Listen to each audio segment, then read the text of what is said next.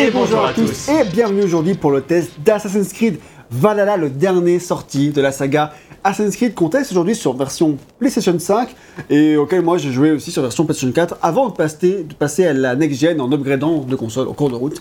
Donc j'ai pu tester les deux versions et notre ami Oh, Julio sur ce canapé a lui joué à la version PC. Voilà. Wow. Et euh, bah vous, le- si vous nous suivez sur euh, cette chaîne, vous savez que depuis quelques mois, on est lancé euh, sur euh, euh, un pas une vraie rétrospective, mais euh, disons qu'on on, on est repassé sur de vieux Assassin's Creed, on a refait test de Assassin's Creed 1, de Assassin's Creed euh, 2, et avant de continuer notre route et de potentiellement faire Brotherhood et les autres suites de la saga, et ben c'est l'occasion de tester le dernier en date parce que euh, bah voilà, parce que simplement on a, beaucoup suivi cette série et il fallait vraiment qu'on se- lance dessus. Et, c'est pourquoi il arrive aussi tard sur cette chaîne, parce que c'est un jeu qui est sorti le 10 novembre 2020, c'est parce que on aura le temps d'en reparler dans ce test, qui sera lui aussi long. Euh, et ben le, le jeu est lui-même vachement, vachement, vachement long. Et donc c'est pour ça qu'on vous propose que en ce mois de mars 2020. Et du coup, on détaillera ça plus tard, mais moi j'ai mis. euh, ah oui, il est vraiment très long. Donc, on détaillera plus tard, mais moi j'ai mis euh, une centaine d'heures, euh, en prenant mon temps, mais pas trop quand même, hein, euh, voilà. RL il a mis 50 heures en traçant pour faire la quête principale, un peu plus pour faire des trucs euh, annexes. Et moi j'ai mis 40 heures. 40 avant de m'arrêter. avant de t'arrêter sans terminer euh, le jeu. C'est ça. T'étais loin d'avoir fini. Ouais, de toute évidence. Ouais. Et si vous trouvez que 100 heures c'est beaucoup, sachez que bah, euh, Oui, ceux qui mettaient 100 heures sur les épisodes précédents, bah, ils en mettront peut-être 200 eux, parce que moi j'en ai mis 50 sur Assassin's Creed Origins, par exemple. Donc voilà. Donc je l'ai dit, c'est un jeu sorti le 10 novembre 2020 sur toutes les machines du moment, sauf la Switch. Il y a donc l'ancienne génération, la PS4, la Xbox One et les consoles next-gen. Sa date de sortie correspond d'ailleurs à celle de la version de la Series X, parce que Mhm. le Series X est sorti le 10 novembre, donc la- le jeu sorti en même temps que la console, au, au line-up comme on dit, et sur PS5 il est évidemment sorti eh ben, le 19 novembre, euh, date de sortie de la PS5 euh, chez nous. Et, euh, et quand on dit qu'il est sorti sur toutes les consoles sauf la Switch, bah, c'est vraiment toutes les consoles, puisque ça compte même Stadia Ouais. et Luna. Euh, Luna, c'est la console d'Amazon, l'interface d'Amazon. service, ouais. Service d'Amazon. Mais c'est sorti. qui se souvient. Euh, bah, Luna surtout parce que je suis. euh, je parie que les trois quarts d'entre vous ne savent même pas ce que c'est, et personnellement, avant de lire ça, j'avais oublié son existence. Euh, donc on récapitule, c'est le 12e épisode de la saga Assassin's Creed, et je parle bien sûr de 12e épisode principal, parce que si on compte tous les épisodes annexes, tous les épisodes sortis sur console portable, voire même sur mobile, je crois qu'on est sur euh, l'épisode 23 ou un, ou un truc comme ça. quoi. 23 jeux en 14 ans. Ouais, bah ça va. Euh, pourrait être pire. euh, euh, ça, ça va être dit comme ça. Et, et c'est bien sûr, du coup, le troisième épisode de la nouvelle formule euh, de la série, instaurée par Origins en 2017.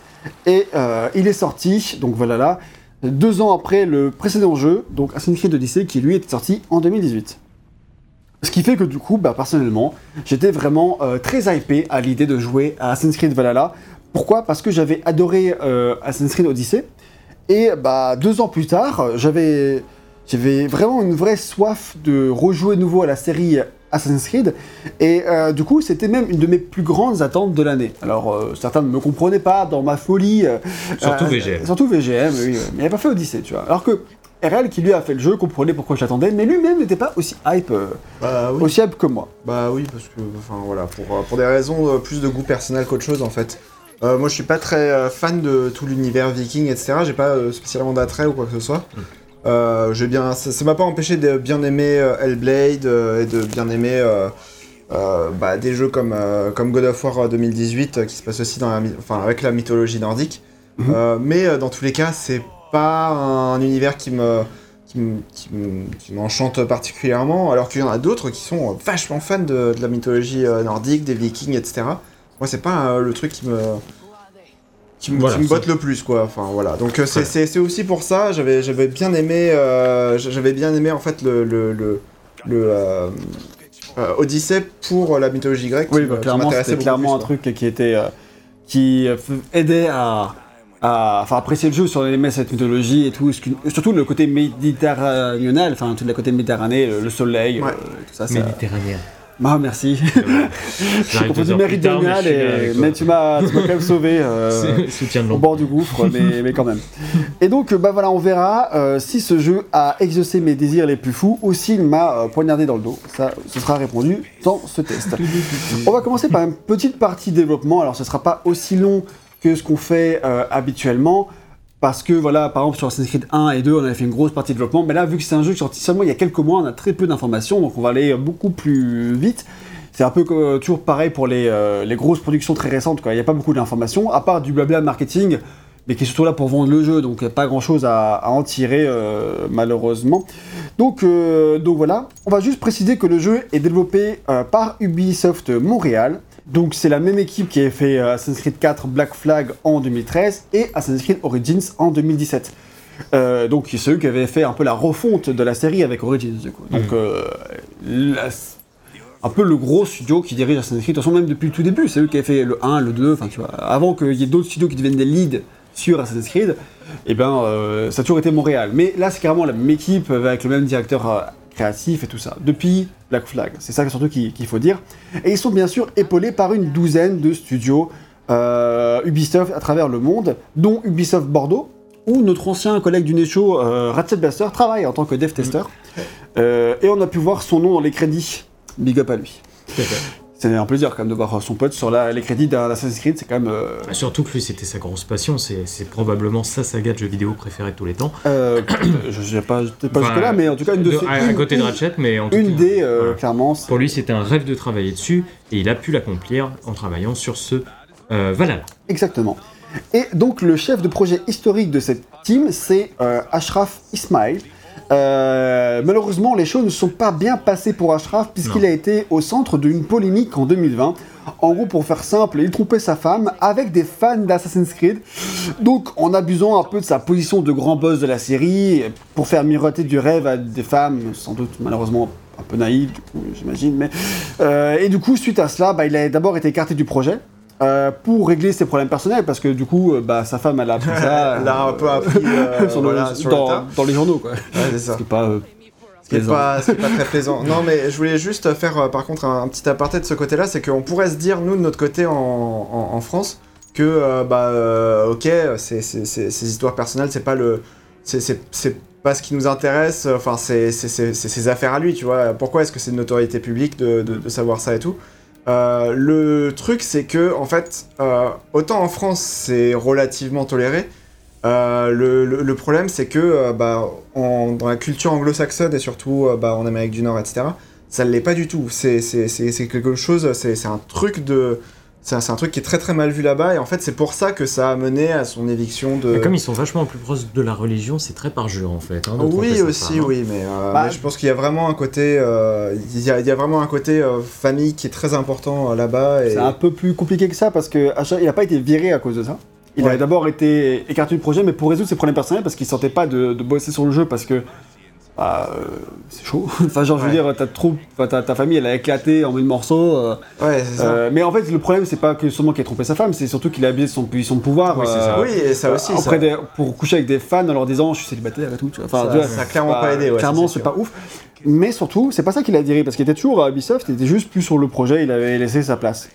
Mais euh, bah, bref, du coup, tout ça c'est d'abord arrivé d'ailleurs avant la, la- un petit peu après d'ailleurs la, la, la- la polémique qui entourait Chris Avlone, qui est aussi un, producteur, Oui. un, un créateur de jeux vidéo très connu, qui avait bossé sur Fallout, euh, New Vegas, enfin, plein d'autres jeux qui sont en vrai super Qui a bien. aussi euh, abusé sexuellement des Oui, femmes. voilà. Et bon, on sait pas si Ashraf a abusé. Ah, abusé, oui. enfin voilà, c'est pas peu pareil. Mais du coup, Chris Avlone est dans des affaires encore plus complexes. Mais c'est quelques jours plus tard, en fait, ça, Chris Avlone a vraiment. euh, Enfin, la polémique autour de Chris a vraiment euh, lancé un, effet boule de neige dont le premier. Euh, euh, Touché. point to- touché a été Ashraf Ismail quelques jours plus tard. Mmh. Et Ashraf a été un peu la première pierre d'Ubisoft à tomber.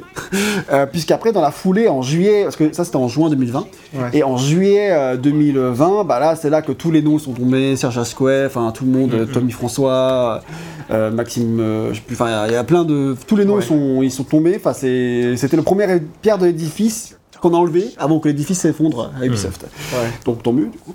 Et euh, mais deux mois plus tard, donc c'est seulement en août euh, 2020 que euh, Ubisoft annonce avoir licencié Ashraf Ismail à la suite d'une enquête interne. dont rien n'a été dévoilé. Ouais, donc là, ça, ouais. ça Donc on, pue. donc on ne sait pas si d'autres faits le concernant sont ressortis de cette enquête, probablement, Euh, mais il n'y a rien d'officiel. Et il n'y a rien de plus à dévoiler. Il n'y a rien de plus à dévoiler. Pour l'instant. Bah, voilà. euh, C'est juste que bah, il a dû être euh, mis comme euh, bah, problématique sûrement dans l'équipe, en plus de ses comportements qui ont été dévoilés. Quoi. Mais ça, ça, on ne le sait pas publiquement en tout cas. Mais c'est l'enquête à- interne deux mois plus tard, après, les, après tout le bordel qu'il y a eu, qui a fait virer. euh, Voilà, sur- surtout euh, là, en, en- comment dire, en recherche d'une meilleure image de marque, Ubisoft à ce moment-là va pas se priver d'en balancer un quand même par-dessus la fenêtre. C'est ça. que, voilà. Et du coup, bah, euh, Ashraf Ismail disparaît bel et bien de la série Assassin's Creed. Et en guise de punition divine, il est complètement supprimé des crédits. alors Ah ouais qu'il alors qu'- a été viré euh, à seulement 6 mois d'un jeu sur lequel il a bossé pendant 3 ans. Comme c'est un peu dommage pour lui, mais bon, bah, c'est punition divine, c'est comme ça. Mais c'est quand même probablement mérité, on imagine. Donc celui qui est équipé du titre de Game Director à sa place, parce qu'il n'y a pas de Creative Director sur ce jeu, bizarrement. Ou alors c'était peut-être euh, du coup euh, Ashraf, et du coup il y a maintenant peut-être plus seulement qu'un seul Game Director, mais du coup Est-ce qu'il y a vraiment de la créativité chez, chez Ubisoft Allez, allez, allez, allez. on va enchaîner. En tant que copain Ubisoft, je peux pas te laisser dire ça. Le mec, c'est vrai. Euh, et donc, c'est Eric Batiza, euh, qui était lui déjà un des grands leads, en- enfin des grands chefs en termes de game design dans l'équipe d'Assassin's Creed. Donc, il était euh, un des lead game designers sur Origins, sur Unity, sur Black Flag. Donc, c'était un choix qui paraissait sûrement évident. Il était ég- également un, un des grands créatifs euh, du jeu avant euh, qu'Ashraf disparaisse. Donc, c'était clairement le mec à mettre en avant après. Quoi. Enfin, c'était. Mm. euh, numéro 2, quoi. Du coup, il est passé numéro 1, une fois que la tête est tombée. Donc voilà pour le développement du jeu, ça pourrait être tout ce que j'ai à dire dessus, parce que euh, à l'heure actuelle, on n'en sait pas trop plus. Et puis, euh, j'avoue, j'aurais pu faire des recherches à peu près sur les directions artistiques et tout ça, j'ai pas eu le temps, donc je préfère lancer la couleur, que j'aurais pas d'interview sur la DA ou sur la musique à vous faire partager, j'en suis navré d'avance, pour ceux qui aiment ça. Mais on peut aller plus vite dans ce test qui est déjà bien trop long et euh, parler Let's du go. contexte historique. En commençant par vous expliquer, parce que c'est ça que j'aime bien faire dans les jeux qui parlent d'un contexte historique. En particulier, euh, bah, j'en ai fait plein du coup récemment dans ces six derniers mois avec euh, du contexte historique de la guerre à Tsushima, euh, euh, d'Assassin's Creed 1 et 2, tu vois, pour tous ces grands jeux-là. Et bah du coup, bah, pour Valhalla, je vais faire pareil, vous raconter un peu quelle était l'histoire euh, du monde à cette époque-là et dans les régions qui nous occupent, donc en l'occurrence l'Angleterre. Parce que là, pour le coup, on peut le dire, je trouve que, encore plus qu'avant, la série s'éloigne de ce côté euh, purement historique, je trouve, dans ce qu'elle cherche à raconter. Tu vois, autant le 1 et 2, je trouvais qu'il y avait un vrai intérêt. Là, on est sur quelque chose de beaucoup plus fantasmé, j'ai l'impression, Tu pas de l'univers fanta- de l'univers Bah, viking euh, et de comment ils arrivent en Moi, j'ai Angleterre, un Je etc.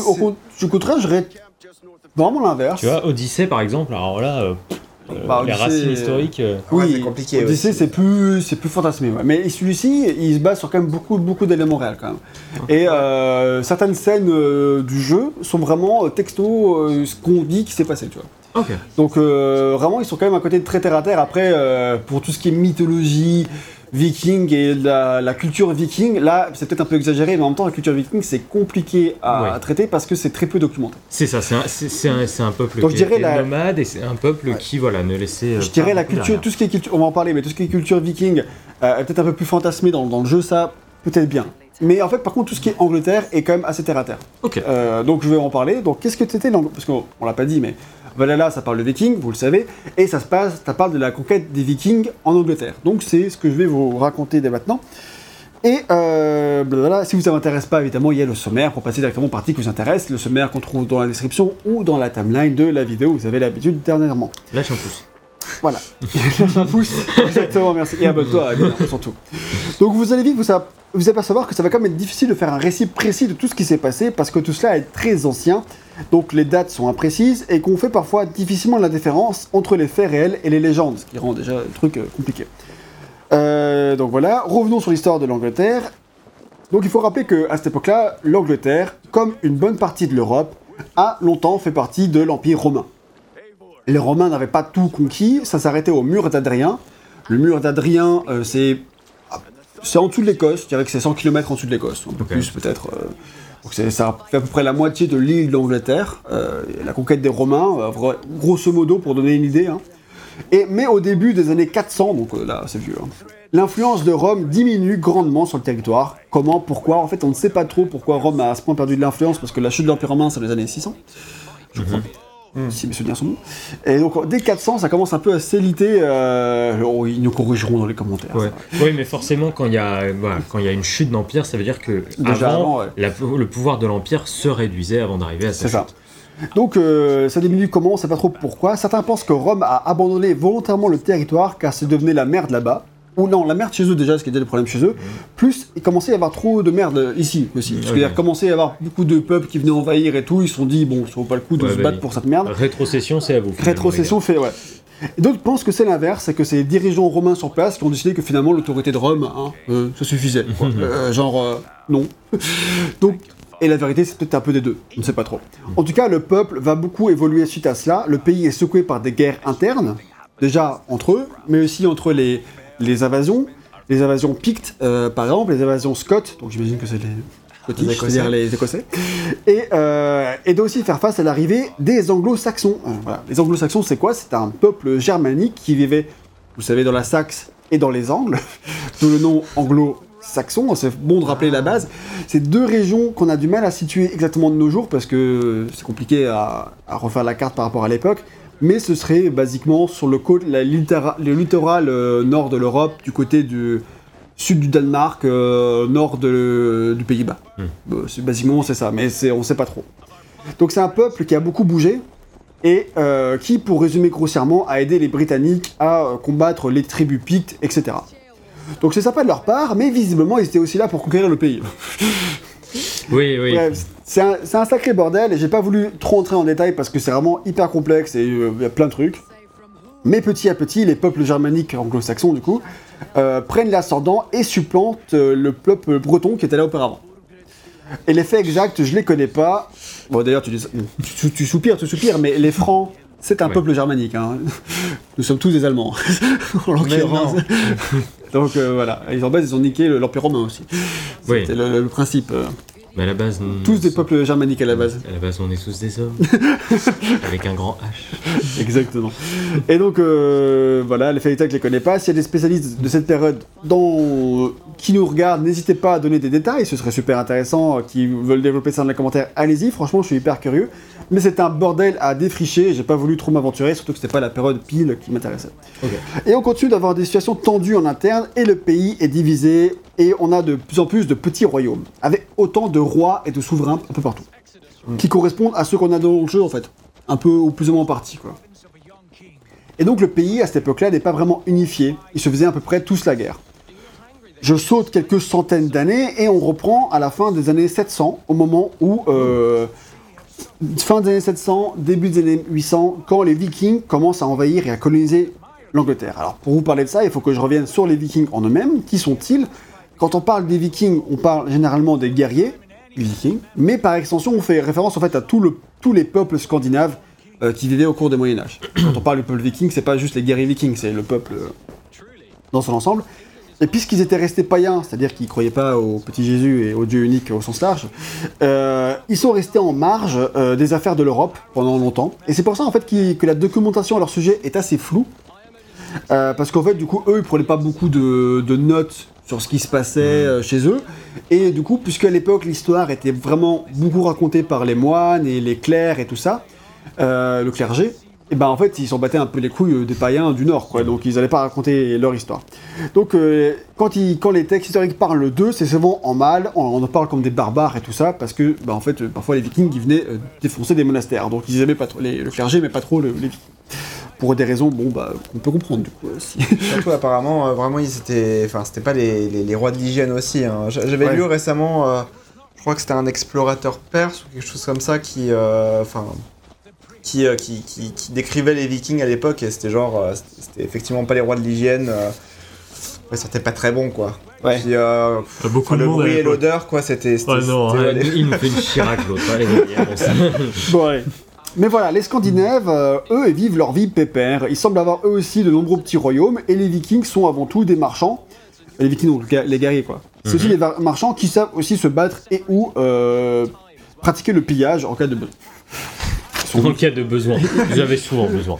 Ils sont, Ah, multi- ils sont multitâches. Mais en fait, c'est surtout à partir de leur conquête de l'Europe et surtout de l'Angleterre qu'on va commencer à entendre parler d'eux. La première grande attaque euh, d'eux qui marque le début de ce qu'on appelle l'ère viking, elle se passe en, en 793. Euh, et toutes ces attaques vikings vont ensuite s'intensifier à partir de la mort de Charlemagne, notre empereur, à tous, parce que rappelons-le, euh, Charlemagne était empereur de était un empereur d'Occident. Ouais. C'est un terme à rappeler quand même. J'ai oublié tout ça. Moi, c'était les cours de, de CE1, CE2, 6ème à la rigueur. Ouais, Charlemagne, c'est ouais, c'est peut-être plus 6 5 e ouais. Ouais, bah attends, oui, tu l'as Ah ouais fait plusieurs fois, quoi. Mais Ouais, c'est vieux, quoi. Tu le revois oui. Mais en fait, il fait des retours. Charlemagne est souvent là. Ouais, mais il a- ça fait longtemps Tu que j'ai pas entendu parler de lui, mais du coup, c'est rappelé que Charlemagne était l'empereur d'Occident, donc c'est pas un petit, un petit poste. Et euh, quand il meurt en 814, et ben à partir de là, les, euh, bah, du coup, l'empire euh, perd de sa force, logiquement, parce que l'empereur est mort. Et du coup, bah, les attaques vont s'intensifier, les attaques vikings vont s'intensifier dans toute euh, l'Europe. Et en gros, si les peuples scandinaves ont décidé de partir de chez eux, Mhm. euh, de la Scandinavie, il semblerait que c'est parce qu'un réchauffement climatique déjà à l'époque a rendu leurs terres euh, plus fertiles et donc du coup euh, beaucoup plus cultivables et du coup bah, les gens ils mouraient moins. Du coup bah, il y avait beaucoup plus de monde sur les terres et du coup moins de place. Du coup bah, ils ont commencé à vouloir partir euh, pour Ouais. aller pour pas euh, trop être entassés quoi. C'est ce qu'on imagine parce qu'on c'est une des théories parce qu'on ne sait pas trop. Et ce sont le- les Danois, donc ceux qui, se seraient déjà appelés du du coup, les Danois à l'époque visiblement, ou qui étaient déjà appelés comme ça. Que je pense pas que ça s'appelait Danemark à l'époque, mais je, je sais pas. pas, On en mais- parlait déjà comme les Danois visiblement, qui partaient en premier et ils iront un peu partout, en Russie, à Constantinople, au Groenland, en Amérique du Nord, bien avant les, Euro- les restes des Européens. Et, euh, et ils ont une, farce- une force de frappe maritime très avancée. L'Angleterre est particulièrement touchée parce que c'est une île directement dans leur sillage. hein. Voilà. Clairement, euh, c'est clairement entre, en- entre eux et l'Amérique du Nord.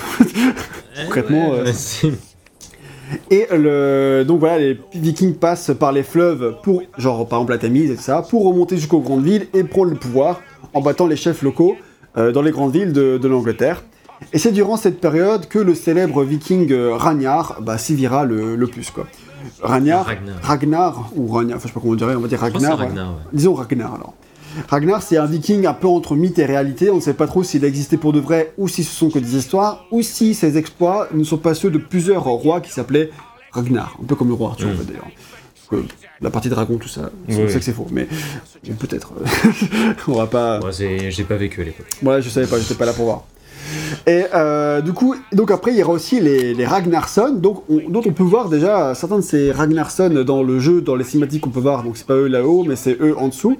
Euh, on voit, on a vu Ivar, on en a, on a vu Ubé, on en a vu plusieurs. Donc c'est ceux qu'on dit que ce sont les fils de Ragnar. C'est pas, en vrai, on sait Mm. pas sûr à 100%, mais ils se faisaient appeler, ils se faisaient passer pour les fils de Ragnar en tout cas. On ne sait pas s'il était pour de vrai, mais qui étaient aussi des Vikings très euh, très réputés pour leurs faits euh, et pour la, terreur qu'ils incarnaient. Quoi. Surtout Ivar, qui était en vrai, visiblement aussi un, un putain de psychopathe, comme dans le jeu. Euh, il est connu dans les textes pour, euh, pour sa férocité Mhm. et son, sa dextérité au combat. Et donc voilà, blablabla. En, j'accélère, on est en 875 maintenant. Euh, les Danois, ils créent un royaume autour de la ville de York. Et, c'est ce, terri- et ce territoire, euh, donc c'est plutôt moins vers le nord, c'est vachement plus au nord que Londres, mais on n'est pas encore tout à fait au mur d'Adrien. Donc c'est au nord du territoire anglais de l'époque. Et euh, donc les Danois, ils ont, ils ont ce territoire-là, ils se créent un espèce de, royaume, et petit à petit ils s'étendent autour de ce royaume-là. Et c'est à ce moment-là, dans ces eaux-là, que le jeu débute.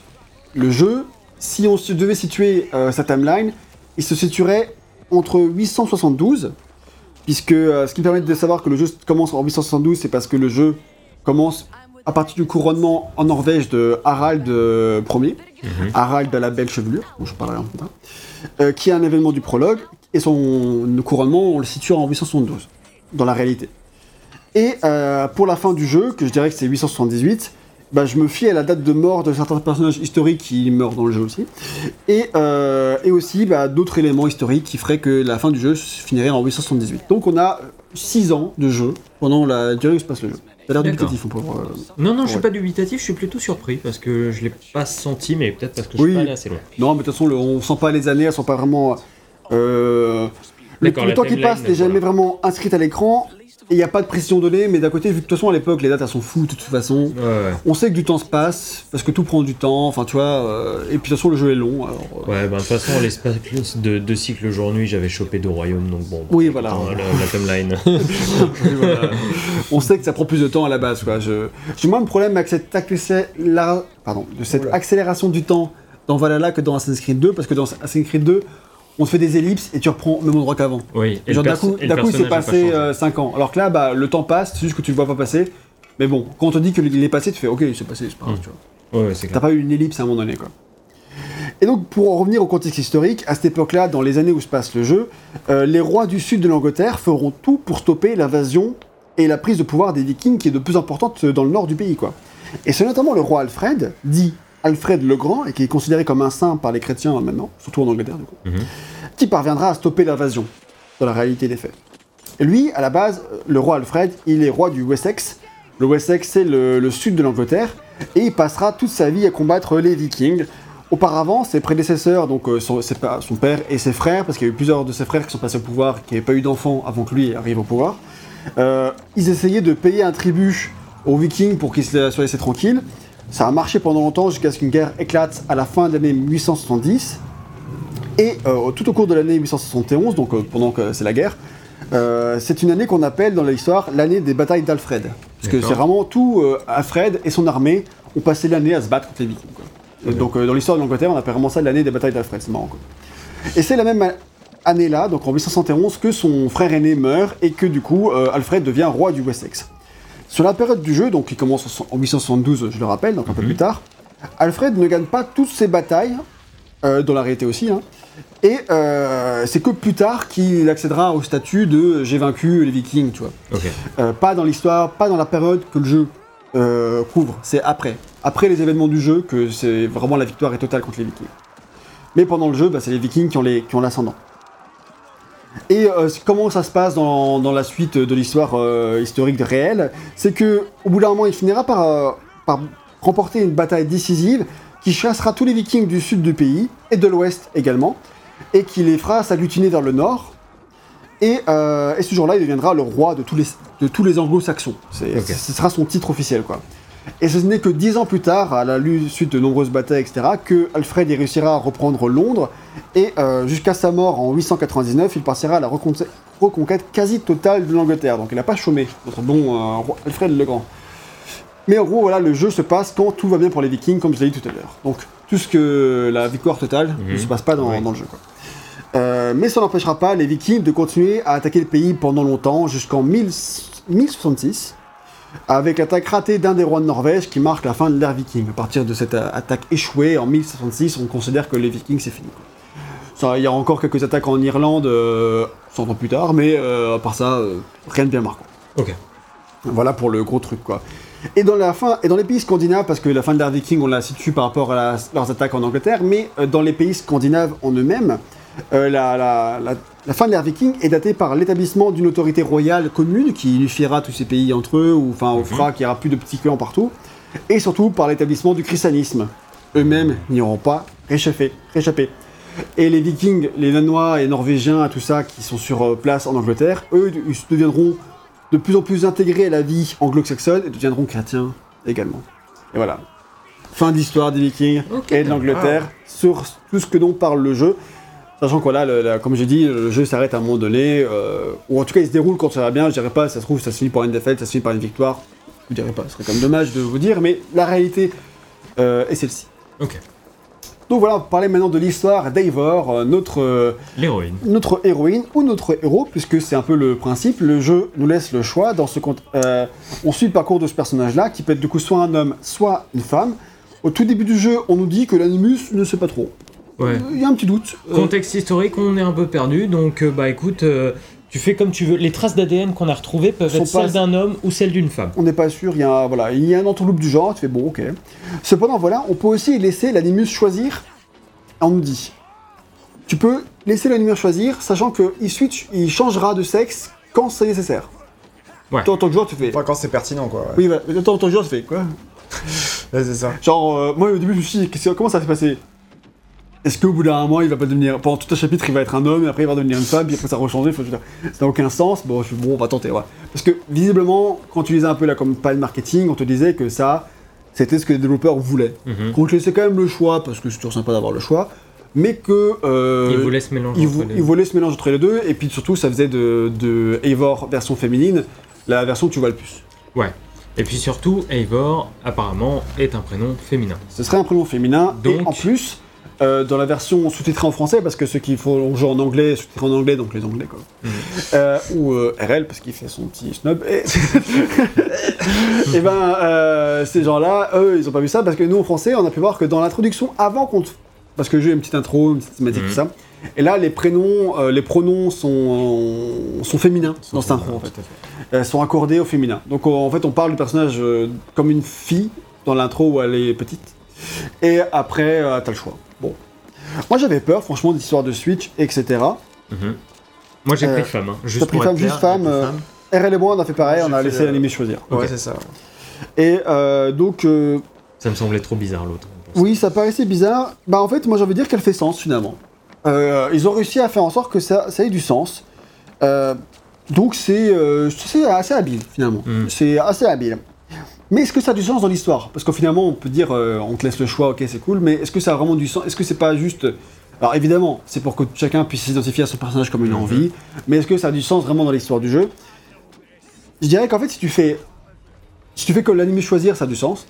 Mais si tu fais euh, jouer Eivor homme, seulement homme, je trouve que ça a du sens aussi, Ok. de Et, certaine manière. et seulement femme? Et seulement femme, je trouve que c'est la version qui a moins de sens dans l'histoire. D'accord.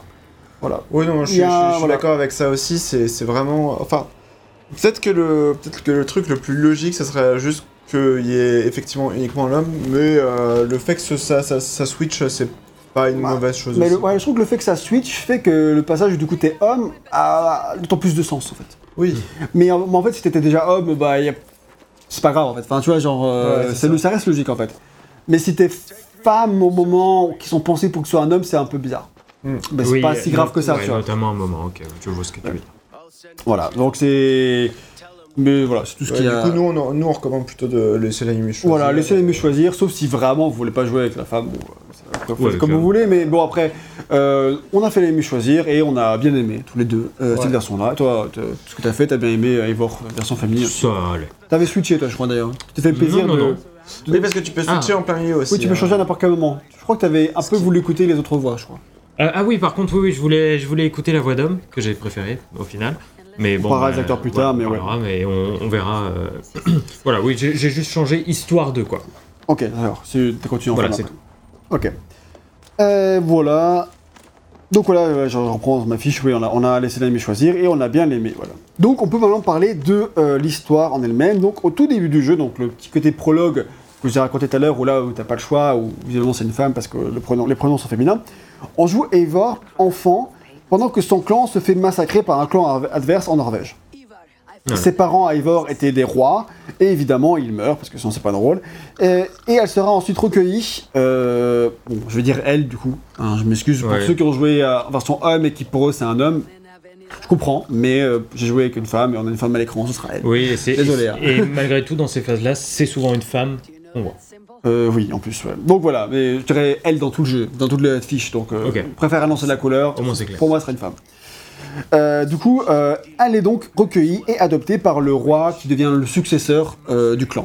Donc le roi, je sais plus son nom, mais c'est le père et de son meilleur ami Eivor, qui est Sigurd. Donc Sigurd qu'on voit à droite de notre écran là actuellement, et qui est donc du coup son meilleur pote quand ils étaient jeunes, mais qui est de- depuis devenu son frère adoptif. Et à savoir qu'il n'y a aucune ambiguïté entre eux, tu vois. Alors, moi j'avais peur qu'il y ait une espèce de petite romance chelou, mais Absolument pas du tout. C'est la famille. C'est la famille, et même genre, ils se parlent d'eux comme frères et sœurs, et c'est tout. C'est pas potes, quoi. C'est genre vraiment on est frères et sœurs, quoi. Comme si c'était le lien du sang. Donc, à noter, la relation est 100% claire et nette entre les deux. Et donc voilà, puisque les deux sont très très proches, donc ils se considèrent euh, comme ça, c'est euh, c'est un lien très fort qui les unit, qui fait que le jeu tournera vraiment beaucoup autour de, de ces deux-là. C'est ça. Juste un truc, euh, lors de sa fuite, quand elle était gamine, Evor se fait aussi dévorer un petit peu Oui, par des loups, on peut le attaqué voir, par sa des petite loups. euh, cicatrice Voilà, au sa visage. petite cicatrice au visage et le côté un petit peu brûlé en dessous. Euh, tout ça pour dire parce qu'on l'appelle Evor, fille des loups. L'ami des loups. L'ami des loups. L'ami Voilà. des loups. C'est pour ça. Elle a beaucoup de Ah sang. d'accord, ok. oui, parce qu'en Parce anglais c'est Wolf euh, Kissed. Wolfkin, Wolfkist ou Wolfkin. Ouais, c'est un ça. Parce qu'elle a eu le baiser d'un d'un Ouais, d'un loup. loup, ouais, Wolf ça, enfin, je- Ouais, c'est ça, ouais, Wolf Kissed. Et euh, parce que ça je le comprendrais. Et bah là c'est l'ami des loups en, en, en français avec la petite brûlure qui datait de la, bah, de la bataille où elle s'est fait brûler aussi Mm. un peu euh, à ce moment-là. On peut voir euh, dans le bas de sa nuque. Vous pouvez voir. Et donc du coup l'histoire après euh, la fin du clan etc. Ça reprend dix ans plus tard à l'heure de la succession de pouvoir, c'est-à-dire c'est le moment où Sigurd il doit devenir le roi du clan. Donc son père, c'est la fin de son règne, il a décidé que c'était la fin, et normalement il doit faire la succession après son fils. Sigurd, lui, il a fait plein de voyages, il a conquis un peu des régions, on sait qu'il a de la Constantinople, c'est un petit clin d'œil, tu vois. Et on, il revient, et là, c'est censé être l'ascension, pour lui, il arrive en, en roi. Quoi, c'est- Sauf qu'en fait, là, son père, il a changé d'avis, et finalement, euh, Sigurd ne sera pas roi parce que euh, le, son père, du coup, a choisi que il y aurait une alliance entre son clan et le grand clan de Harald Ier. Euh, donc le fameux premier roi de la Norvège. Mm. Donc Harald a la belle chevelure, c'est son surnom. Fer R en anglais. Et euh, on peut voir dans le jeu, il a une belle chevelure, hein, vraiment. Ouais, il, a, il a une belle chevelure et comme tu disais, c'est celui qui doit rallier tous les clans pour en faire un clan plus fort et donc moins de dissensions. Et donc, on- on- nos forces étant ensemble, on a moins de chances de se faire pouiller par les ennemis, etc. Ce ça. genre de choses. Et Et, du coup, coup, le, le père de Sigurd, il s'est dit que de toute façon, il avait marre de faire tout le temps la guerre, ça va à rien. De toute façon, Harald, il serait chef dans tous les cas, donc pourquoi euh, faire buter tout le clan pour rien? Autant s'allier. D'ailleurs, le- ce personnage de roi, je le trouve extrêmement intéressant. Ou en tout cas, dans cette première Ouais, partie, c'est le, personnage que j'ai le préféré dans Ah ouais cette première partie. Il Ah était ouais, non. intéressant, mais euh, c'est vrai que malheureusement, bon. Tous bah, les autres étaient nuls à chier à ce moment-là, donc celui-là était le plus intéressant. Je suis désolé, hein, j'emboîte le pas sur la suite, mais Norvège. L'introduction est catastrophique, mais euh, le roi était, euh, le roi, je trouve qu'en fait c'était un personnage intéressant parce que l'argumentaire qu'il développait et la façon dont il était euh, mis en avant, si tu veux. Alors le jeu voulait jouer sur ce côté, voilà, tous les Vikings ne sont pas des barbares. Et Ouais. euh, ben là, euh, ce roi-là, je trouvais qu'il était intéressant dans sa façon de proposer les choses, de dire clairement, c'est pas la solution, il y en a d'autres, on n'a jamais testé le reste, il faut qu'on essaie. C'est bien aussi l'opposition qu'il avait avec son fils, qui était un peu cliché du coup, mais Voilà. avec la force de la jeunesse aussi. Donc, Ok. ouais, C'était clairement euh, euh, logique euh, en soi. Et du coup, euh, ouais, Harald a la belle chevelure, il a vraiment, enfin, ils l'ont vraiment fait, genre ils ont pris le truc au pied de la lettre. quoi. Et dans Mm. l'histoire, Harald, en fait, c'était qu'en fait, il se laissait pousser les cheveux tant qu'il n'avait pas euh, Conquis. euh, toute, le- toute la Norvège. Et après, à la fin, je crois qu'il s'était coupé les cheveux. Mais euh, en tout cas, à l'époque du jeu, il a les cheveux longs. Et euh. J'en suis à là, pardonnez-moi. Donc voilà, euh, voilà. Le contexte de sa prise de pouvoir euh, semble d'ailleurs plutôt fidèle à la réalité. Ça semblerait se passer là, ça se passe dans, dans mes villes et tout en plus. D'accord. Donc en plus, c'est vraiment des trucs très précis quoi. Euh, donc j'ai dit, il a été couronné en 872. Donc voilà, Sigurd est sans trahi par son père et euh, qui lui refuse d'accéder au trône alors que pourtant il avait bien mérité, c'est- il a passé sa vie à se battre pour ça et tout, enfin chier, quoi. Du coup bah il se dit que c'est n'importe quoi et qui donc il va partir lui aussi à la conquête de l'Angleterre comme beaucoup l'ont fait avant lui pour tenter d'établir un royaume sur place et de se retrouver du coup la place de chef euh, qui lui est due. Sauf que lui, enfin, de ce qu'il dit, il réussira là où les autres ont échoué. Exactement, c'est ça. Parce qu'il est certain d'avoir une destinée de folie. Et euh, Eivor évidemment suit parce que c'est non seulement bah, sa sœur et en plus euh, son allié la, la- la plus proche et puis euh, elle le considère comme son roi déjà. Tu vois, Mhm. il n'y a pas de doute là-dessus. C'est genre, euh, cherche pas à prendre le pouvoir. C'est lui, le roi, c'est lui qui dirige. Et pas pour elle, c'est clair quoi. Mhm.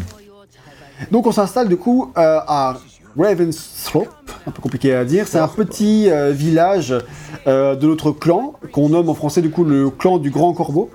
Et c'est à partir de là euh, que Sigurd et Eivor, donc euh, qui sont les plus grands guerriers du clan évidemment, sont missionnés dans les régions voisines pour tisser des alliances avec les chefs de clan pour voilà aller avec enfin, suprématie totale des Vikings et aussi bah même même quand les chefs locaux sont des Bretons, il faut faire en sorte qu'ils nous acceptent et qu'ils soient les alliés de notre clan pour qu'à la fin bah, notre clan soit unifié avec toute l'Angleterre.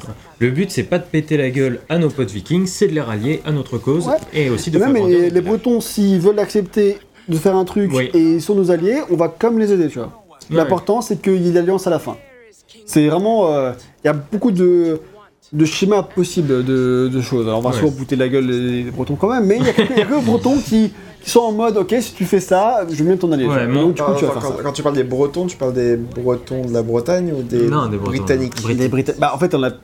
Bah, on fait la différence maintenant, mais à l'époque, les Bretons, c'était les, les C'est Bretons vrai, de la Grande-Bretagne. C'était les- C'est le peuple breton. Hmm. On a une Bretagne chez nous, mais à la base, la Bretagne, c'est nous, c'est la Bretagne. c'est la Grande-Bretagne. Voilà, Bretagne. Et donc, euh, mais tu fais bien le préciser. On parle pas des habitants de, d'Orient ou de, de Brest. voilà. Et donc, euh, voilà, le but du jeu, final du jeu, c'est évidemment de niquer sa gueule au roi Alfred. Ouais, bon, c'est qu'à la fin ça se passe mal, mais euh, dans le jeu, euh, pas forcément peut-être, parce que qui sait, peut-être peut-être que le jeu fait des entorses à la réalité. Ce ne sera pas la première fois que Assassin's Creed le fait, donc, donc voilà.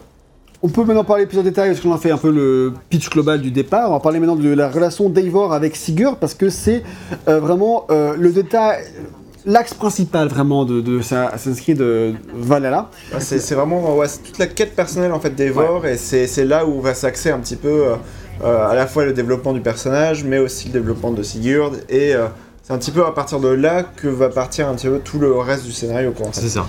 Et justement, un peu à la manière du coup de Assassin's Creed Origins et Odyssey, qui est aussi raconté en plus d'un contexte historique, une histoire personnelle de leur personnage, eh bien, euh, l'histoire personnelle d'Eivor dans ce Assassin's Creed Valhalla, elle tient finalement, euh, bah, pas sur un timbre poste parce que ce serait un petit peu exagéré, mais, mais pas loin quand même. hein. Euh, dans le sens ouais. où on, veut- on pourrait en fait tout vous spoiler dans les grandes lignes assez rapidement. Il suffirait de 2-3 phrases et on peut vous spoiler toute l'histoire euh, très simplement. Vraiment, ouais. Très facilement. Alors du coup la première phrase Mais euh, la première phrase, elle a déjà dit, parce qu'on a déjà dit le- la base, donc après continuer, c'est pas, pas bien long. hein. c'est vrai c'est vrai. Parce qu'en fait, en gros, euh, c'est une histoire, l'histoire d'elle et de son frère, qui est l'histoire du coup qu'on suit, qui est l'histoire de l'axe principal du jeu.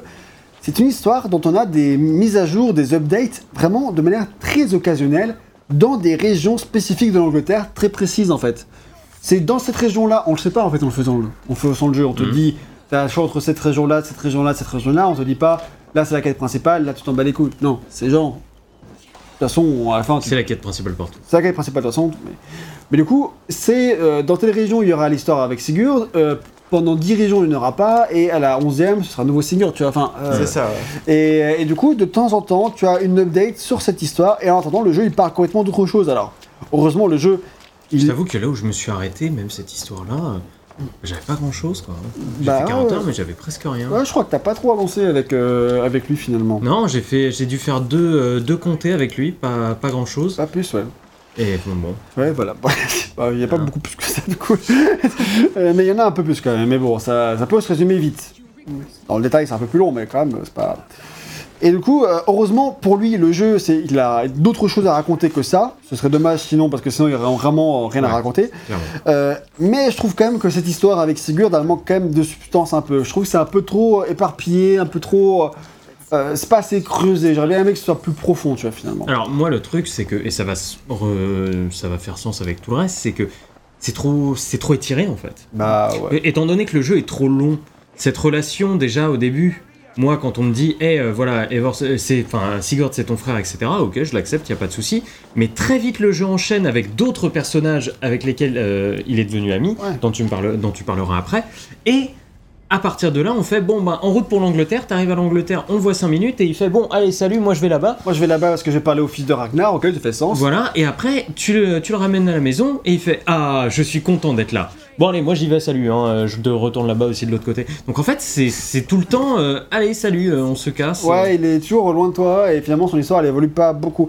Et RL, toi tu marques que, euh, que la quête personnelle d'Eivor, tu la trouves également trop en retrait euh, par rapport au scénario global, donc tu es d'accord avec, avec ça. Bah c'est ça, moi j'aurais bien... Enfin, c'est clairement ce qui m'intéressait le plus en fait dans le... Dans... Parce que bon... euh, De la même manière que dans Odyssey, ce qui nous intéressait le plus, même si j'aime bien tout ce qu'il y avait à côté, c'était la relation de, de Cassandra ou d'Alexios avec euh, Cassandra ou Alexios. C'est ça. Voilà.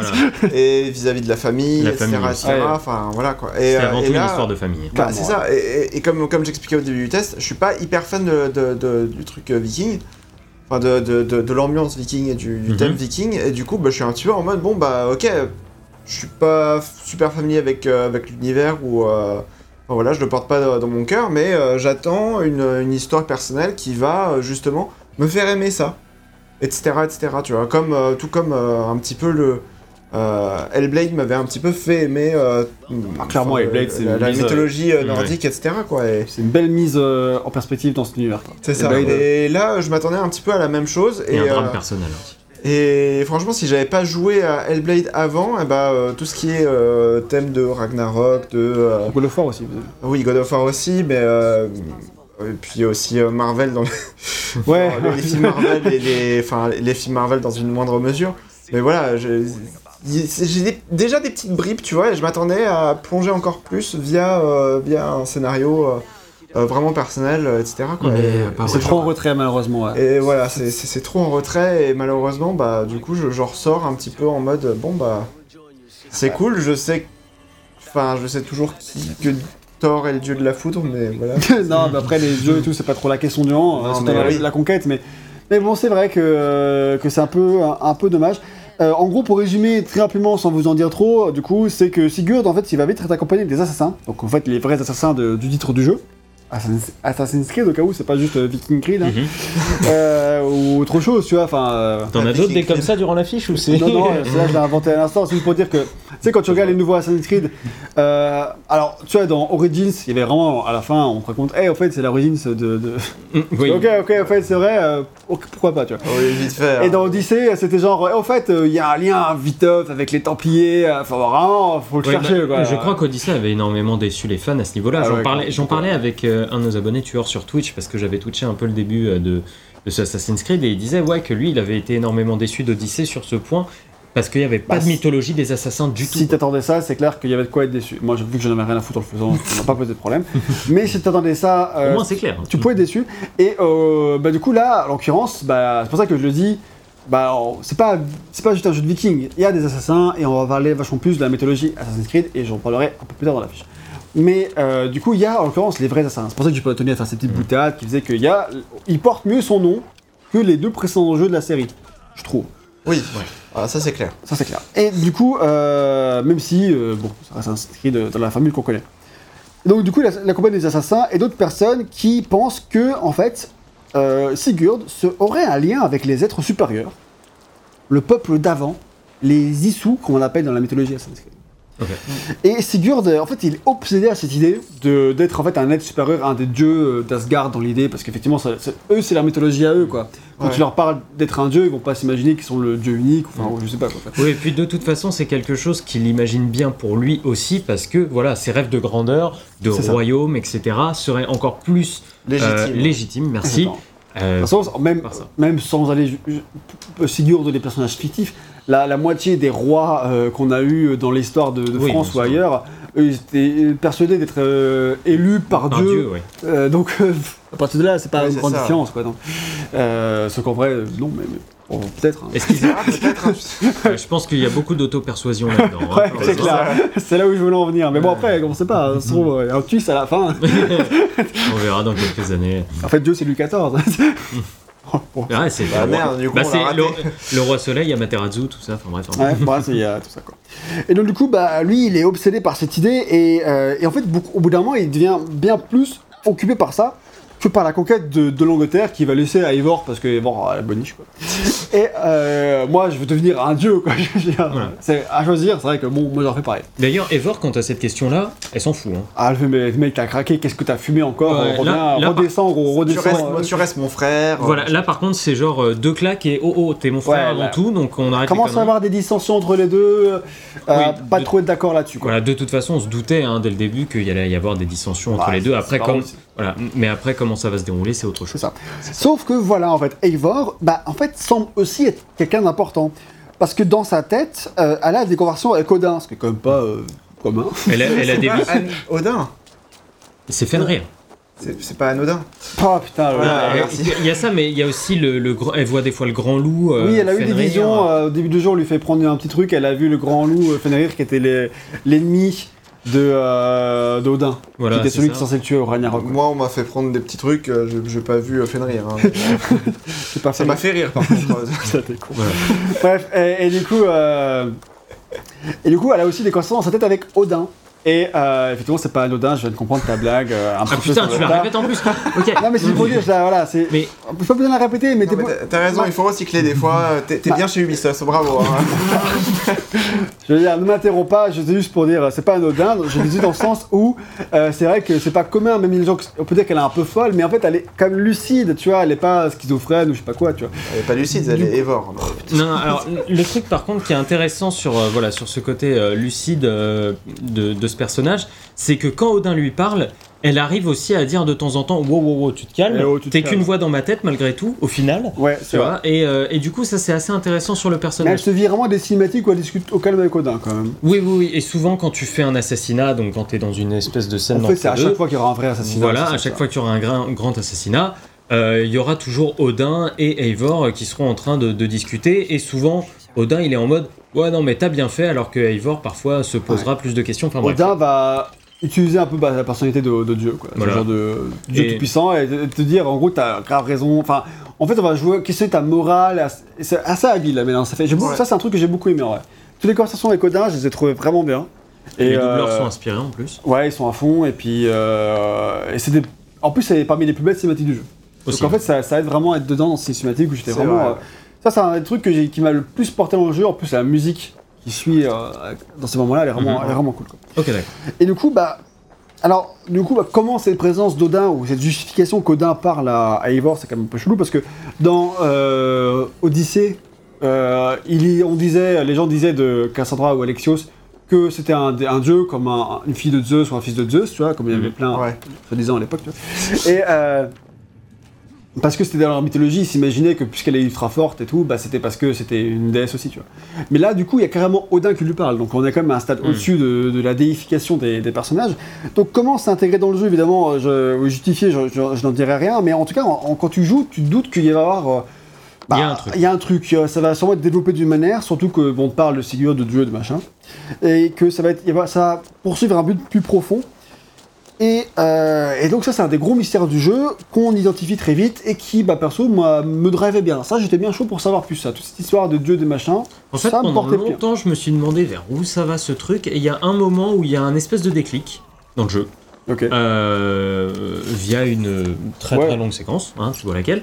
Euh, et je dis, ok d'accord, ça peut être cool à ce moment-là. Ouais. Bon voilà, je ne dirai pas plus, mais c'est vrai qu'il y a ça. Et euh, l'occasion de caser au passage qu'on parle des dieux de machin, et que dans la mythologie d'Assassin's Creed, les- le peuple d'avant, supérieur machin, c'est les Issus. Et ben ils sont... euh, ils- je trouve qu'ils ont jamais été aussi bien intégrés dans l'histoire d'Assassin's Creed. Enfin, en tout cas, pas dans l'histoire dans l'histoire du passé. Oui, c'est ça. Parce qu'en fait, avant les Issus, c'était toujours un délire du présent. Et le passé restait très terre à terre, sauf quand il y avait un artefact, un coup qui donnait des gros Mm. pouvoirs ou des machins. Mais c'était relativement rare, c'est des séquences euh, éparses dans, dans les histoires du, du jeu- du jeu, quoi. Mais le passé restait quand même terre à terre, et c'est toujours le, présent avec Desmond, des machins et compagnie qui partaient Ah. en couille, quoi. Sauf dans Odyssey, mais où, vers la fin, en fait, dans le, le passé Oui. mené avec. Ouais. euh, mais c'était quand même assez rare, tu vois. Mais là, Ouais, je c'est trouve ça, que ouais. dans le délire Issou est vraiment intégré vraiment dans l'histoire même du. Oui, ça fait toujours rire quand tu dis Issou, parce qu'avec le, le même et tout qu'il y a eu avec. Bon, voilà. 2025. Et euh, du coup, bah, euh, en fait, euh, c'est vraiment bien intégré. Et en fait, avant, moi, je, c'est toujours un truc qui me, me plaisait pas, parce qu'en fait, vu qu'en fait, ça, le présent, il a toujours une part très euh, peu importante Mhm. dans l'histoire du, du jeu. Enfin, elle représente très peu de temps de jeu, tu vois, par rapport au reste. Genre, d'un coup, on te rappelle qu'en fait, il y a un gros délire. euh, et- En fait, deux choses. Ça fait un, très fourre-tout. Deux, énorme facilité scénaristique. Quoi. oui, pas- Parce que c'est très. Oui, c'est un peuple qu'on comprend pas trop, donc on va pas trop vous l'expliquer. Ah, ouais, ouais. Certainement parce qu'on l'a pas trop écrit non plus. hein. Ouais, Voilà. ouais. Et clairement, ça a été écrit au fur et à mesure. Ça, je pense qu'il y a. Bon, il n'y a pas de doute hein, dans la question. euh, voilà. Ouais. Et, euh, mais là, du coup, euh, c'est vraiment. euh, vu que c'est intégré vraiment, les questions des issues, des machins sont intégrées euh, dans les questionnements que se posent les personnages dans le passé, bah, je trouve que du coup, ça ancre vachement plus le lore Assassin's Creed dans la, thème, prin- le- la trame principale. Et ça fait que du coup, bah, en fait, tu l'acceptes plus en tant que joueur. Puisque en fait, on te dit, bah, c'est comme ça, c'est comme ça, c'est comme ça. Et que ça, c'est en lien avec tel mystère que tu as là, tu fais, ouais, ok. C'est une histoire bizarre, mais bon, pourquoi pas, tu vois. Enfin, tu vois, euh, euh, je l'accepte parce que ça sort pas de nulle part, c'est vraiment intégré et je trouvais que c'était pas mal. Et, et aussi parce que si, que tu l'acceptes ou non dans le lore, ça a finalement très peu de conséquences sur l'histoire que tu vis. Et bah, du coup, justement, dans le, dans le Assassin's Creed Valhalla, ça, ça va loin quand même. oui, oui, non, mais par- je sais par rapport à ce que tu m'as raconté, puisqu'il m'a quand même raconté un petit peu la suite. hein, Ouais, que je je sois- savoir. j'ai dû une au jus. Euh, mais ce que je veux dire, c'est que que tu t'intéresses à ce lore Assassin's Creed ou non, c'est pas grave, puisque ce que te raconte le jeu Oui, en oui. lui-même par rapport à ça reste ça, intéressant. Tu peux, euh, voilà, tu peux te focaliser en plus sur autre chose si t'as envie, quoi. Voilà. Mais je veux dire, euh, mais je trouve que c'était vachement bien. En plus, euh, même si il y a des trucs qui sont un peu bizarres évidemment parce que ça reste bi- étrange, mais euh, je trouve que bah, toute la fin notamment. euh, tout euh, va vraiment loin par rapport à tout ça et euh, donne lieu à des révélations qui sont, je trouve, euh, assez chouettes. Et alors, il faut vraiment pouvoir accepter, être en mesure d'accepter un peu ce, ce lore et cet univers. Si t'es vraiment réfractaire à 300%, peut-être que t'auras du mal. Mais je trouve qu'ils ont réussi à bien l'intégrer et que du coup, ça donne lieu à ces séquences de fin qui sont vraiment assez stylées et qui sont cool. Quoi. Et surtout, enfin, il y, a- il y a un truc aussi, c'est que t'es pas obligé d'avoir fait les Assassin's Creed précédents pour comprendre euh, les implications des issues dans. euh, ouais, ce parce que finalement, euh, Là, ça se contient très bien, en fait, ça, ça, C'est ça- vrai. ça fait un vrai. euh, un petit package, en fait, qui est indépendant, quoi. c'est vrai. C'est clairement, c'est bon à signaler parce que même si t'as rien suivi, je pense que tu peux clairement t'accrocher aux branches et, et comprendre le délire parce qu'il est bien contenu, effectivement, comme, comme tu le, le dis. À noter que pour cette quête, on recommande quand même de faire la partie qui est annexe, celle-ci, euh, qui, en fait, pour résumer sans tout sans spoiler, c'est euh, t'as des missions données par euh, Valka, qui est euh, la, la chamane du village. Ah oui, oui, Et- mais la chamane du village, en fait, elle, elle arrive un peu plus tard en Angleterre, parce qu'elle est restée un peu en Norvège pour un truc scénaristique qui fait que. Et du coup, elle, elle arrive un peu plus tard, et, et là, elle te donne ces missions-là, et elles sont en fait importantes pour mieux comprendre tout ce qui était la fin du jeu. Tout à fait. Savoir que RL, lui, il avait pas fait ça avant de faire la fin du jeu, donc il a. Ah ouais il a- Ouais. Ah en putain, fait, c'est dommage. Et moi, je- après, il les a fait ensuite, Oui, mais bon. mais du coup, moi, après, je lui parlais de trucs, il me disait. De quoi tu parles, gros alors, Vous êtes qui? Alors que, alors que moi, tu sais que j'ai fait ça avant ma deuxième quête en Angleterre, avant la deuxième truc, euh, gros truc en Angleterre, quoi. Donc, euh, bah ouais, mais bon, Ouais, bah oui. j'avais passé mon temps sur autre chose parce que j'ai. Ça va, ça va. Bon, tu parleras de ta manière de jouer un peu, un Ouais. peu plus tard. Mais c'est vrai que ça fait que du coup, euh, Ah en ouais, fait, il y a j'ai- beaucoup de, ça a beaucoup d'importance pour comprendre toutes les applications de la fin. Mais si t'as pas fait ça, tu vas passer à côté de plein de choses. quoi. Alors, ça, en fait, ça passe. C'est juste que t'es un petit peu. en- Enfin, t'arrives à la fin du jeu et tu fais. Euh, je comprends pas. euh, Il y a des tout. applications qui m'échappent là. C'est ça, mais, euh, mais d'un autre côté, c'est pas. euh, Enfin, c'est. Ça, ça, ça- enfin, tu peux quand même apprécier la fin dans une, dans une certaine mesure. Alors que moi, j'avais des petits twists qui faisaient genre, oh, j'ai vu vraiment des petits moments de, ah Ouais. ouais, ça c'est cool ça, tu vois, et Ouais, j'ai pas vu venir et des trucs comme ça, tu vois. Et euh, donc, du coup, même en le faisant après, après coup, euh, bah. Enfin. tu utilises les liens à, à rebours, quoi. C'est ça, ouais. Et euh, faut juste que tu. Enfin, c'est les questions que tu te posais pendant la fin, tu te dis Ah, d'accord, c'est pour Ouais, ça que. Enfin, t'as la, réponse euh, Voilà. après coup, quoi. Et pas Enfin, sur le moment, mais euh, du coup, Donc, comme, euh, comme on expliquait, c'est mieux d'avoir fait ça. C'est pas obligatoire comme dit IRL, c'est bien de le savoir. C'est bien une des rares seuls jeux de jeu qui est pas obligatoire et pourtant elle est vachement plus intéressante que les trois quarts de- des zones que tu dois Mais, faire. mais- mais voilà, mais moi je pensais vraiment que c'était un, un, Un délire. Un, délire, un délire des développeurs, ou alors euh, juste, euh, ouais, genre ils se sont fait plaisir euh, artistiquement et, euh, et scénaristiquement et tout, et euh, genre, bon bah ok, c'est cool quoi, mais euh, je m'en bats un peu les couilles. En, En fait, euh, RL, il, il- il- il a lancé la mission, il a fait Ah, c'est sympa, et il a quitté la mission. Ah, ok, cool. Alors qu'en fait, c'est bien parce qu'il était sur PS5, parce que sur PS4, euh, ça met 5 minutes à charger littéralement. Donc, donc, quand, Donc en fait, quand tu tu y es, tu y restes. restes, hein, tu, tu veux pas quitter la mission. Hein. Alors que quand je l'ai lancé sur réfléchis à PS5, deux fois pour ouais, le- c'est- quand je l'ai lancé sur PS5, j'ai fait Ah bah 10 secondes, bah. À puissance de SSD, s'il vous plaît, monsieur. Pour une fois. Voilà. donc, euh, donc voilà un petit peu ce qu'on avait à dire. Voilà sur la quête principale d'Eivor avec euh, les points faibles et les faiblesses, vous les avez, je pense, euh, comprises d'après ce qu'on a dit. On va continuer sur l'histoire principale, mais du coup pas l'histoire personnelle, mais qui est l'histoire de la conquête de l'Angleterre en lien avec tous les événements historiques que j'ai décrits plutôt dans ce test.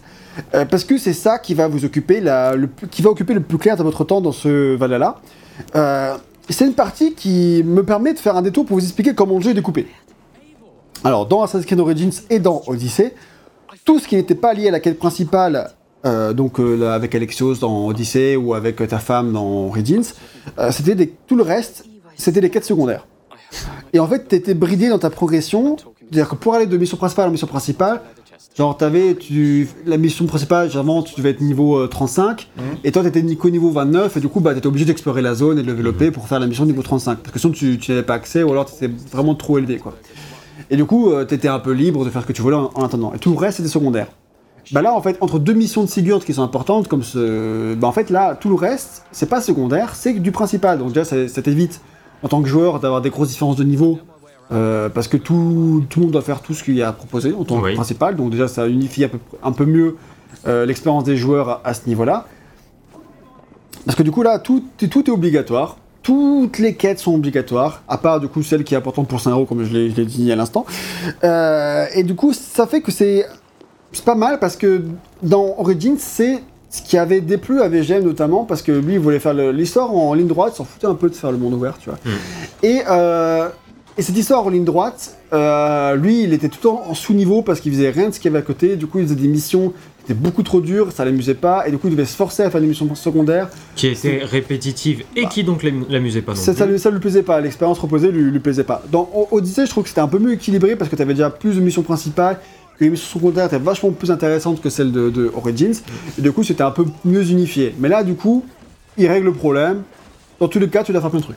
Ouais. Dans tous les cas, tu t'es obligé faire. de faire plein de trucs. Donc ils s'en foutent que tu commences par le truc recommandé niveau 20 ou niveau 50. De toute façon, il faudra que tu fasses les. Sachant que dans Odyssey, par exemple, euh, tu avais parfois des missions qui suivaient. Genre, vu que c'était la carte de la Grèce avec tout ce qui est- s'impliquait de flotte et d'îles, tu avais par exemple une île où tu avais toute une succession de missions qui faisaient toute l'histoire de cette île-là. Et du coup, bah, Valhalla, il reprend un peu cette idée-là, dans le sens où dans chaque région du jeu, tu as une histoire. Ouais. Une histoire qui se découpe un peu comme un conte en soi. C'est-à-dire avec euh, la situation initiale, Le contexte. euh, le, le contexte, le, le point de départ, l'élément perturbateur, les péripéties et à la fin, euh, la conclusion. Tu vois, genre, euh, t'as le, tout le schéma narratif classique d'un récit dans chacune des régions euh, du jeu. Tu peux arrêter de nous faire vomir, euh, s'il te plaît. Euh, et par contre, peux- si tu veux, dès que, tu, dès que possible, nous montrer la carte pour qu'on voit à peu près toutes, euh, toutes ces régions, Ouais, parce que ce serait cool. bah j'aimerais bien aussi. Ouais, bah dès qu'on a la fin des, des cinématiques, t'inquiète. Voilà, sauf que... Bon, voilà, c'est clair. Sinon, je... hop, voilà. Et Et voilà, du coup, on va donc, du voir coup, on peut voir que... euh, Il y a plein de choses à faire. Et moi, la première fois que j'ai vu cette carte, je me suis dit, ah, ça va, c'est pas si grand que ça. Euh, non, j'ai vu ça, j'ai fait oh mon dieu. Mais moi, en fait, quand tu, quand- parce qu'en fait, quand tu dézoomais au Odyssey, ça paraissait plus grand. Mais en fait, il y avait beaucoup de flotte. Oui, oui, Et oui. du coup, bon, euh, il y a beaucoup plus de terre ici. oui, et puis euh, chaque lopin de terre est un, est un endroit quoi. Et, t'as- Donc, et en fait, euh, ça, c'est dézoomé. Mais quand tu zoomes, tu peux zoomer plein de fois. Tu peux, tu peux, ouais, c'est vraiment grand, en fait, finalement. euh, c'est très grand. C'est vraiment très, très grand. Et euh, chacune de ces régions, donc on peut voir là, en bas à droite, t'as le Lincolnshire, ça se voit dans l'écran, c'est bon. euh, l'Essex, le Kent, t'as enfin, as plein, et chacune de ces régions-là, dès que c'est délimité par une petite frontière, raconte une nouvelle histoire. Et donc ça, il y en a une quinzaine en gros, je crois. On en a raconté une quinzaine, un peu plus peut-être. Ouais, un truc comme ça, ouais. Et, euh, et du coup, bah, ça fait beaucoup, beaucoup d'histoires. Et euh, ça fait... c'est euh, 15 fois 2 heures à peu près déjà, Bah, deux heures, euh, ouais, une Oui, heure et demie, c'est- les heures, c'est un minimum. hein, pour les plus courts. pour les faire en ligne droite. Ouais. Tu les fais en ligne droite parce que c'est ce que RL a fait. Mais moi, c'était... euh, J'ai passé plus euh, du 3-4 heures par zone. Voilà, alors que du coup RL, toi t'as mis 53 heures pour finir le jeu, C'est ça. et euh, toi Gag t'as mis Bah, j'ai une 100 heures. 90 à peu près. Ouais, j'avais du temps en plus sur mon jeu parce que vu que le jeu est mais 150 ans à se lancer sur une PS4, euh, je le lançais et je partais faire un autre truc parce que j'avais le temps de faire pas mal de choses dans la vaisselle ou un truc et il était toujours pas lancé. En en- en gros, le matin il partait de- au boulot, le soir il rentrait, ça y est, ça avait C'est fini bon, de charger. Basiquement, c'est ça. Non, ouais. En fait, en vrai, ça doit mettre peut-être 5 minutes, 2, 3 minutes, 4 minutes, mais c'est c'est chiant quoi. Donc, du coup, je fais un petit truc et quand je reviens, il s'est peut-être passé plus que ça. Donc, en fait, à chaque Ouais. fois que je lançais le jeu, je me. Dans tous les cas, t'as mis entre 90 et 100 heures. Ouais, c'est c'est la bonne estimation, je pense, pour estimer mon temps de jeu. Et euh, du coup, euh, voilà, ça fait, ça fait quand même pas mal, euh, pas mal de choses. Et euh, c'est pas tout, parce qu'il y a encore des zones supplémentaires surprises qui n'apparaissent pas sur cette carte. Euh, Donc euh, voilà, euh, Surprise. c'est surprise Des surprises. Parce que bon, à un moment, euh, pour, pour rien cacher, quand j'étais à, ouais, à peu près à genre 30, 30 heures du. 30, enfin, 30, 30, 35 heures du jeu, euh, j'étais un petit peu en mode Ah bon, bah. Ça va, je vois. Enfin, en gros, il te, il te- il te dévoile les régions au fur et à mesure. C'est-à-dire qu'en gros, tu vas dans ton. Pour, pour, pour expliquer rapidement, mais tu vas dans ton, dans, dans- dans ton camp, dans ton, dans, ton, dans ton truc, et puis on te dit euh, Bon, il faut que tu choisisses une région avec laquelle tu vas t'allier. Et, euh, et au bout d'un moment, bah, moi j'étais en mode, bon bah ok, euh, moi il me reste plus que 2-3 régions avec lesquelles je dois m'allier et c'est bon quoi. Et bah non, parce qu'en fait on te les dévoile au fur et à mesure les régions. Donc on, Bah te, oui. on te dévoile euh, des- les régions par paquet de 5, tu vois, dans, dans l'idée. Et euh, du coup, bah euh, moi j'étais en mode, bon bah ok, euh, sur, euh, sur les. Pas encore. Ouais, pas, encore. Euh, genre, je, y a- je vois 10 régions au total et il m'en reste plus que 3 quoi, donc euh, ça Ouais. va, j'ai- je suis- quasiment à la fin du jeu. Et en fait, non. Non, il y en a encore après, il y a effectivement des, des régions en plus qui sont, euh, Même pas sur la carte. qui sont pas sur la carte, enfin voilà, c'est c'est des trucs un peu, un peu bâtards comme ça. Et euh, Pareil. mais ouais, tant qu'on est dans le, dans, dans- dans le scénario, ouais, tu voulais... Tu... D'accord, ok, bah c'est original. Appui de pile. Non, non, j'ai- mis la manette à recharger, mais bon, Ah, ok.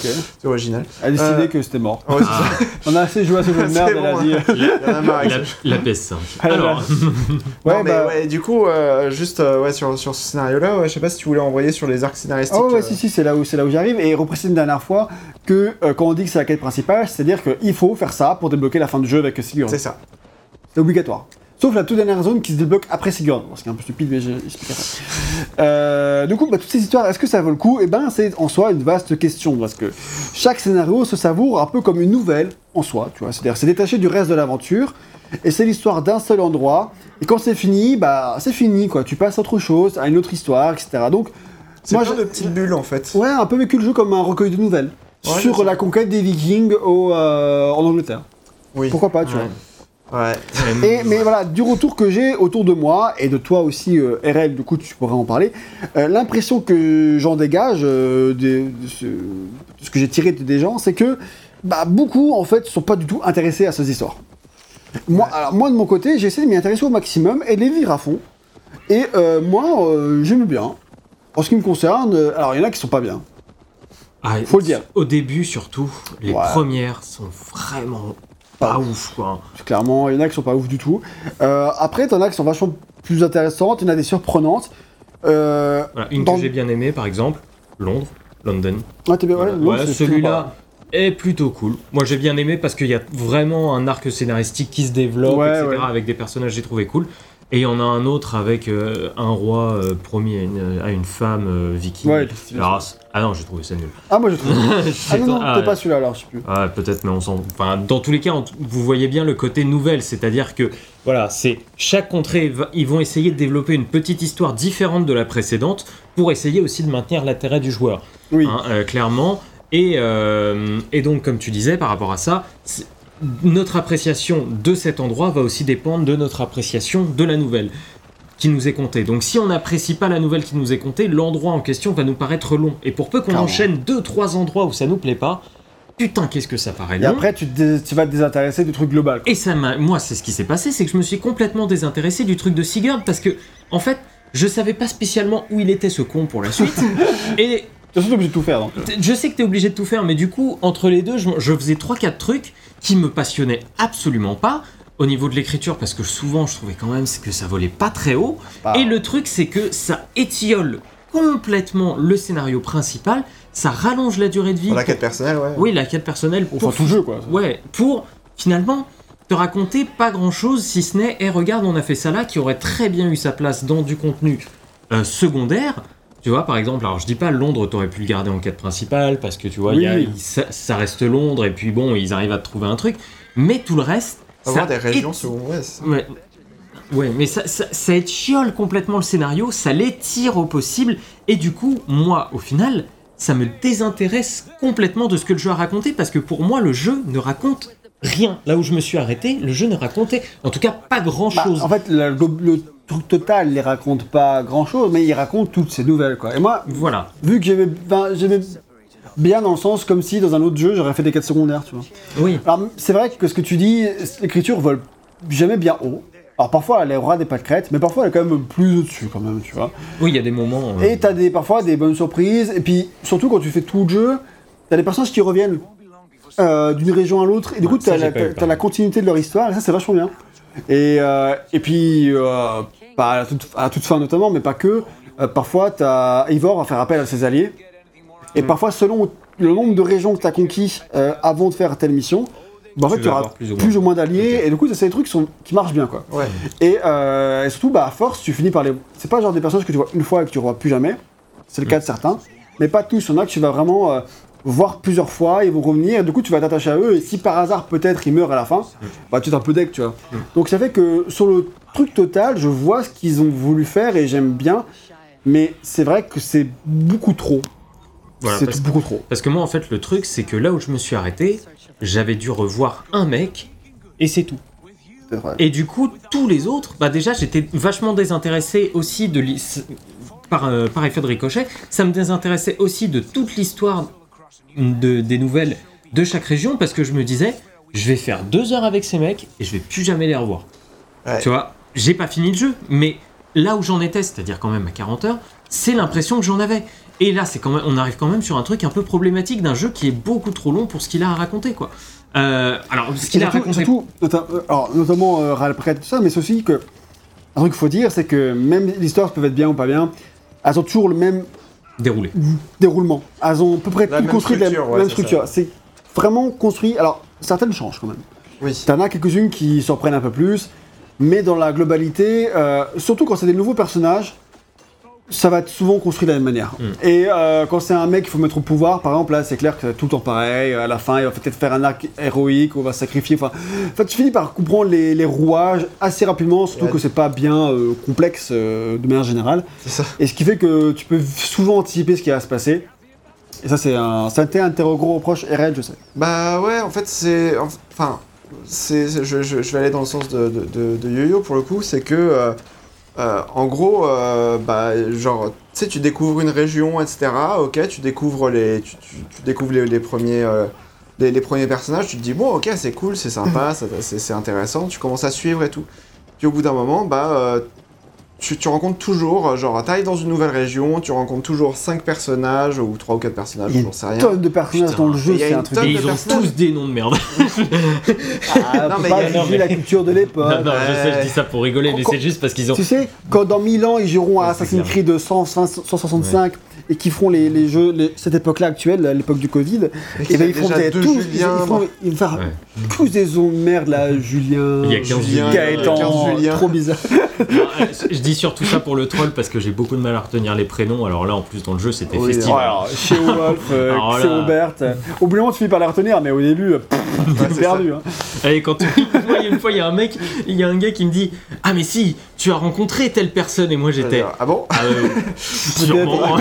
C'est te dis. euh, Mais le truc c'est que ouais à chaque fois on te, on te à chaque région genre t'as t'as- ouais euh, pour, pour reprendre le chiffre de, de, de gag c'est genre t'as t'as une douze quinzaine de régions t'as cinq personnages principaux à chaque fois auxquels tu vas parler vachement plus de secondaire. euh, vachement plus de secondaires et euh, et, et, et, et le, le, le truc c'est que au bout d'un moment bah t'es en mode bah ok bah c'est bon hein, t'es Tes personnages numéro. Euh, t'es le Oui, personnage tes personnages numéro, euh, fonction. euh, Ouais. 56. En tout cas, euh, moi, au bout d'un moment, c'est bon. Je... On peut pas en reprocher aux auteurs de pas avoir fait leur travail. Ils ont écrit. Alors, là, ils les ont, auteurs, ah, là, ils, ont, écrit. Il y, a, il y a pléthore d'écriture et de personnages. ils ont, alors, ils ont, ils ont bossé. Hein. Mais comme on Ça, y a dit, pas de doute. Hein. savoir écrire, c'est aussi savoir enlever le gras. Ouais, mais ça, c'est Bah, le mais problème, ça, le problème, c'est que c'est la direction globale qui doit Voilà, faire ça. Là, les auteurs indépendamment, ils... Ah oui, on leur a demandé de faire tant d'histoires, ils ont fait tant d'histoires. Puis hein, surtout, euh, il y a un auteur, il a dû faire trois, trois régions. Enfin, tu vois, Ouais. par exemple, on sait rien comment ça marche, mais euh, dans l'idée, euh, ça se trouve. euh, Mais, mais voilà, effectivement, euh, genre, euh, genre tu, tu rencontres euh, genre une cinquantaine de personnages secondaires. Euh, au bout d'un moment, bah, moi, j'ai, tu, tu, tu refais souvent les, les- enfin, la structure est souvent la même entre les régions au niveau des arcs scénaristiques. Et des fois, il y a même euh, effectivement comme euh, certains arcs scénaristiques où c'est vraiment euh, genre la même chose, quoi. Ouais, t'en as quelques-uns que c'est vraiment la même Genre, chose. euh, ouais, genre surtout au début du, du, du, du jeu, Ouais, où euh, en gros, t'as l'impression que, bah putain, mais moi je, je, je- connais, je sais que comment est-ce que ça va déboucher. Mhm. Il y aura une invasion de forteresse comme on a vu au début Ouais, du ouais, test. Euh, ou alors, euh, bah du coup, on va devoir faire la course-poursuite du gars. Ou alors, on va devoir faire euh, une phase d'enquête pour Ouais, pouvoir ouais. savoir ce qui s'est passé en, derrière. en termes de séquence de gameplay, c'est que la ça varie pas. Quoi. En fait, c'est ça, Ça- faut, faut bien voir que euh, la structure narrative. Répétition narrative applique une répétition Ah, gameplay aussi. Voilà, et du coup, euh, on est toujours à dire Ah, euh, on va attaquer cette forteresse. Bon, tu sais comment ça va se finir, donc tu sais que tu vas attaquer la forteresse, tomber sur un boss ou un espèce de mini-boss, le tuer, et après, euh, c'est fini. Mais, effectivement. mais parfois, c'est, parfois c'est bien, tu vois. Parfois, Ah, il y parfois a- il y, a- oui, il y a des moments où où il y a vraiment des, des, des arcs qui m'ont plu et que j'ai, j'ai Ah oui, kiffé oui, non, et moi tout. aussi. Et euh, où à la fin, t'as des espèces de petits twists et, et ça- et parfois ça marche bien. Et, et là où ça marche bien, c'est aussi quand ils font des choix. Parfois, ils te donnent des Oui. choix à faire et ça, c'est- je trouve ça vachement cool. Et après, Voilà. t'as les conséquences de ces choix aussi. Voilà, euh, euh, c'est ça, pas, c'est cool. pas tout le temps par contre. Ou alors peut-être parce que parfois j'ai fait les bons choix et du coup il n'y a pas de conséquences. Ouais, arriver. Mais euh, parfois il y a des trucs, genre on demande, il y a un traître, tu dois me dire lequel c'est. Alors tu fais, waouh. Ouais, Ah ouais. Tu vas chercher les indices Ah, si c'est le, si c'est la une des premières zones, il est quand même super obvious. Euh, Bah je sais pas. Non, pas- il y a, deux ou trois traits que plusieurs tu vas trouver. Ah, euh, Mais euh, au sud du début du jeu, moi j'ai vraiment beaucoup réfléchi et j'étais pas sûr de mon choix. J'avoue. euh, Euh, et alors? Bah moi j'ai jamais vu de conséquences à ça donc je pense que j'ai trouvé la bonne personne. Mais. Oui, oui, je pense mais aussi. ouais. pas sûr quoi. C'est pas trop compliqué parce qu'ils te répètent les indices et tout. euh, vraiment, si t'as pas suivi, Ouais, si, tu t'endormais euh, jusqu'à présent, te répète un petit peu les indices avant que tu fasses ton choix, donc ça ouais, va. mais j'ai trouvé que euh, genre tu pouvais vraiment suspecter les trois personnes, tu vois, dans l'idée. Oui, euh, oui. Et du coup, euh, c'est à toi de faire ton jugement de qui paraissait le plus. sûr.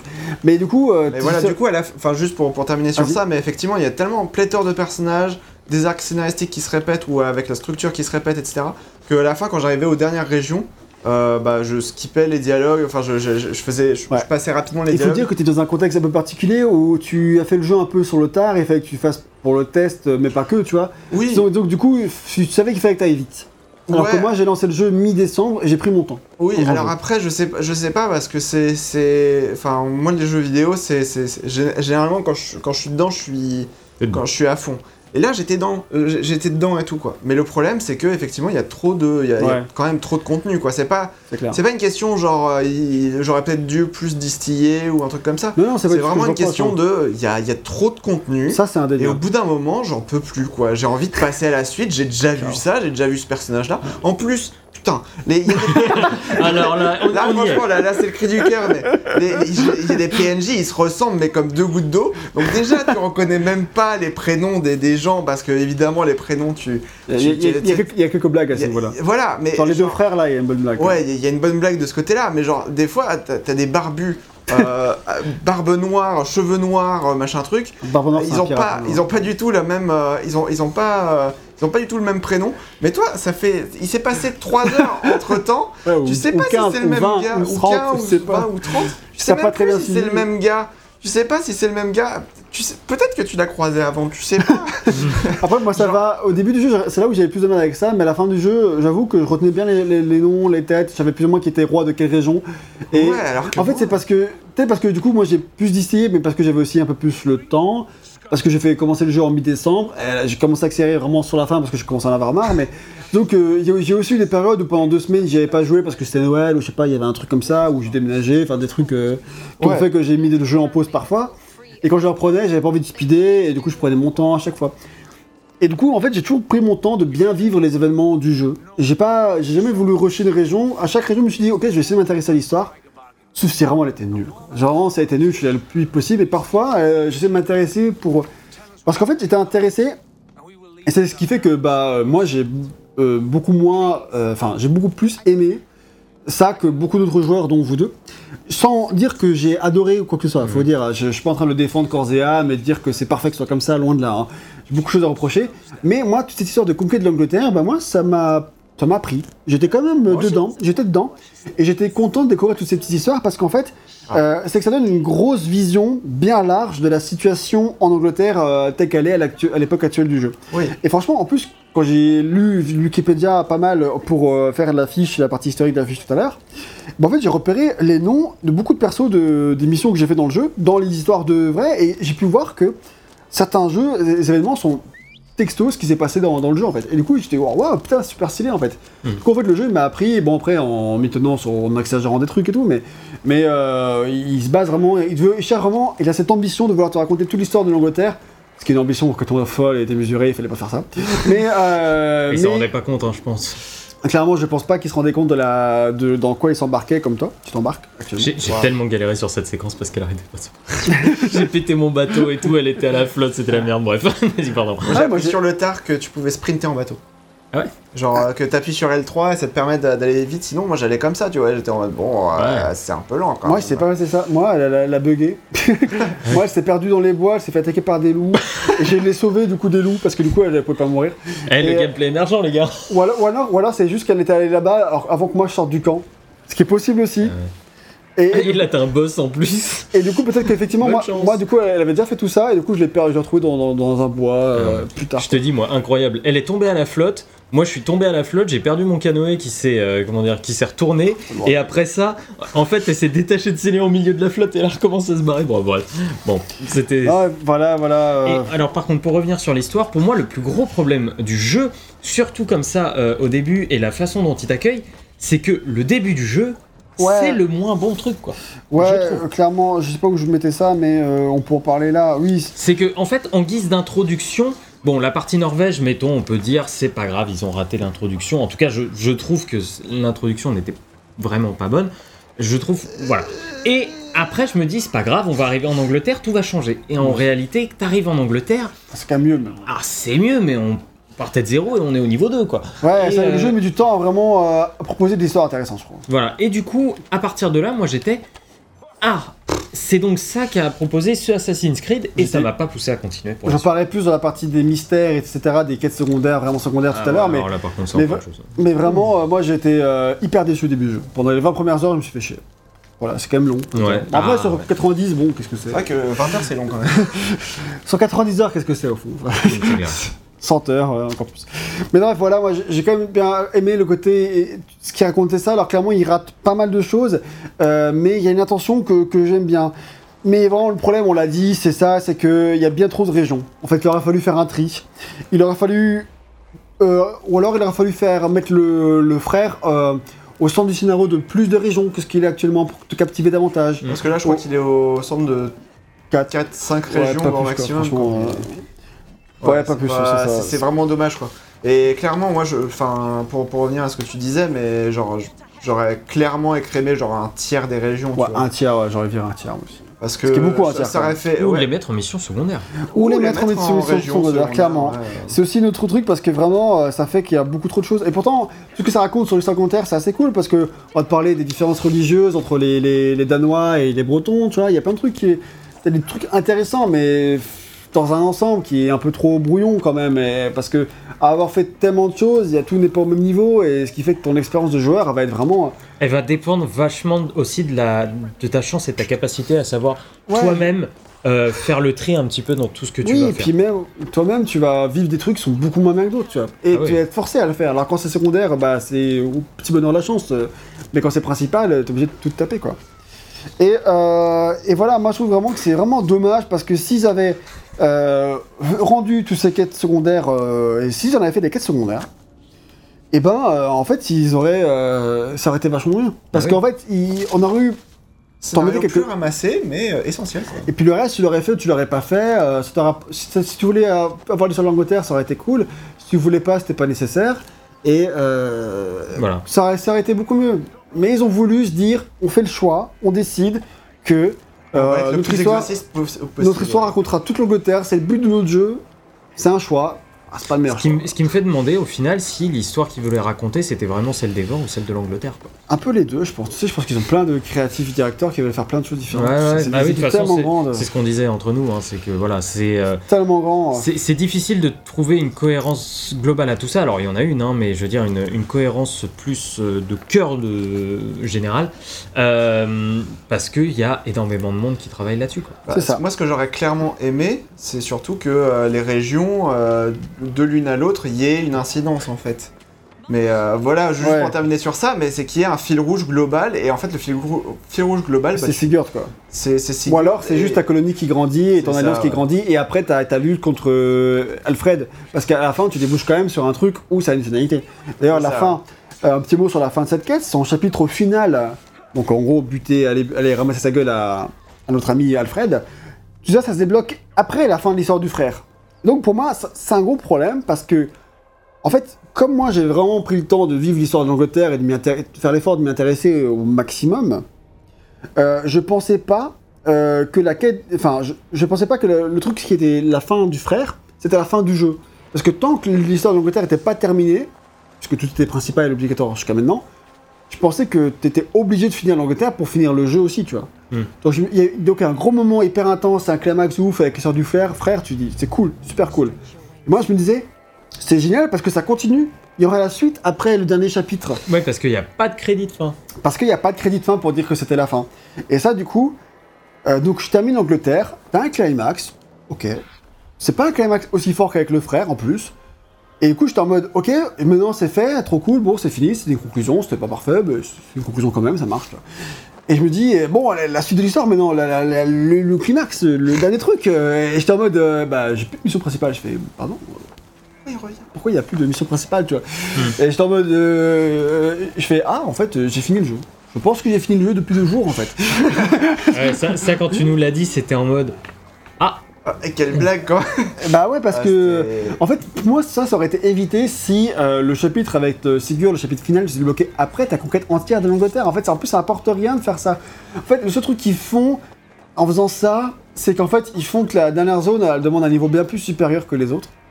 Et du coup, ils se disent juste que, bah, en fait, ça te fait du endgame, ça te fait juste que dès que tu as fini l'histoire principale avec Sigurd, si tu as envie de continuer pour avoir la fin de l'Angleterre, tu peux, ça te fait du jeu en plus. En fait, t'as tellement de jeux dans le jeu, t'as pas besoin de rajouter du temps de jeu, t'as pas besoin de forcer en plus, euh, tout ça, enfin, t'as déjà largement Et assez. le truc qui est intéressant par rapport à ce que tu dis, c'est que tu sentais que t'avais pas fini le jeu aussi. Ah. Quel- D'une certaine manière, tu en vois. fait, si ça avait été l'inverse, si j'avais fini l'Angleterre et après c'est Sigurd, j'aurais dit ok, c'est la fin.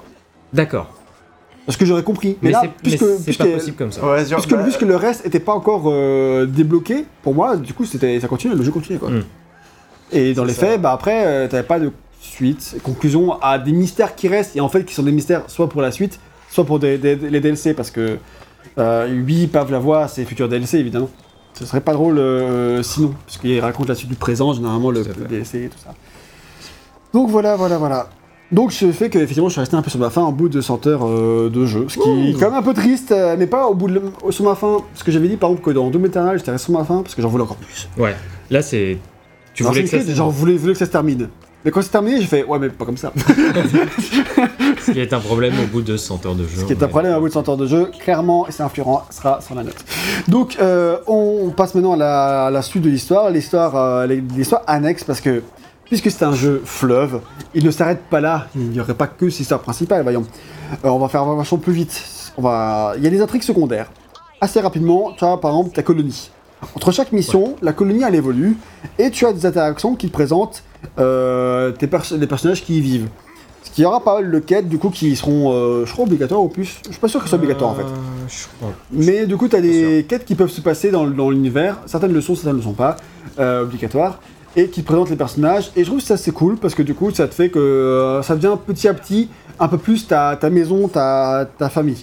Mais par rapport à Red Dead Redemption 2 qui est sorti deux ans plus tôt, en termes de camp et de vie de famille avec tes PNJ, euh, on est à En fait, le- 300 km En au-dessus. fait, le problème, c'est que tu viens, tu parles à deux mecs qui ont quand même pas grand chose à te dire de plus que d'habitude, Non, a- t'as jamais vu aussi. Voilà. Euh, et la plupart du temps, ça s'arrête là. Tu viens pour construire deux trois trucs et puis tu t'en vas. Là où le camp de Red Dead Redemption 2 euh, Ouais. était, bah, comme tu dis, une vraie vie de famille. Tu t'arrêtais, tu buvais ton café. En fait, tu avais plein d'interactions à l'intérieur Ouais, de ce camp-là. Alors là, le nombre d'interactions est extrêmement limité. On va te dire, est-ce que tu veux faire ta clique? Ouais, ok. Et à ce moment-là, ce qui aurait été intéressant, c'est genre tu te lies avec des gens du village et tu te dis, ah putain, lui, euh, peut-être Ouais, que je peux l'avoir dans mes potes, tu vois, euh, de voyage. Mais c'est pas le cas.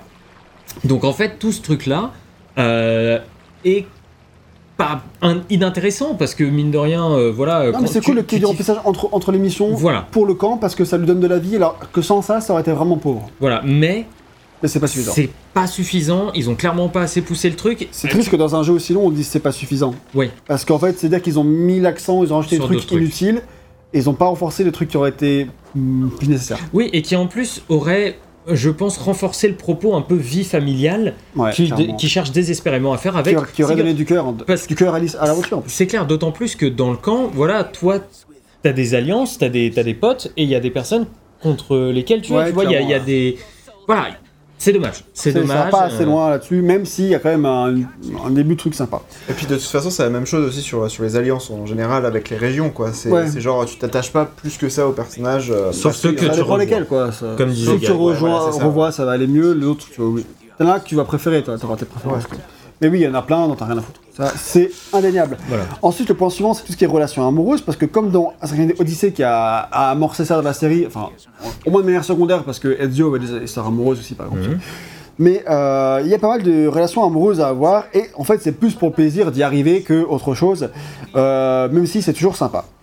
Euh, mais un truc que j'ai bien aimé, cela dit, c'est qu'il y a une relation longue que tu peux avoir. Parce que, alors que Cassandra ou Exeus dans, dans Odyssey ne pouvaient pas avoir de relation longue, c'était juste des petites amourettes par-ci par-là. C'était rigolo, mais ça s'arrêtait là. Mais là, en fait, vu que tu peux avoir une relation longue euh, qui se passera euh, dans ta ville, en fait, et ben euh, dans ton village, ben, en fait, ça fait. Déjà, ça, ça renforce un peu plus l'intérêt du village en soi. Et en plus, ça donne du coup un peu plus de, de cœur à l'ensemble. Ça, j'ai trouvé que c'était bien. Euh, voilà. Et parmi toutes les relations que tu peux avoir dans tout le jeu, Ouais. il y a une relation qui est une relation d'adultère. Et toi, RL, tu faisais un petit, euh, petit parallèle euh, rigolo. On va pas, on va pas euh, réétayer dessus parce qu'on a Oui. bien parlé au début du test, mais effectivement, ouais, quand c'était marrant parce que du coup, ce qui est ressorti sur sur Ashraf Ismail l'été dernier, c'était que souviens-toi de l'été dernier. c'est que c'est que effectivement genre une partie de toute la tout le scénario de Assassin's Creed Origins était un petit peu autobiographique. Le fait de perdre son Ah, fils ou je sais pas quoi. Euh, je crois qu'il a pas vraiment perdu son fils ou je sais plus quoi, mais en tout cas que du coup il, Bon, il y avait un rapport à sa vie. ouais, il y avait un rapport à sa vie, etc. Et, euh, et de façon euh, très ironique, et bah, tu as un peu la même chose en fait dans, euh, dans ce jeu-là, c'est-à-dire que cette relation d'adultère, euh, voilà. Bon, heureusement, Eivor ne se fait pas virer de son camp. voilà, c'est ça.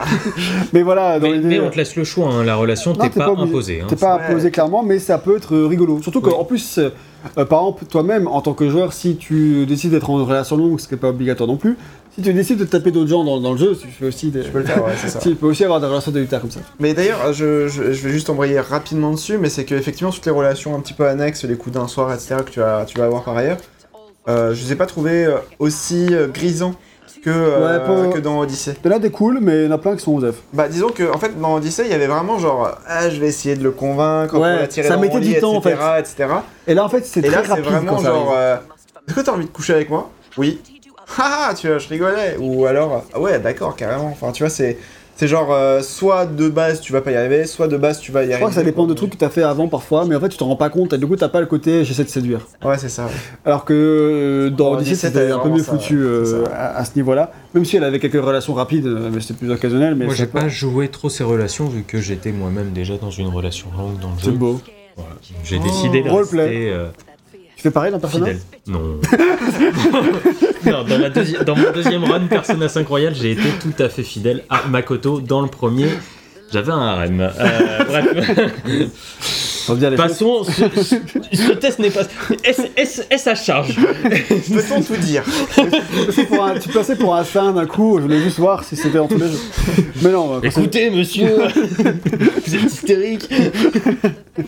Et voilà, bon, cette cette petite digression sur les, sur les euh, relations d'Eivor me permet de faire un petit parallèle sur Eivor en elle-même parce que. Sur ma vie? Non, c'est qu'en fait en Odyssée, bah, moi j'étais complètement tombé amoureux de Cassandra, enfin amoureux dans un sens large, j'adorais le personnage.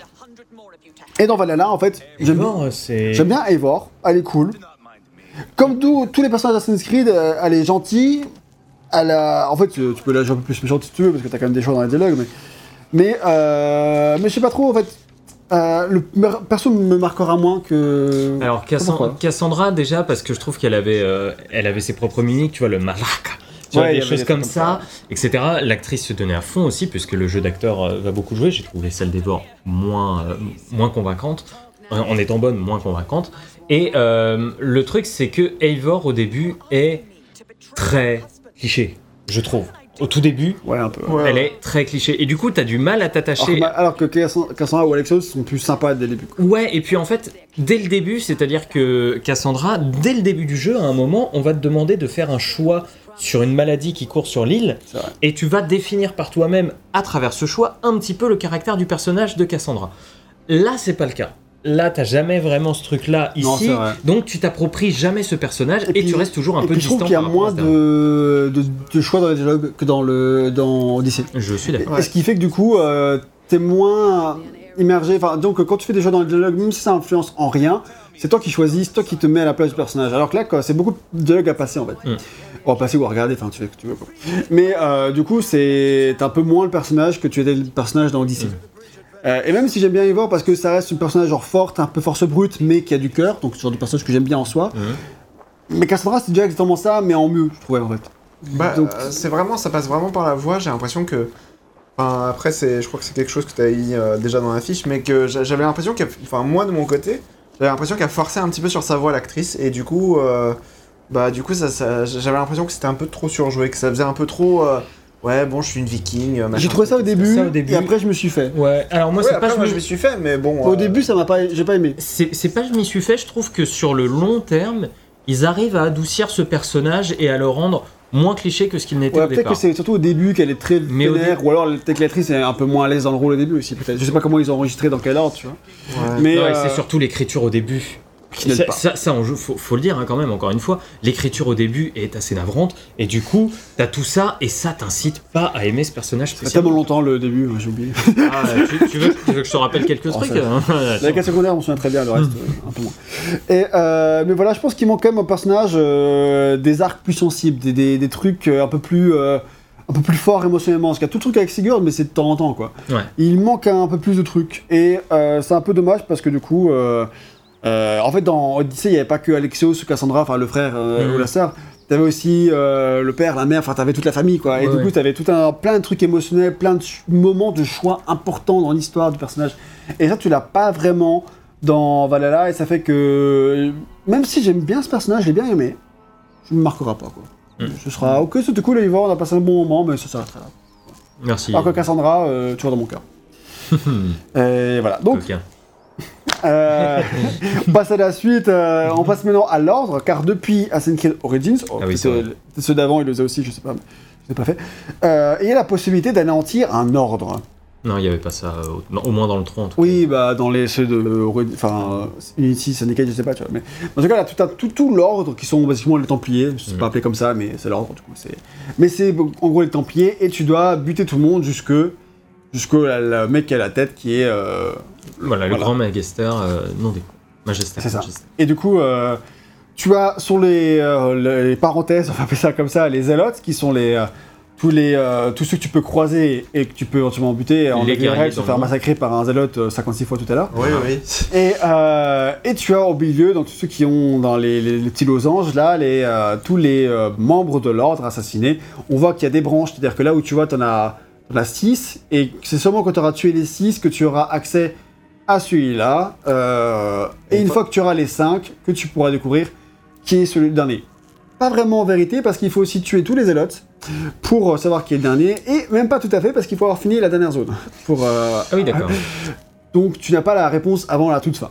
Ouais, c'est ça. Donc, Donc euh, avant, dans, dans 17, c'était c'était vraiment genre en fonction de, euh, de, de, de, de si t'avais anéanti Ouais. tout le monde, t'a- t'accédais au truc indépendamment de, du, Du, ouais, du, euh, du- du jeu, quoi. du jeu, ouais. Donc les zélotes, ils pop à des endroits. euh, T'en as toujours quelques-uns Voilà, ben là on les voit, hein, c'est les, c'est les casques de Templiers là. C'est ça. Donc là par exemple, il y en a un, et souvent ils sont assez vénères, surtout, euh, bah, Surtout au bah, début. au début du jeu, quand t'es pas trop level up et qu'ils sont clairement au-dessus de toi, là, là ils font mal. C'est clair, et que même quand t'es un peu level up, si tu fais pas gaffe, ils peuvent t'anéantir relativement. Ça dépend lesquels. Il y en a qui sont plus vénères que d'autres. Il y en a qui, en fait, ils ont plein- il y en a qui ont des attaques un peu putes. Il y en a qui se rechargent de la vie. Ce qui fait qu'il y en a Ouais, qui sont un peu Celui-là plus m'a cassé les couilles. Oh, t'en as pas qu'un, t'en as plein. Ils le font. hein. Je les ai tous butés, hein, j'ai fait tout ça. D'accord. Et euh, du coup, euh... mais en fait, l'ordre, du coup, pour euh, accélérer, parce que ce test est déjà assez long, euh, euh, bah, bah, bah, bah, c'est une espèce, de, une espèce de chasse au trésor qui se passe pour savoir qui sont les membres de l'ordre, en fait, parce que pour, euh, pour savoir qui. euh, parce que d'abord, tu n'as juste un point, d'interro- un point d'interrogation, puis quand on entend parler, ça devient une silhouette. Alors parfois, la silhouette te crame carrément, qui sait. Bon, ça, ça arrive. Mhm. Euh, notamment, il y a une- carrément un arc scénaristique où, au moment donné, on te dit, t'as le mec, c'est un de ces trois-là. Et bah, du coup, bah, moi, j'ai ouvert le truc, j'ai regardé sa silhouette, j'ai regardé comment il était habillé parce que tu voyais à travers le brouillard, j'ai fait c'est lui. Ouais, attends, juste pour, Easy. pour montrer, mais je sais pas si on peut, euh, si on a un. Ouais, genre euh, par exemple, voilà. Voilà. Bon, lui, on voit pas trop, mais par exemple, euh, t'en as où tu peux carrément voir un peu euh, ce qu'il y a. S'il y a une marque sur son t-shirt, tu la verras. Ou euh, d'autres, c'est un peu plus flou, mais certains, c'est carrément obvious. Quoi. Ouais, Si tu l'as vu dans l'histoire, tu sais que c'est lui. Quoi. Ah oui, ça, je me souviens c'est. ça. Mais bon, après, tu fais pas trop. Faut pas euh, Ouais. trop regarder en vrai, mais. C'est ça. Mais Après, Bah, c'est un choix, ils auraient pu aussi mettre juste une silhouette noire, ça aurait été comme un roster de personnages, ça aurait été euh, aussi bien, mais, mais bon, euh, ils ont pas voulu faire ça. Et euh, donc, une espèce de chasse, au trésor dans le sens où au début, tu vas avoir un indice et on va te dire, trouve cet indice qui se trouve dans la grange de tel village au nord-est de machin. Mm. Et ça, c'est vachement sympa, je trouve, parce que c'est un jeu de euh, piste. c'est un petit jeu de piste, parce que du coup, euh, moi en plus, j'avais mis la. le- je sais plus tout ce que ça fait dans le jeu, j'avais mis la. Difficulté. La difficulté d'exploration en difficile. Ah, Et je sais, je vois Euh, pas je de crois que différence c'est- là. c'est c'est la map. C'est c'est ce qui t'affiche sur la map euh, qui t'entoure et, euh, et le- les secrets que tu vois en haut. Ouais. Tu vois, ça se déclenche de beaucoup moins loin, je crois, quand Ok. t'es en mode aventure. Parce que du coup là, je, ouais, de spontanément, je vois pas de diff, mais peut-être que ouais. Je, je crois que c'est ça, hein. en tout cas de ce que m'avait expliqué Tuor, je crois que c'est ça à peu près. C'est en gros juste la, ta distance de captation des objets rares dans le coin est euh, beaucoup moins grand. Ouais, c'est vrai qu'il faudrait vraiment être prêt sinon pour le voir. Mais bon, effectivement, ouais, comme- bah, d'ailleurs, juste euh, parenthèse, mais effectivement, tu peux choisir la difficulté du combat, la difficulté de. euh, D'exploration et la difficulté d'infiltration d'infiltration. aussi. Donc C'est ça, c'est assez cool en termes d'accessibilité. Il y a d'ailleurs plein d'options d'accessibilité, c'est très bien. Ouais. C'est à, signaler, c'est bien c'est top. Et euh, donc moi j'aimais bien ce petit jeu de piste parce qu'après on dit d'aller dans tel autre village et puis parfois c'est genre va jouer à l'horloge avec euh, enfin l'horloge c'est un jour hein, pas plus tard euh, avec la bonne femme de tel village parce qu'elle a des informations à te donner si jamais tu gagnes enfin tu vois c'est des trucs qui sont assez cool et euh, moi j'ai bien aimé le faire tu vois euh, c'était Ça- cool, c'était plutôt sympa. Sachant que des fois, tu peux tuer un membre de l'ordre sans savoir qui c'est. ouais Euh, moi, je l'ai peut- fait ça une fois. Je suis tombé sur un camp, j'ai décimé tout le monde, et en fait, à un moment, je tue quelqu'un, coup de couteau, boum, je suis transporté dans le Rescue Catin Pache là, euh, et je fais. Attends, là, là. et je fais. Attends, quoi Quoi? Mais ça, c'est c'est seulement ce- pour les petits Oui, pour les- parce oui, que pour les sûr. plus gros, ça, il faut avoir tous les indices. Oui, bien Ça, sûr, mais là, là, je parlais vraiment du. Ouais. Mais Mais après, c'était- c'était- il me semble que c'était quelque chose qui était déjà là dans euh, Assassin's Creed Odyssey, le, le côté un petit peu enquête, etc. ouais, je n'avais pas eu le temps de le faire, mais, euh, mais je l'avais pas fait. Pourquoi Je mais crois là, qu'il était moins poussé dans Odyssey, mais c'est peut-être. euh, Ah. Ouais, ça fait deux ans aussi, donc euh, ça fait un peu vieux, je sais plus trop. Oh là là, deux ans se passent tellement vite. Ouais, c'est. C'était votre Gotti il y a deux ans, les gars. Travailler encore à la poste. Euh, du coup, bref, euh, ça pour dire que la fin de, ça- de ce truc-là, moi j'ai trouvé plutôt cool. Je sais pas ce que tu as pensé, Ouais. RL. Tu l'as fait, RL La fin de l'ordre Ouais. T'as pas fait Oui, oui, La petite révélation de fin. Oui, Parce qu'en la- fait, en fait, le truc, c'est que RL et moi, on- on- le truc, c'est qu'on se disait, ouais, la fin, cramé, le mec, cramé de ouf. Après, moi, il y a des trucs qui m'ont fini par mettre le doute dans le. Ouais, c'est ça. Au bout d'un moment dans l'histoire, et je me suis dit, bon, peut-être pas lui finalement, peut-être plutôt lui. Et enfin. Et en fait, le- la fin, sans en dire quoi que ce soit, j'ai trouvé surprenante et assez, assez cool. Parce que la cinématique qu'il y a à ce moment-là, je la trouve bien. Ouais. Et euh, vraiment surprenante dans le ton qu'elle propose. Et en plus, puisque j'ai fait des recherches un petit peu, c'est aussi un truc historique qui s'est passé 4 ans comme ça. Alors l'ordre n'existe pas, mais ce que Ah le bon personnage fait à ce moment-là et comment ça se déroule, c'est exactement dans la réalité ce qui s'est passé. Et donc du coup c'est assez cool, enfin je trouvais ça, euh, quand j'ai vu ça, je fais putain c'est vraiment cool en vrai, euh, ce qu'ils ont fait, travail historique pour le jeu et, et se dire, ok cet événement historique là on va le rattacher à ça dans l'histoire Ouais, du jeu. La façon de le rattacher. Franchement, j'étais genre. Franchement, bien joué quoi. J'aurais jamais su que c'était vrai si j'avais pas regardé sur, euh, sur Wikipédia, mais, mais savoir que ça l'est, c'est c'est plutôt sympa. D'accord. Donc, ça, j'ai- il y a plein de trucs comme ça. Non, moi j'ai bien aimé effectivement le ton de la cinématique et le. le, le- enfin, ouais, la, la- la perspective que tu as sur, sur, sur le personnage, euh, etc. Quoi, donc, euh, de toute façon, en général, les membres de l'ordre, il y a. J'ai retrouvé un petit peu. C'est cool parce qu'on a refait Assassin's Creed 1 il y a pas Ouais. très très longtemps. C'est vrai. Et tu retrouves un petit peu le, le côté. euh, Moi, le côté je- assez. Je pensais, euh, ouais, un, un petit peu assez 1 où euh, en gros tu vas tuer des gens et ils vont te dire. Ouais, je pensais faire le bien, etc. tu, tu, enfin, tu, tu m'as arrêté dans mon, dans, dans, dans mon grand, dans mon grand, Mon grand truc, plan, ouais. ouais. Alors qu'en fait, si tu m'avais laissé continuer, j'aurais fait des trucs vachement stylés, et en fait, à cause de toi. Ça, c'était dans AC1, quoi. À cause de toi, maintenant, tous les pauvres, ils vont retourner dans la rue, alors que moi, je les sauvais et tout. C'est ça, ouais. Et t'as- t'as- tu retrouves un petit peu ce côté-là, effectivement, et ça, c'est- je trouvais que c'était c'était- c'était vraiment. Alors, C'est vrai que c'était un reproche que j'avais fait aux deux qui le faisaient plus du tout. Les zélotes, c'est un peu cliché. Ouais, les autres, c'est pas mal. c'est- les c'est- zélotes, c'est c'est. Voilà, c'est. euh, euh, un jour, mon frère m'a dit que j'étais pas sympa. Euh, Depuis, je suis devenu un assassin. Euh, d'accord, ok. Et finalement, c'était peut-être pas une bonne idée vu que je suis mort. Bon, ouais, bah ouais. hein.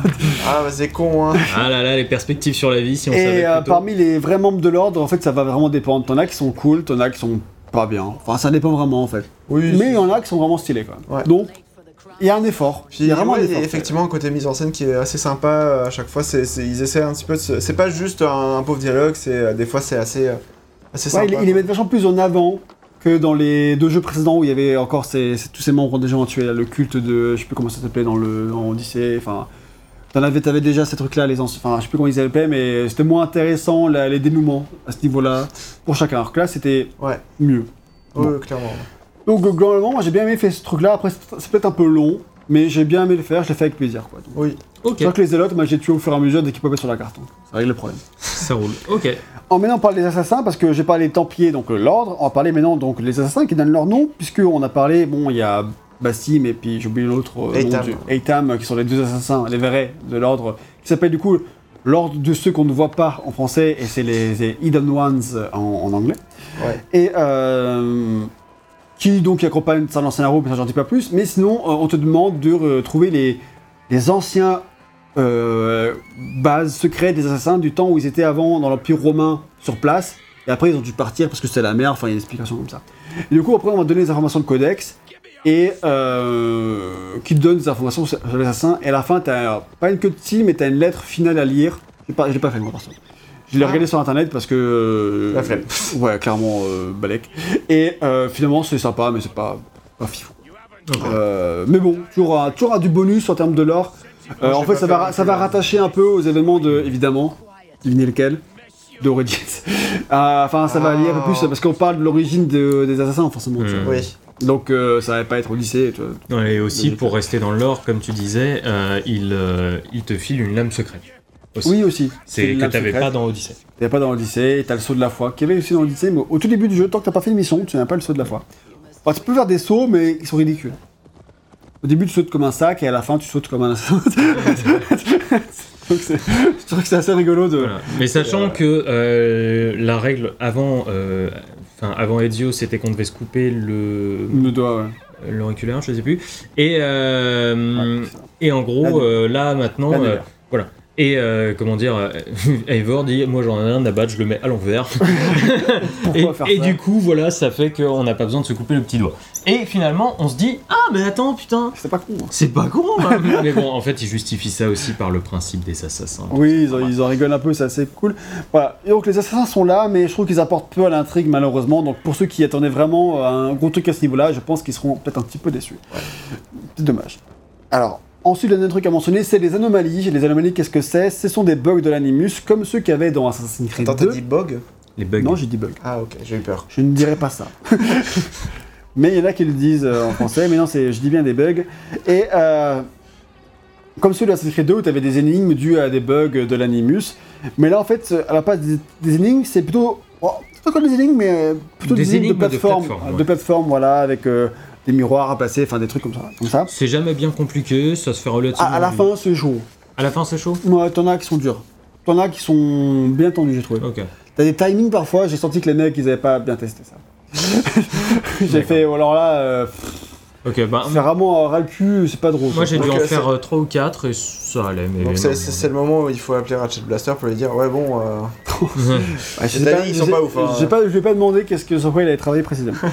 et du coup, bah, globalement, j'aime bien les faire parce que les anomalies, c'est un moment où en fait, euh, tu sors de- du personnage, tu n'es plus Ouais, tu Eivor joues et tu, Layla. tu redeviens Lay- Layla.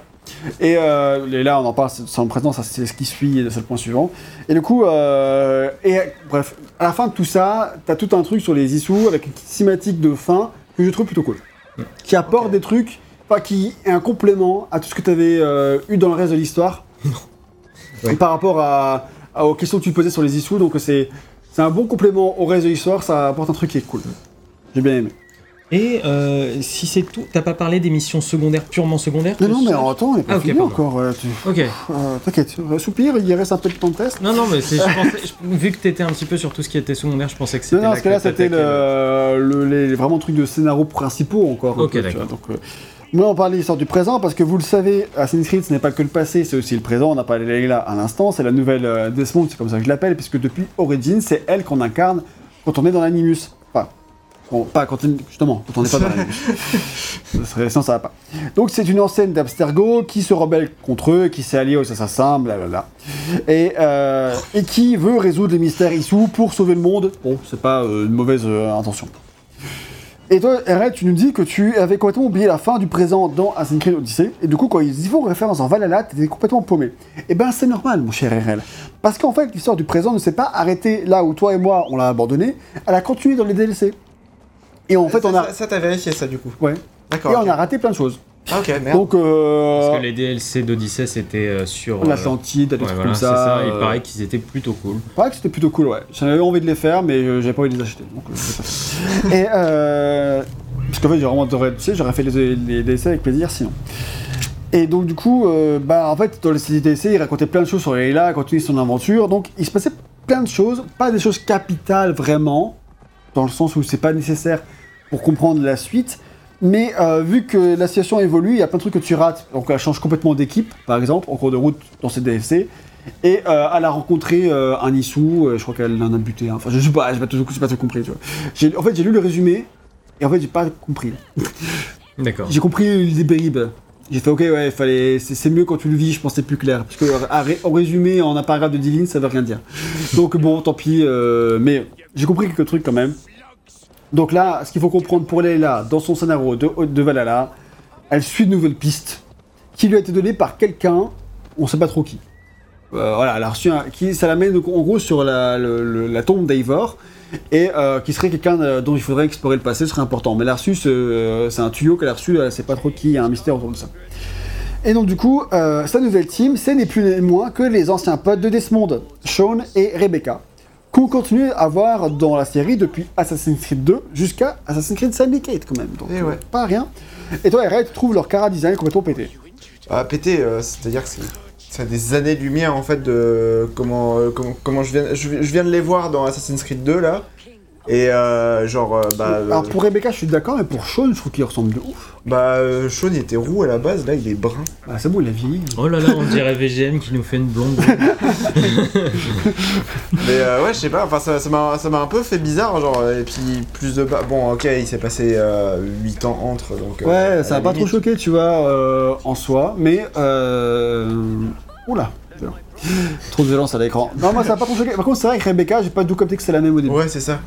Rebecca, aussi, enfin, Après, moi je l'ai pas vu dans Syndicate et tout, non, ça, comment on a évolué depuis, euh, depuis les derniers jeux, donc euh, je, je n'en sais pas plus. Mais euh, donc voilà, c'est ses nouveaux potes. Pourquoi, pourquoi pas? Sûrement parce qu'on s'en battait les couilles sur son ancienne team et qu'ils voulaient rattacher ça avec des personnages que les fans ils aiment. C'était plus, Ouais, plus logique, sans doute. Et euh, voilà. Comme d'habitude, le présent ne prend pas beaucoup de place. Il y a une scène dans le début, une scène un peu plus tard et une scène de fin. ouais, c'est en trois fois. quoi. C'est un peu comme ça c'était pareil dans Origins et dans Odyssey. Et dans l'idée, on s'en fout un peu, mais comme c'est lié à beaucoup d'éléments de l'intrigue d'Eivor et de son frère, ça rend le truc quand même plus intéressant que d'habitude. En fait, disons qu'on se demande où ça va aller en fait. Et euh, rien que ça, c'est c'est cool. Toi, RL, tu notes que t'es content qu'il fasse enfin quelque chose d'elle, Ouais. de Layla. Ouais. Et voilà, bon bah. C'est un peu dommage que bon, euh, ça, ça se fasse que maintenant, tu sais, après trois jeux. bah après, je- moi j'aimais bien Layla. Bon, dans Origins, c'est à la mise. On la, on la présente, donc euh, c'était Ouais, pas enfin, beaucoup, mais ça allait. très vite fait quoi. Mais dans Odyssey, il lui arrivait plein de trucs, donc euh, j'aime bien encore. Ah, je me suis... Ouais, c'est vrai que dans Odyssey, il lui avait un peu plus de choses quoi. Mais, c'est vrai que là, ouais, c'est un peu plus intéressant. Quoi. C'est ça. Mais bon. euh, Disons voilà. que en tant que fan de longue date de la série, c'est pas Desmond. c'est quelque chose que j'ai déjà vu. Oui, Euh, clairement, ça a, l'air déjà- ça a vraiment l'air déjà vu. hein. C'est vraiment, ils te font un énorme, ils, ils prennent leurs gros sabots et ils te font un énorme parallèle. Et, Et puis, tu sais, de tisser des parallèles avec Desmond. euh, C'est ça, et- Mais bon, c'est un peu forcé. coup, quoi. Ça a l'air trop bien, les gars. ouais, c'est, en gros, c'est, enfin, Je- je- c'est ça qui est dommage, c'est que genre, au lieu de faire un tout un nouvel arc scénaristique, euh, Qui a rien à voir, complètement différent, Ils etc. repartent sur là, il s'est arrêté avec Desmond un peu. Euh, Ouais, c'est ça. Bah, oui, Oui et non, quoi. entre- oui et non, mais en gros, c'est genre, euh, oui, euh, faut à nouveau sau- sauver le monde d'un cataclysme. Ouais, quoi. c'est ça. Et euh, genre, t'es en mode, bah, j'ai déjà fait ça en fait il y a 10 ans. Vous êtes mignon, mais bon, enfin. Ouais, Voilà. voilà. Mais Et- la fin, quand même, est plutôt cool. Oui, elle est originale. Ah, elle, est elle est sympa. originale, mais elle est pas trop tirée par les cheveux, c'est bien. Oui, c'est vrai. Enfin, en fait, elle a fait sens avec le reste du jeu. C'est ça. Donc ça c'est cool. Mais par contre, à la manière des autres trucs au sujet de la fin du jeu, bah, j'attendais que ça aille plus loin. Là aussi, je pensais que ça allait continuer. Mais ça continuera sûrement Dans les en- DLC. dans les DLC. Et euh, donc moi, moi, j'ai envie de dire, ils font chier parce que j'ai assez joué à votre jeu de... Enfin bref. Euh, Oh. Laissez-moi tran- laissez-moi tranquille. Au bout d'un moment, j'ai assez joué. J'ai pas envie de, de faire des DLC pour avoir la suite de l'histoire. quoi. Bah oui. Ça, ça, c'est chiant. Parce que je suis sûr que les trucs qui me plaisent dans cette fin, ils seront résolus dans le DLC.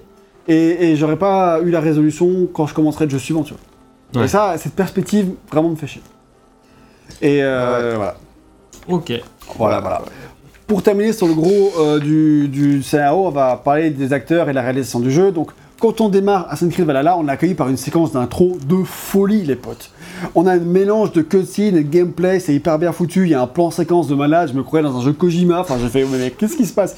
Genre, euh, c'était pas du tout ça comme ça dans les jeux précédents. J'ai fait, mais il y a un level up de direct- dit, Ah, on va mettre un scénario? C'est bizarre. Je me suis dit, mais qu'est-ce qui se passe? C'est quoi cette cutscene de malade? Elle est ouf, alors elle est magnifique en plus. c'est- c'est- Ah, je sais que vous deux, vous avez vachement été pris dedans, je sais pas, je, je l'ai trouvé sympa, mais j'ai. Non, mais c'est sympa, mais disons que quand, quand t'es habitué. Ah, au jeu précédent, ouais, il y a au un jeu choc. précédent, ouais, où Ah, genre a un c'était. fossé, quoi. C'était du champ contre champ, Ah, etc. oui, c'est- ok, d'accord. Là, t'as là, mise en t'as- scène, quoi. t'as vraiment mise en scène, quoi. Ok, Mise comparé en à ça. scène. Euh, et- j'ai fait. Le problème, c'est que à plusieurs moments, j'ai fait Witcher 3 et je, tu sens mon influence. Quoi. Aussi. Oui, bah après, j'ai pas vu comment sont réalisés les cutscenes. Mais de non, mais 3, enfin, il n'y a, y a pas de, il y a pas d'idée de plan séquence de la même manière, tu vois. Mais euh, Oui.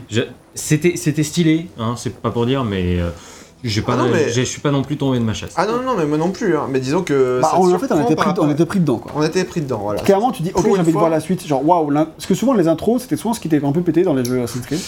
Et là, l'intro, euh, euh, il sera pété plus tard, mais, mais, mais, euh, l'intro, euh, vite. vraiment, là, tout le prologue est vraiment super. euh, le prologue qui dure euh, une vingtaine de minutes, ou moins, 15 minutes, je sais plus, mais il était vraiment m'a- m'a pris dedans, quoi. J'ai trouvé ça vraiment hyper, hyper stylé. Mais pour un Assassin's Creed, encore une fois. Ouais. Mais ensuite, tu as toutes les autres cutscenes, et là, comme d'hab, euh, elles sont comme d'habitude, quoi. Elles sont comme on voit là, c'est c'est cutscenes habituelles de Assassin's Creed depuis Odyssey, on va dire, parce que Origins c'était vachement moins bien mis en scène. Assassin's Creed, Euh, voilà, voilà, quoi. Voilà, voilà. Alors, non, un truc qu'ils ont changé et qui aide énormément, je trouve, la réalisation globale, c'est qu'ils ont décidé de faire fi du temps réel en jeu et de dire Ah ouais. si on a une meilleure, on a un meilleur, euh, comment dire, Ouais, coucher ça- de soleil pour cette mission, on va mettre le truc à cette heure-là.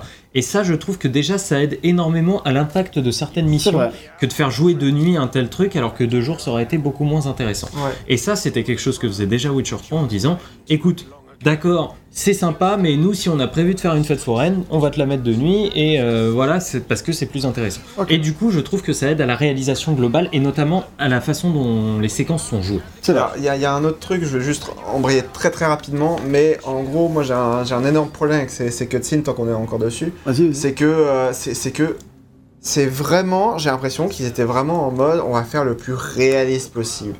Et du coup, bah tu te retrouves avec des dialogues qui sont genre dans, dans- au cinéma ou dans les séries télé, tu sais, on va on va te on, on va te faire des dialogues qui vont aller à l'essentiel ou alors tous les dialogues sont utiles, etc. Là, t'as vraiment des phrases qui sont à rallonge, des trucs comme ça, C'est vrai que parfois c'est long pour rien.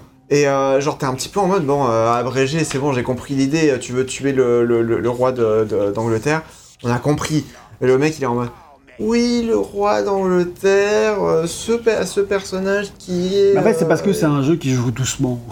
Encore une fois, genre, Oui, bien sûr. c'est un peu le principe du jeu, c'est que ça se joue tout, dou- tout doucement. Mais disons que voilà, moi c'est encore euh, c'est encore une fois je vais je vais encore euh, dessus mais le show don't tell euh, voilà euh, Ouais. encore une fois c'est vraiment genre euh, s'il te plaît enfin euh, si t'as quelque chose à, à m- à me faire vivre enfin va à l'essentiel quoi euh, va- commence pas à rentrer dans des détours machin truc etc quoi parce que euh, ce que ce que Kojima a compris depuis MGS4 tu vois et là j'ai l'impression de me retrouver devant un MGS4 mais avec encore Bon, enfin, dans Death Stranding, c'est moyen moyen. Apparemment, c'est très porté à débat ce que tu viens de dire, mon ami.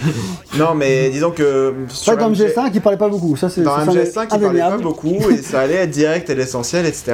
Et, euh, et, et là, en fait, j'aurais bien aimé que, euh, bah, euh, peut-être plus de mise en scène, des trucs comme ça, etc. Bah, c'est vrai que c'est un peu. En fait, c'est aussi parce que la mise en scène est un peu plate, quoi. C'est ça. La mise en scène est un peu plate, et souvent, les Même dialogues. si c'est même si c'est bien réalisé en soi, c'est plat. Voilà, C'est ça. et souvent, en fait, les dialogues n'aident pas parce que voilà, il y a beaucoup, souvent, les personnages qui partent dans des tirades en pensant faire c'est des ça. trucs existentialistes C'est ce c'est ce que dit Voilà. venait de dire RL, quoi. C'est- donc, euh, et ça semble faire des trucs existentialistes alors que finalement c'est pilier de bar le dimanche soir à 23h. ouais. Et calme-toi Coco quand même. T'as trois types de cinématiques. T'as les cinématiques un peu mises en scène, comme celle de l'intro dont on a parlé tout à l'heure, qui sont un peu aussi... dans le jeu. Tu vois, c'est surtout avec Odin que t'auras ce genre de mise en scène aussi. Mhm. Donc là, c'est assez sympa. Ça, c'est les cinématiques où tu peux pas skipper les lignes de dialogue. Ouais, voilà, vraiment C'est les. où, en gros, tu vas avoir un petit. euh, un Là, tu peux, euh, là, tu peux skipper là, tu vois. Euh, non, là, je peux pas skipper. Voilà, je peux skipper les. Voilà, là, je, je skip les, les- les dialogues. Mais euh, tu, as, tu, tu auras d'autres cinématiques où, en gros, euh, tu, tu peux. Enfin, où, Ouais, en tu gros, tu peux pas skipper les lignes de dialogue, tu es obligé de skipper la cinématique Mais- entière. ouais. Oui, voilà. Donc là, c'est vraiment les, ouais, les grosses cutscenes. Alors là, sinon, t'as les cutscenes quand tu viens de faire là, on voit genre, tu peux sk- skipper les scènes de dialogue où, basiquement, du coup, la réalisation est assez simple parce que vraiment tout passe in-game, les caméras sont placées un peu comme ils peuvent et, et ils se débrouillent, euh, ils font vivre les persos, quoi. Et, euh, et après, ça, c'est un peu comme les cinématiques que t'avais dans, dans Odyssey. Même niveau, peut-être un peu mieux. Ben, euh, Ouais. il y a tellement, enfin, normal que c'est en meilleur en deux ans, mais c'est pas non plus un, Mm. un grand champ au-dessus, c'est pas beaucoup mieux, quoi. C'est mieux. Ouais. Et après, tu as, des euh, cutscenes un peu plus à la Origins, c'est-à-dire que tu. où c'est deux personnes qui. En fait, c'est un, un peu tous les PNJ à qui tu vas parler, quoi. Ouais, c'est ça. C'est-à-dire des dialogues où ça bouge pas, où tu peux tourner la caméra autour de. Euh, je l'ai montré tout à l'heure, c'est pour ça que je voulais vous faire vomir, mais... Enfin, c'était pas l'ambition de vous faire vomir, mais c'était vous montrer il y a des cinématiques comme ça où euh, en gros euh, la caméra est libre et du coup c'est juste. Où il n'y a pas de mise en scène, il n'y a pas de caméra, quoi. C'est juste un, un dialogue in-game, tu parles à un personnage in-game. c'est ça. ouais. Donc il y a ces trois types de, de cinématiques et je trouve dans l'ensemble c'est assez bien foutu. Euh, mais euh, C'est correct, mais il y c'est a trop de correct, cinématiques, mais donc c'est trop long. Voilà. Donc Clairement. on revient toujours au même problème. Mais le- l'ensemble de la relation est ok, et c'est pas mal. Quoi. Je dirais quand même big up quand même au bug qui a supprimé la sacro-labiale pendant un mois. Ah, c'est cool, ça, euh, franchement ça fait plaisir. D'un coup, moi t'es comme moi, t'as tellement de bugs dans le jeu, parce qu'on n'a pas encore parlé, mais c'est bugué de ouf. Surtout sur PS4, sur PS5, c'est sûrement un peu mieux, j'en sais rien, mais t'as tellement de bugs, et moi j'attendais les mises à jour. La mise à jour de janvier, je l'attendais de ouf. La télécharge, la lance, et d'un coup, les trois quarts de cutscene, j'ai pas de sacro-labiale, je fais pardon. Ouais, ouais, bah moi je- Je peux pas revenir en arrière, s'il vous plaît. Genre, moi, je télécharge la mise à jour d'avant, c'est pas grave, euh, s'il vous plaît. euh. Non, mais moi effectivement j'ai des. j'ai- j'ai j'ai T'as effectivement. commencé le jeu à ce moment-là. J'ai commencé le jeu à ce moment-là, au moment où j'avais zéro synchro, enfin pas zéro, mais genre euh, Franchement, un coup quatre- qua- 80, 80% du temps, la, la sacro-labiale, elle se faisait la malle, tu vois. Elle, elle s'était dit, bon, euh, Elle se moi, faisait la bielle En fait, c'est. c'est c'est bon. c'est- En fait, c'est genre, au sein du même cinématique, il y va y avoir deux champs où les personnages ne bougent pas la bouche. Ouais, c'est ça, ouais. Tous leurs autres mouvements, et pas la bouche. Et après, t'as un contre-champ sur Eivor, et après, ils reviennent sur le personnage, et là, du coup, ils parlent de nouveau. Enfin, Ouais, à, nouveau, Mais à nouveau, il y a c'est les bizarre. Donc euh, ouais, Bon, du coup, je vous ai, j'ai envoyé chiant. du coup en, pour, pour la, pour la post-prod, mais les, les, les quelques exemples de, de, de synchro-labial, mais Trop vraiment, je suis désolé. hein. mais effectivement, genre t'es un petit peu en mode, bah, il y a marqué Evor en bas, et puis là, Evor, Ouais. elle, les, les lèvres. Mais du coup, ouais, ça, ça déconne. Mais euh, Bon après au bout d'un moment moi je m'y suis habitué j'étais un petit peu en mode bon ok ouais, au bout d'un moment, tu fais plus gaffe. hein. Mais euh, et il y a- a, t'as aussi d'autres bugs dans les cinématiques. Par exemple, j'ai une cinématique où Eivor embrassait un personnage. C'était génial parce que du coup, le personnage, il a passé mon, son bras dans ma tête. Et genre, je fais, mais non, c'est pas possible. J'ai j'ai explosé rire à ce viens, moment-là. Ivor, nous ne faisons plus qu'un. C'était hyper romantique le truc, ça prenait trop son temps. Et d'un coup, tu sais, ce qu'on voyait voir de dos, puis d'un coup, t'as le bras qui surgit par ta tête. Bah, malheureusement, je peux pas vous montrer. Et là, générique de fin. Et là, malheureusement, je peux pas vous montrer parce que ça spoil le personnage, faut pas montrer ça. Mais, mais du Moi, coup, c'était- euh, ouais. vraiment voulu vous montrer parce que c'était trop drôle. Quoi. Moi c'était c'était pareil c'était le boss final de la quête annexe euh, via euh, via la, la via Valka là, euh, celle qui Ouais, ok. enfin voilà c'était c'était c'était le boss final de cette Ah, euh, oui. de tout cet arc là et euh, t'affrontes un boss et moi je peux pas vous montrer le truc mais genre euh, horrible quoi. La caméra elle arrêtait pas de tourner comme ça euh, le, le, fin, en gros, je me faisais agripper par le boss et, euh, et puis bah en fait mon personnage il flottait dans les airs. Oh le bordel. Le, fin, le- le- fin, en gros, t'avais le, le boss qui était là, et puis toi, enfin, toi, t'étais là, et puis les, les animations qui se font indépendamment. Normal, c'est censé être un Bon, peu voilà, quoi. mystique comme combat. euh, Bon, voilà. c'est mystique. Bon, Et bref, du coup, ouais, des bugs comme ça, j'en ai, j'en ai. Ouais, le truc de synchro labial, c'était un peu chiant, mais au bout d'un moment, j'étais un petit peu en mode. bon, oui, c'est bon, vraiment, euh, tu passes à autre chose. bon, mais en fait, ce c'est un est- jeu buggé. Voilà, c'est un jeu buggé, mais on peut dire que les- ça impacte aussi la, ton immersion Et la quand, quand, quand t'as des sortes de problèmes. Évidemment. Et euh, voilà, enfin, donc vraiment, je trouve que les. Pour faire un résumé, je trouve que les cinématiques elles sont bien, mais euh, j'aurais aimé qu'elles, ont- qu'elles aient plus de vie quand même. Ouais. J'aurais aimé un peu plus vivantes. hein. Il manque un petit quelque chose quand même. Yes. Euh, en 2020, on peut faire mieux. C'est ça. Euh, autour des acteurs maintenant, faisant un petit tour sur qui joue quoi. Euh, en anglais, on va commencer par le- toutes les versions anglaises. Ils ont pris des acteurs danois pour jouer les versions d'Eivor. Pour ça, je trouve ça cool. cool. Euh, des acteurs euh, qui ont baigné du coup dans les légendes vikings. Ils racontent ça en interview que bah eux, ça leur parle de ouf parce que c'est aussi des légendes que tu racontes euh, aux enfants danois. Visiblement, Mhm. ça fait partie de leur culture, donc c'est vachement sympa. Et du coup, euh, ça leur plaisait vraiment. Et c'est rigolo parce que vu qu'ils jouaient le même personnage, Eivor les deux quoi, et ben ils disaient qu'ils discutaient euh, tout le temps pour s'aider à comprendre le personnage, à résoudre des problèmes d'acting ensemble et jouer en fait les séquences en même temps, l'un puis l'autre Mm. parfois en même temps. Coup, c'est assez, c'était assez, assez cool comme tournage. Donc la version féminine, elle est doublée par euh, Cecily Stenspiel, sûrement très mal prononcé parce que je parle pas danois. Et euh, c'est une actrice du coup évidemment danoise qui dont c'est le premier jeu vidéo. Et elle a fait elle beaucoup de théâtre et de doublage danois pour le TV, pour la télévision et le cinéma. Comme on l'a dit, j'avais un peu de mal, on avait un peu mal avec sa voix au début, un peu tout le monde ici. Mais moi, j'ai fini par la trouver vraiment bien. À la fin, j'étais vraiment, à la fin, j'avais beaucoup Eivor, sa voix, son, euh, sa manière de parler, j'ai été vraiment, euh, vraiment attaché à la fin du jeu. Oui, elle est bien. Mais elle est pas Cassandra, tu vois. Elle a Bah, ça, pas... c'est autre chose, Voilà. Et euh, dans la vraie vie, elle a une voix plus douce quand on l'écoute. Donc ce qui irait bien dans le sens où elle force un peu. Euh, mais parfois, dans- quand elle parle, on sent vraiment des points d'Eivor, quoi. Genre vraiment le côté elle force, en fait, elle a vraiment ces côtés-là dans certaines de ses phrases, quoi, des fois. Ah, Parce qu'en fait, c'est quand même un partie de sa voix qu'elle accentuait euh, vraiment dans le, pour le, tout le jeu. Mais ça fait quand même partie d'un truc, c'est pas un truc qu'elle a inventé, une voix qu'elle a sortie du, derrière sa gorge et que. euh, Ouais. C'est vraiment un- comme sa manière de parler, mais euh, un truc à renforcer, quoi. Mais euh, j'ai quand même beaucoup aimé euh, Eivor, euh, je crois que c'était un bon doublage et j'ai bien aimé. La version masculine, si vous voulez renchérir, vous le dites. Hein. Non, non, Voilà, non, c'est bien ce qui me semblait. La version masculine, elle est doublée par Magnus Brun, qui est du coup un autre acteur danois, dont c'est aussi le premier jeu vidéo. Il joue dans une série anglaise sur les Vikings, donc voilà. Il a vraiment en vrai le look viking de toute évidence, avec l'énorme barbe et tout. Ça, par contre, pour le tournage, il avait pas la barbe à l'époque. Maintenant, quand il a une interview, il a une barbe gigantesque. et euh, lui, on reconnaît vraiment sa voix quand il parle en vrai. Il a vraiment la vraie la voix d'Eivor, euh, telle que tu l'entends. Et du coup, ça peut faire un peu bizarre et c'est assez cool. Il a une voix, mais il a une voix vraiment douce. Alors que du coup, Eivor, femme, a une voix vachement plus rauque et un peu plus colérique et tout. Et ben, la version masculine d'Eivor est plus douce, paraît presque plus sage en fait. Et c'est assez étonnant. Euh, et voilà, sans trop en dire plus, euh, c'est du coup deux interprétations assez différentes, mais que, qui font sens toutes les deux, que, que j'aime bien. Voilà. Euh, du coup, la première fois que j'ai entendu, c'était pour le switch de perso. Ça m'a fait forcément bizarre, parce que je m'étais habitué à ce côté un peu plus rugueux de la Mhm. voix féminine.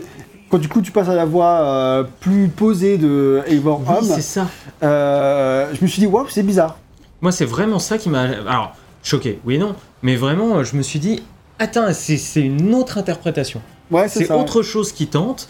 Et je pense que, en ce sens-là, je préfère la voix masculine. Je peux comprendre, ouais. Mais Et- après, c'est qu'une. euh, J'ai pas passé non plus suffisamment de temps peut-être avec la voix masculine pour. Peut-être, ouais. Mais je pense que si on le fait entier, on va kiffer de ouf. Enfin, comment si on fait le jeu en entier avec euh, la voix féminine, on va l'aimer beaucoup. Faudrait faire le jeu en entier. C'est ça.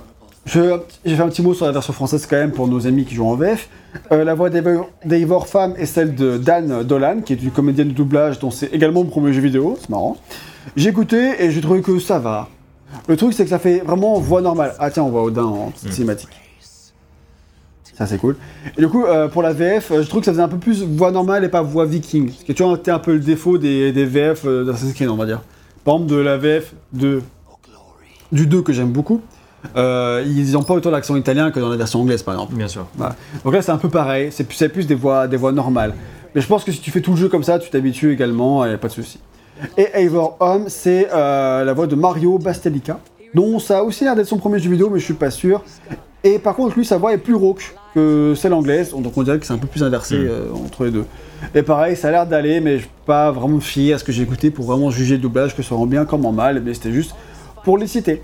En français, par contre, euh, ils, font pas du, ils sont pas du tout chiés avec les noms de régions et les pronoms à la française. C'est long. Genre, Grand Bridgeshire. Ah, ok, Ah ouais. Ils font pas chier, quoi.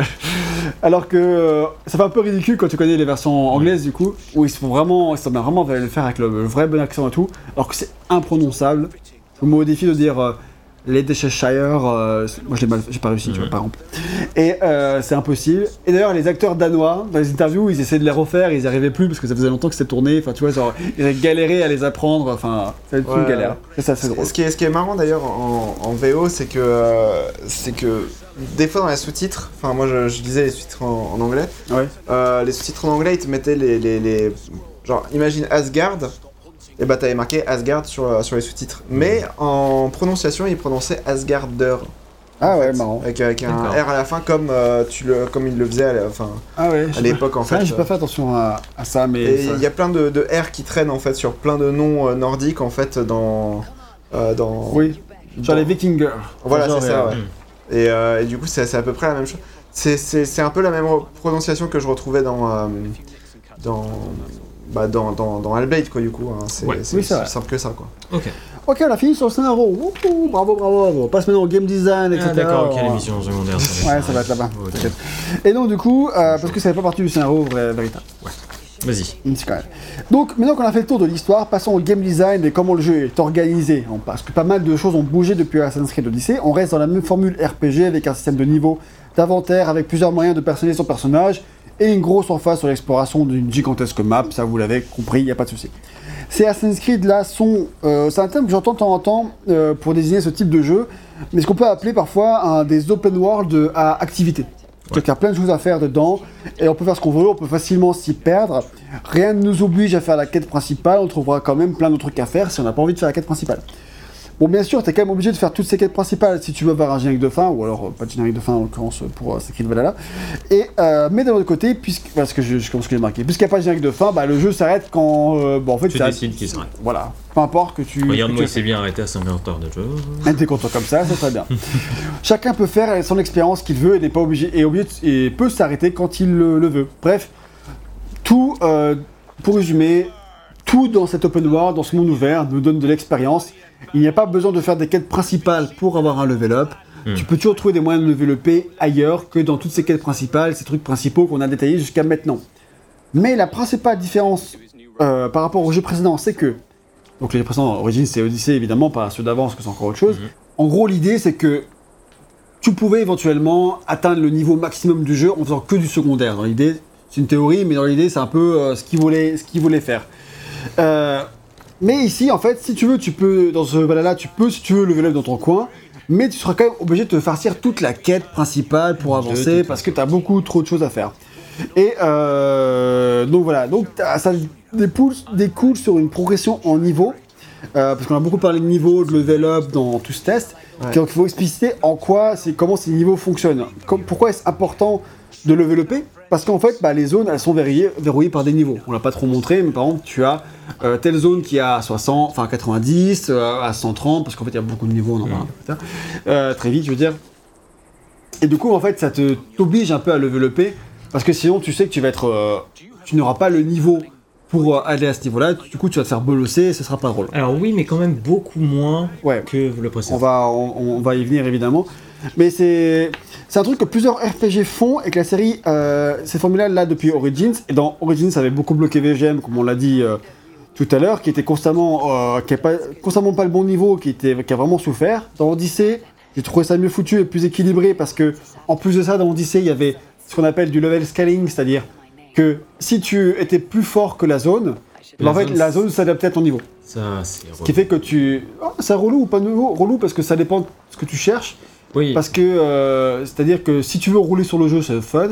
Mais si tu veux pas rouler parce que sinon ce serait euh, vraiment. S'il y en a un coup, t'as tué l'ennemi, c'est pas drôle quoi. oui. Le but c'était d'équilibrer. En fait, c'était pas qu'à mettre à ton niveau, c'est que t'as toujours deux niveaux de plus qui à l'époque étaient vachement beaucoup. Ce qui est moins maintenant. euh, deux niveaux ça représente rien maintenant, mais dans le dans l'Odyssée c'était beaucoup de niveaux quoi. Donc t'étais quand même plus fort, mais t'étais pas beaucoup trop fort quoi. Donc Voilà. fait que l'expérience globale du jeu était plus équilibrée et aussi ça faisait que quand t'étais dans cette zone là, tu gagnais autant d'expérience que dans une. Enfin, Oui, Tu avais dans pas une les- zone normale. Donc en gros, jamais euh, tu te retrouvais à, à faire des quêtes qui allaient rien te rapporter. Voilà, c'est ça. Tu pouvais, tu pouvais toujours te retrouver à, à- pour euh, grimper en niveau facilement. Et du coup, c'était plus équilibré et mieux foutu à ce niveau-là. Donc voilà, c'est différent parce que le système il change complètement. Tu peux montrer euh, le le- l'arbre de compétences, s'il te plaît. Mais en fait, Ah oui. quand, tu, quand tu montes ton niveau, tu ne gagnes pas des stats genre plus fort, machin, mais tu vas gagner deux points de compétences. Donc là, on peut voir que tu en as 8, donc c'est super. Euh, à- en bas à gauche, on le voit que tu as, 8. C'est bien, t'as gardé cette- en prévision. Donc vas-y, dézoom, voir, montre-nous ce gigantesque arbre de compétences qui n'est plus un arbre, ça, mais un séquoia. Un arbre en fait, mais un gros arbre. Euh, parce que j'ai jamais vu un arbre de cette taille, quoi. Mais au début, tu arrives dans le jeu, tu paniques, tu fais non, mais c'est pas possible. Qui a fait ça, Qui a Ouais, fait ouais, ça? Non, parce que franchement, c'était, c'est, euh, c'est, j'ai jamais vu un truc aussi gros. Et en fait, ces points de compétences, ils améliorent pas mal de choses et ils te permettent pas forcément de. Parce que dans un jeu normal, quand tu montes en, en niveau, tu vas augmenter tes stats de force, de résistance, de santé, etc. Un peu plus à chaque niveau. Mais là, en fait, c'est tu choisis. Tu, enfin, selon ce à quoi tu as accès. Voilà. Donc, soit En tu vas. fait, en fait, il faut toujours que ce soit en relation avec un point que tu as déjà débloqué auparavant. Donc si c'est une ou deux lignes, c'est par rapport à ça.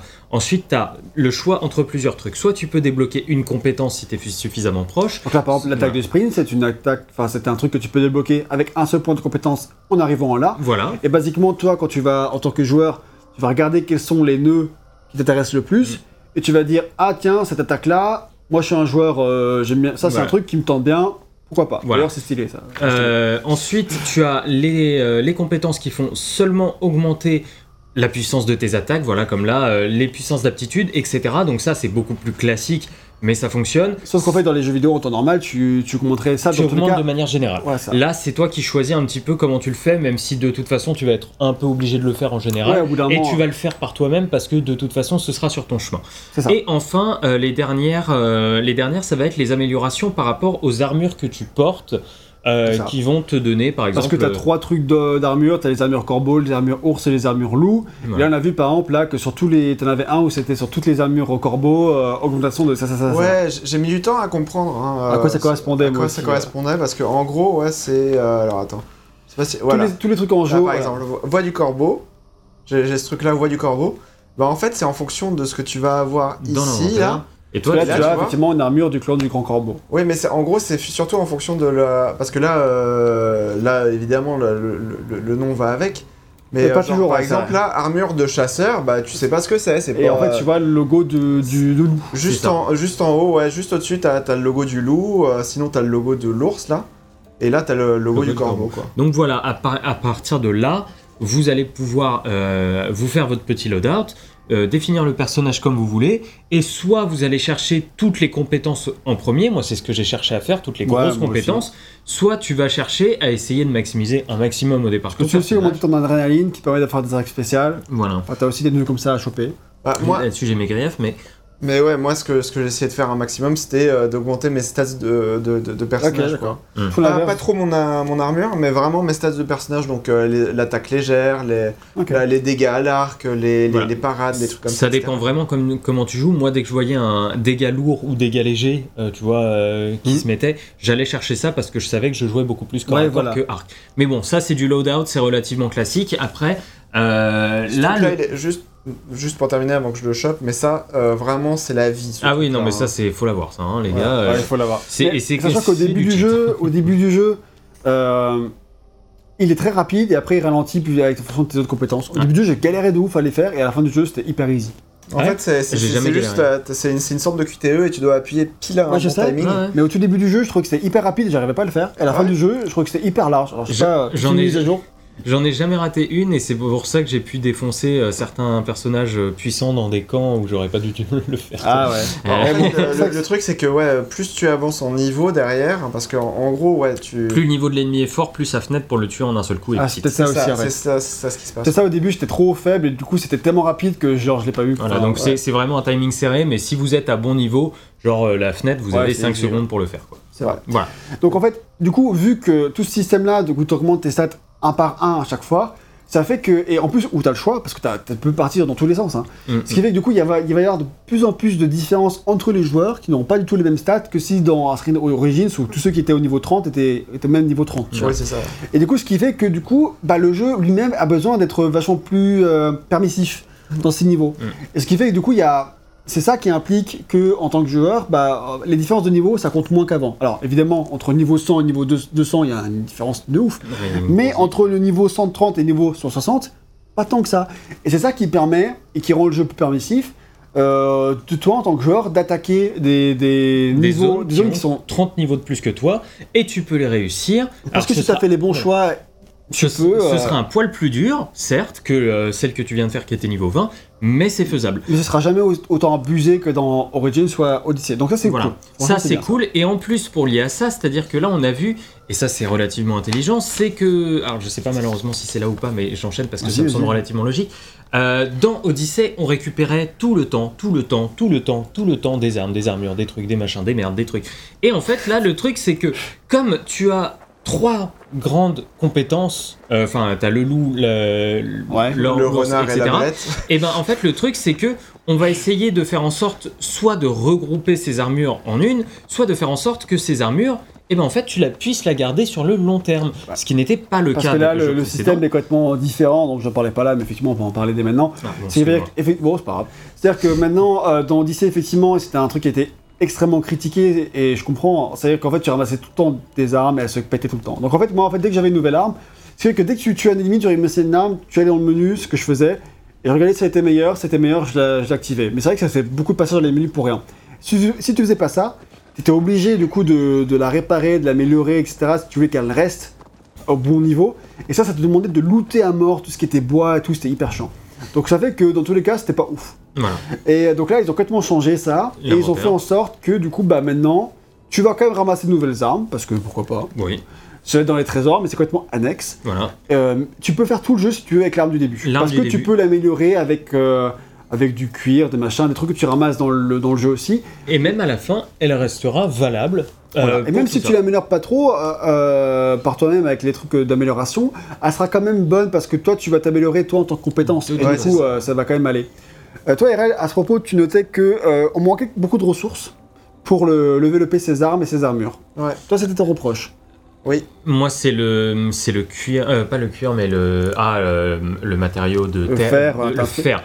Putain, le fer, c'est chiant. Moi au début j'étais en, en dèche à, à propos de ça, mais en fait au bout d'un moment tu peux dans les aptitudes que tu peux débloquer dans le menu compétences, t'en as une qui est de looter automatiquement Ouais. les ennemis. Et ça en fait ça te change tout parce qu'à partir du moment, parce qu'au début tu penses pas toujours à faire triangle après avoir tué un mec, mais quand c'est automatique, je me suis mis en fait à ramasser euh, sans, sans le vouloir du coup, mais tant mieux. Et d'un seul Tout, coup, tout euh, les, tout ce qui était cuir sur les loups que je tuais parce qu'ils m'attaquaient dans la, dans la nature ou, ou tout le fer sur les ennemis. Et d'un coup, bah, en fait, au bout d'un moment, je suis venu hyper euh, gonflé à bloc. Tout ça, j'ai fait oh putain, je peux m'acheter plein de trucs. Donc là, je m'augmente je m'augmente mes rations maximum, je m'augmente mes, Mhm.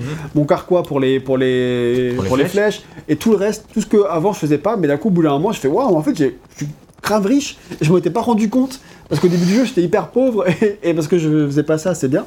Mais en fait, au bout d'un moment, ça se développe. Euh, surtout si vous avez ces compétences. Donc, encore une fois, c'est aussi une compétence que je recommande de choper assez rapidement. Oui, c'est ça. Mais euh, non, non, moi j'avais cette compétence aussi assez rapidement. Mais mine de rien, quand même, euh, je, je- enfin, tu vois, à la fin du jeu, une fois que j'ai terminé euh, toutes les, quasiment toutes les, tout- tous les arcs scénaristiques, euh, le dernier qui me manquait c'était celui des anomalies du, du présent. là. Mais, euh, mais j'avais quasiment tout. Enfin, j'avais- quasiment, quasiment tout terminé de l'histoire en fait, au bout de 80 heures, un truc comme ça, je sais plus. Et sauf 80 que. heures, bah, non, ça fait en 60 heures. oui, j'ai fini en 60 heures, mais au bout de. Enfin, ouais, en, en tout cas, au bout de 60 heures déjà, euh, j'avais pas. euh, Enfin, pour, pour avoir. Quand, quand j'ai terminé le premier, euh, premier, euh, premier arc, euh, bah, mon armure, elle était pas complètement à fond, tu vois. mhm. Ouais, bah oui.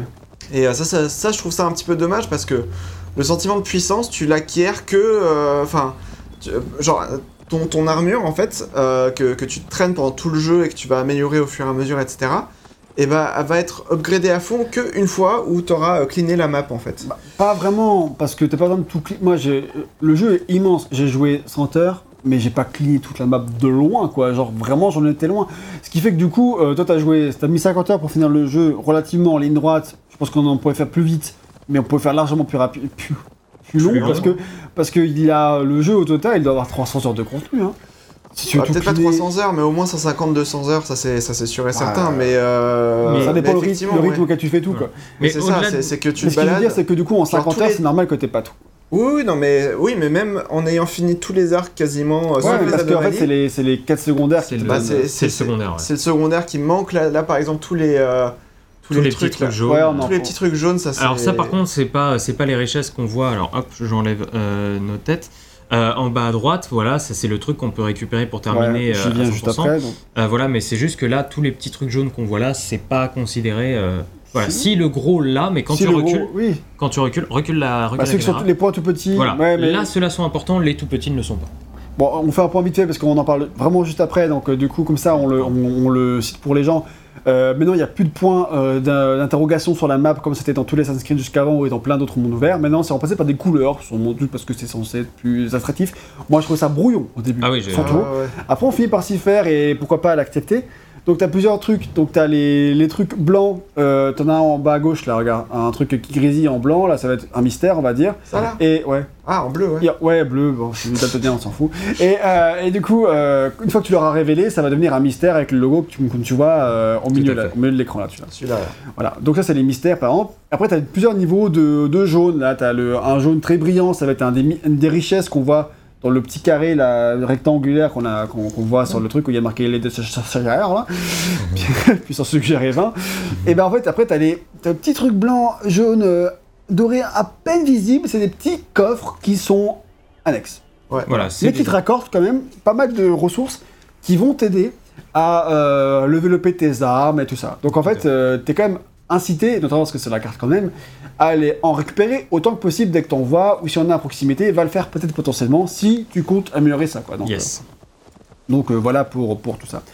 Euh, toi, pour revenir pour les niveaux, c'est que euh, dans l'ensemble, le jeu, il est beaucoup plus, plus permissif au niveau de ses niveaux que le précédent, les précédents. Donc ça, c'est vachement bien. Euh, comme tu disais, RL, c'est tout à fait possible de conquérir un niveau avec 50 niveaux de différence, qui n'aurait été vraiment pas envisageable du tout dans les précédents. Ouais.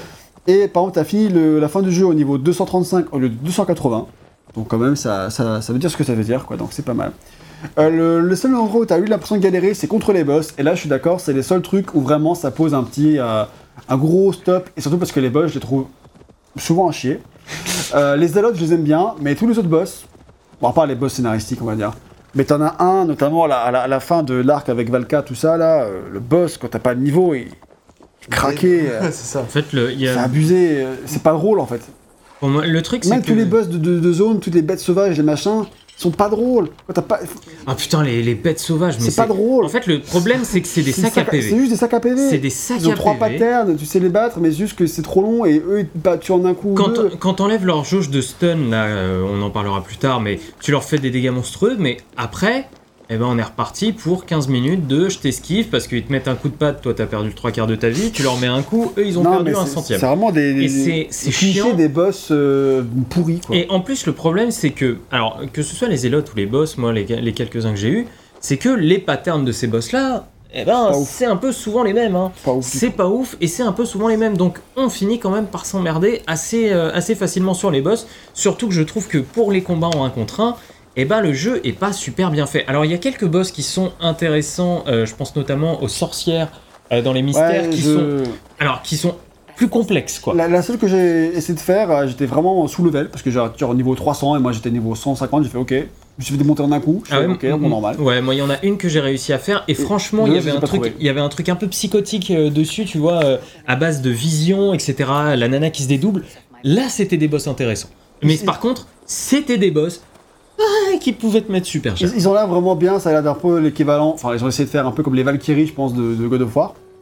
Ouais. euh, ouais. dans l'idée, mais euh, perso, j'ai. En fait, la seule que j'ai trouvée, elle était vraiment trop level et j'ai oublié d'y retourner après. Et euh, les autres, je les ai pas trouvées. Moi En fait, j'en- euh, je suis tombé sur une, elle était niveau 280 la première fois, j'ai fait ok one shot. Bon bah très bien, écoutez merci à tous. Et par contre, c'est vrai que la mise en scène avait l'air stylée et les Ouais. patterns plus intéressants. C'est ça. Mais sinon les autres boss c'est chiant. Ouais, dans tous les cas, en fait, il y a, y a un... enfin, c'est c'est bien indiqué quand est-ce que, euh, genre, euh, quand est-ce que tu, tu peux aborder euh, soit un boss, soit un zélote, soit euh, une région. Ça t'a Euh, indiqué quoi. C'est c'est indiqué, c'est-à-dire qu'en bas à droite, là, là on voit. Euh, moi, T'as je une tête de mort pour te montrer que c'est pas, c'est pas le, Voilà, euh, des C'est idées. pas la meilleure idée, ouais. Mais je crois que quand t'as une- un truc genre 20 niveaux, le jeu va te dire ouais ok c'est bon c'est Ah, mais en vrai, tu pourrais quand même y aller, Oui, mais euh, ça va être difficile quoi. Moi, moi j'ai fait un camp où on me disait faut être niveau 90, euh, j'y étais, j'y suis allé niveau 35 et je l'ai réussi quoi, Ouais, voilà, tu en peux. solo. Donc euh, ça, c'est jouable, c'est jouable. Donc ça c'est bien. Donc on peut maintenant passer à toute la partie mystère, richesse, artefacts, qu'on a commencé à vous présenter parce que pas des artefacts encore, mais sur la carte c'est blanc. Alors moi le blanc, euh, blanc Ouais, brillant blanc et le sur bleu, blanc. le blanc brillant sur le est différencié du bleu brillant. euh, Pour sur la carte, je vois pas beaucoup de différence. hein. Mais c'est Euh, des petits objets qu'on récupère comme ça, voilà. qui font appel à d'anciennes civilisations que tu vas redonner dans ton village pour avoir quelques petites récompenses. Bon bah merci d'avoir décrit les artefacts, c'est cool. Euh, parce que du coup, ce sera fait. voilà, il y a vraiment pas grand chose de plus à dire que ça. Les mystères, par contre, dans chaque zone, tu as euh, donc on a trois barres de progression, on l'a vu sur la, dans chaque zone.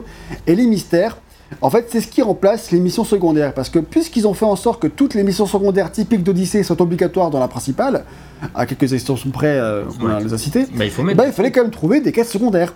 Et donc, bah, les mystères occupent ce rôle. Et en gros, ce sont de toutes petites quêtes secondaires qui se résolvent très rapidement.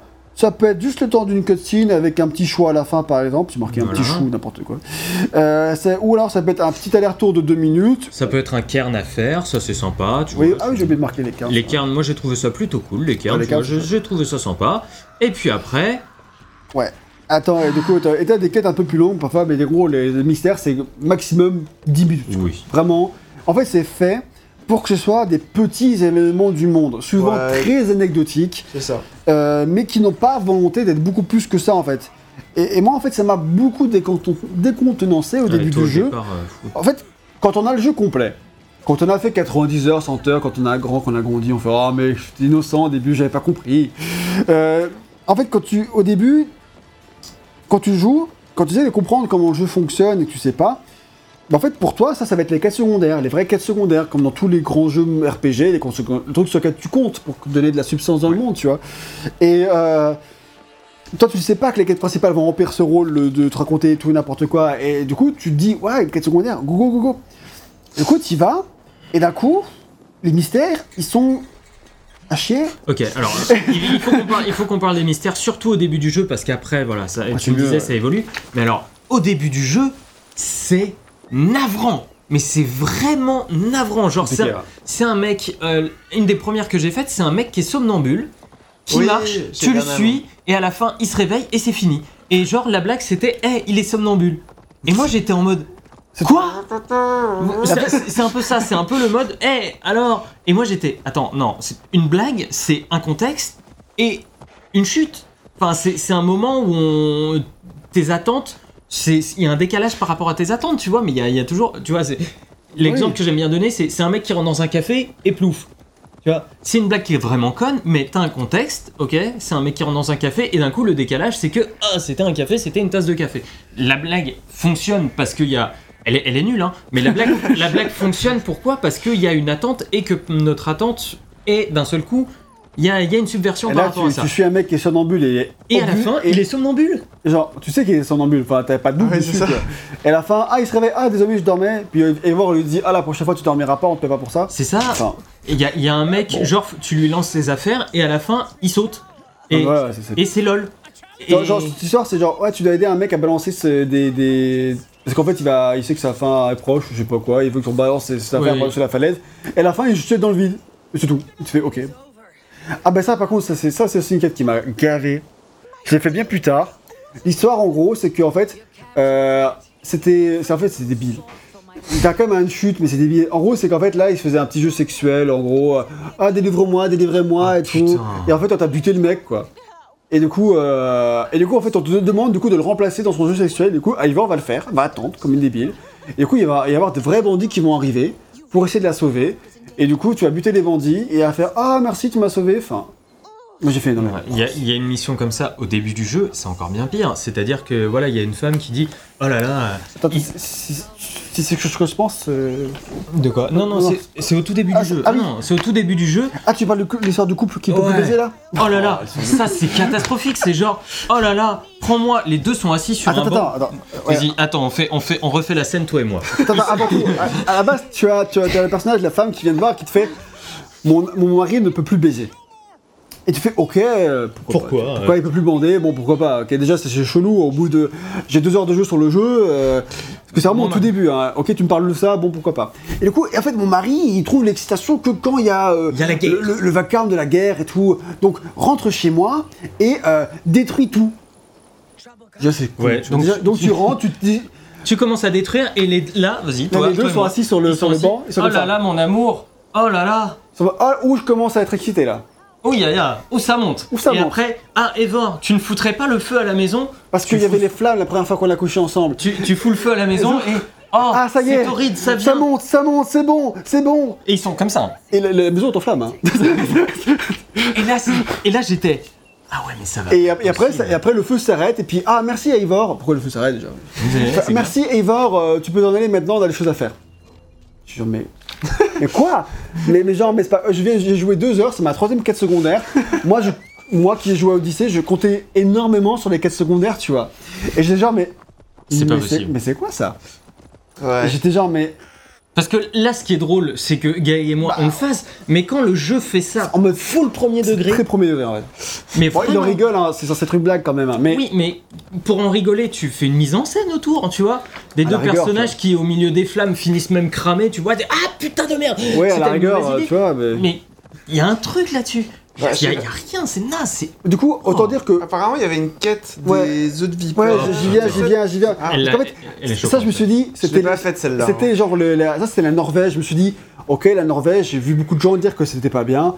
Quand je vais arriver en Angleterre, ça va être beaucoup mieux. Tu l'as fait en live en plus. Je l'ai fait en live et c'était genre ma deuxième quête de, de- ou ma première, je crois que c'est ma première quête de toute euh, le- l'Angleterre, tu vois. Ouais.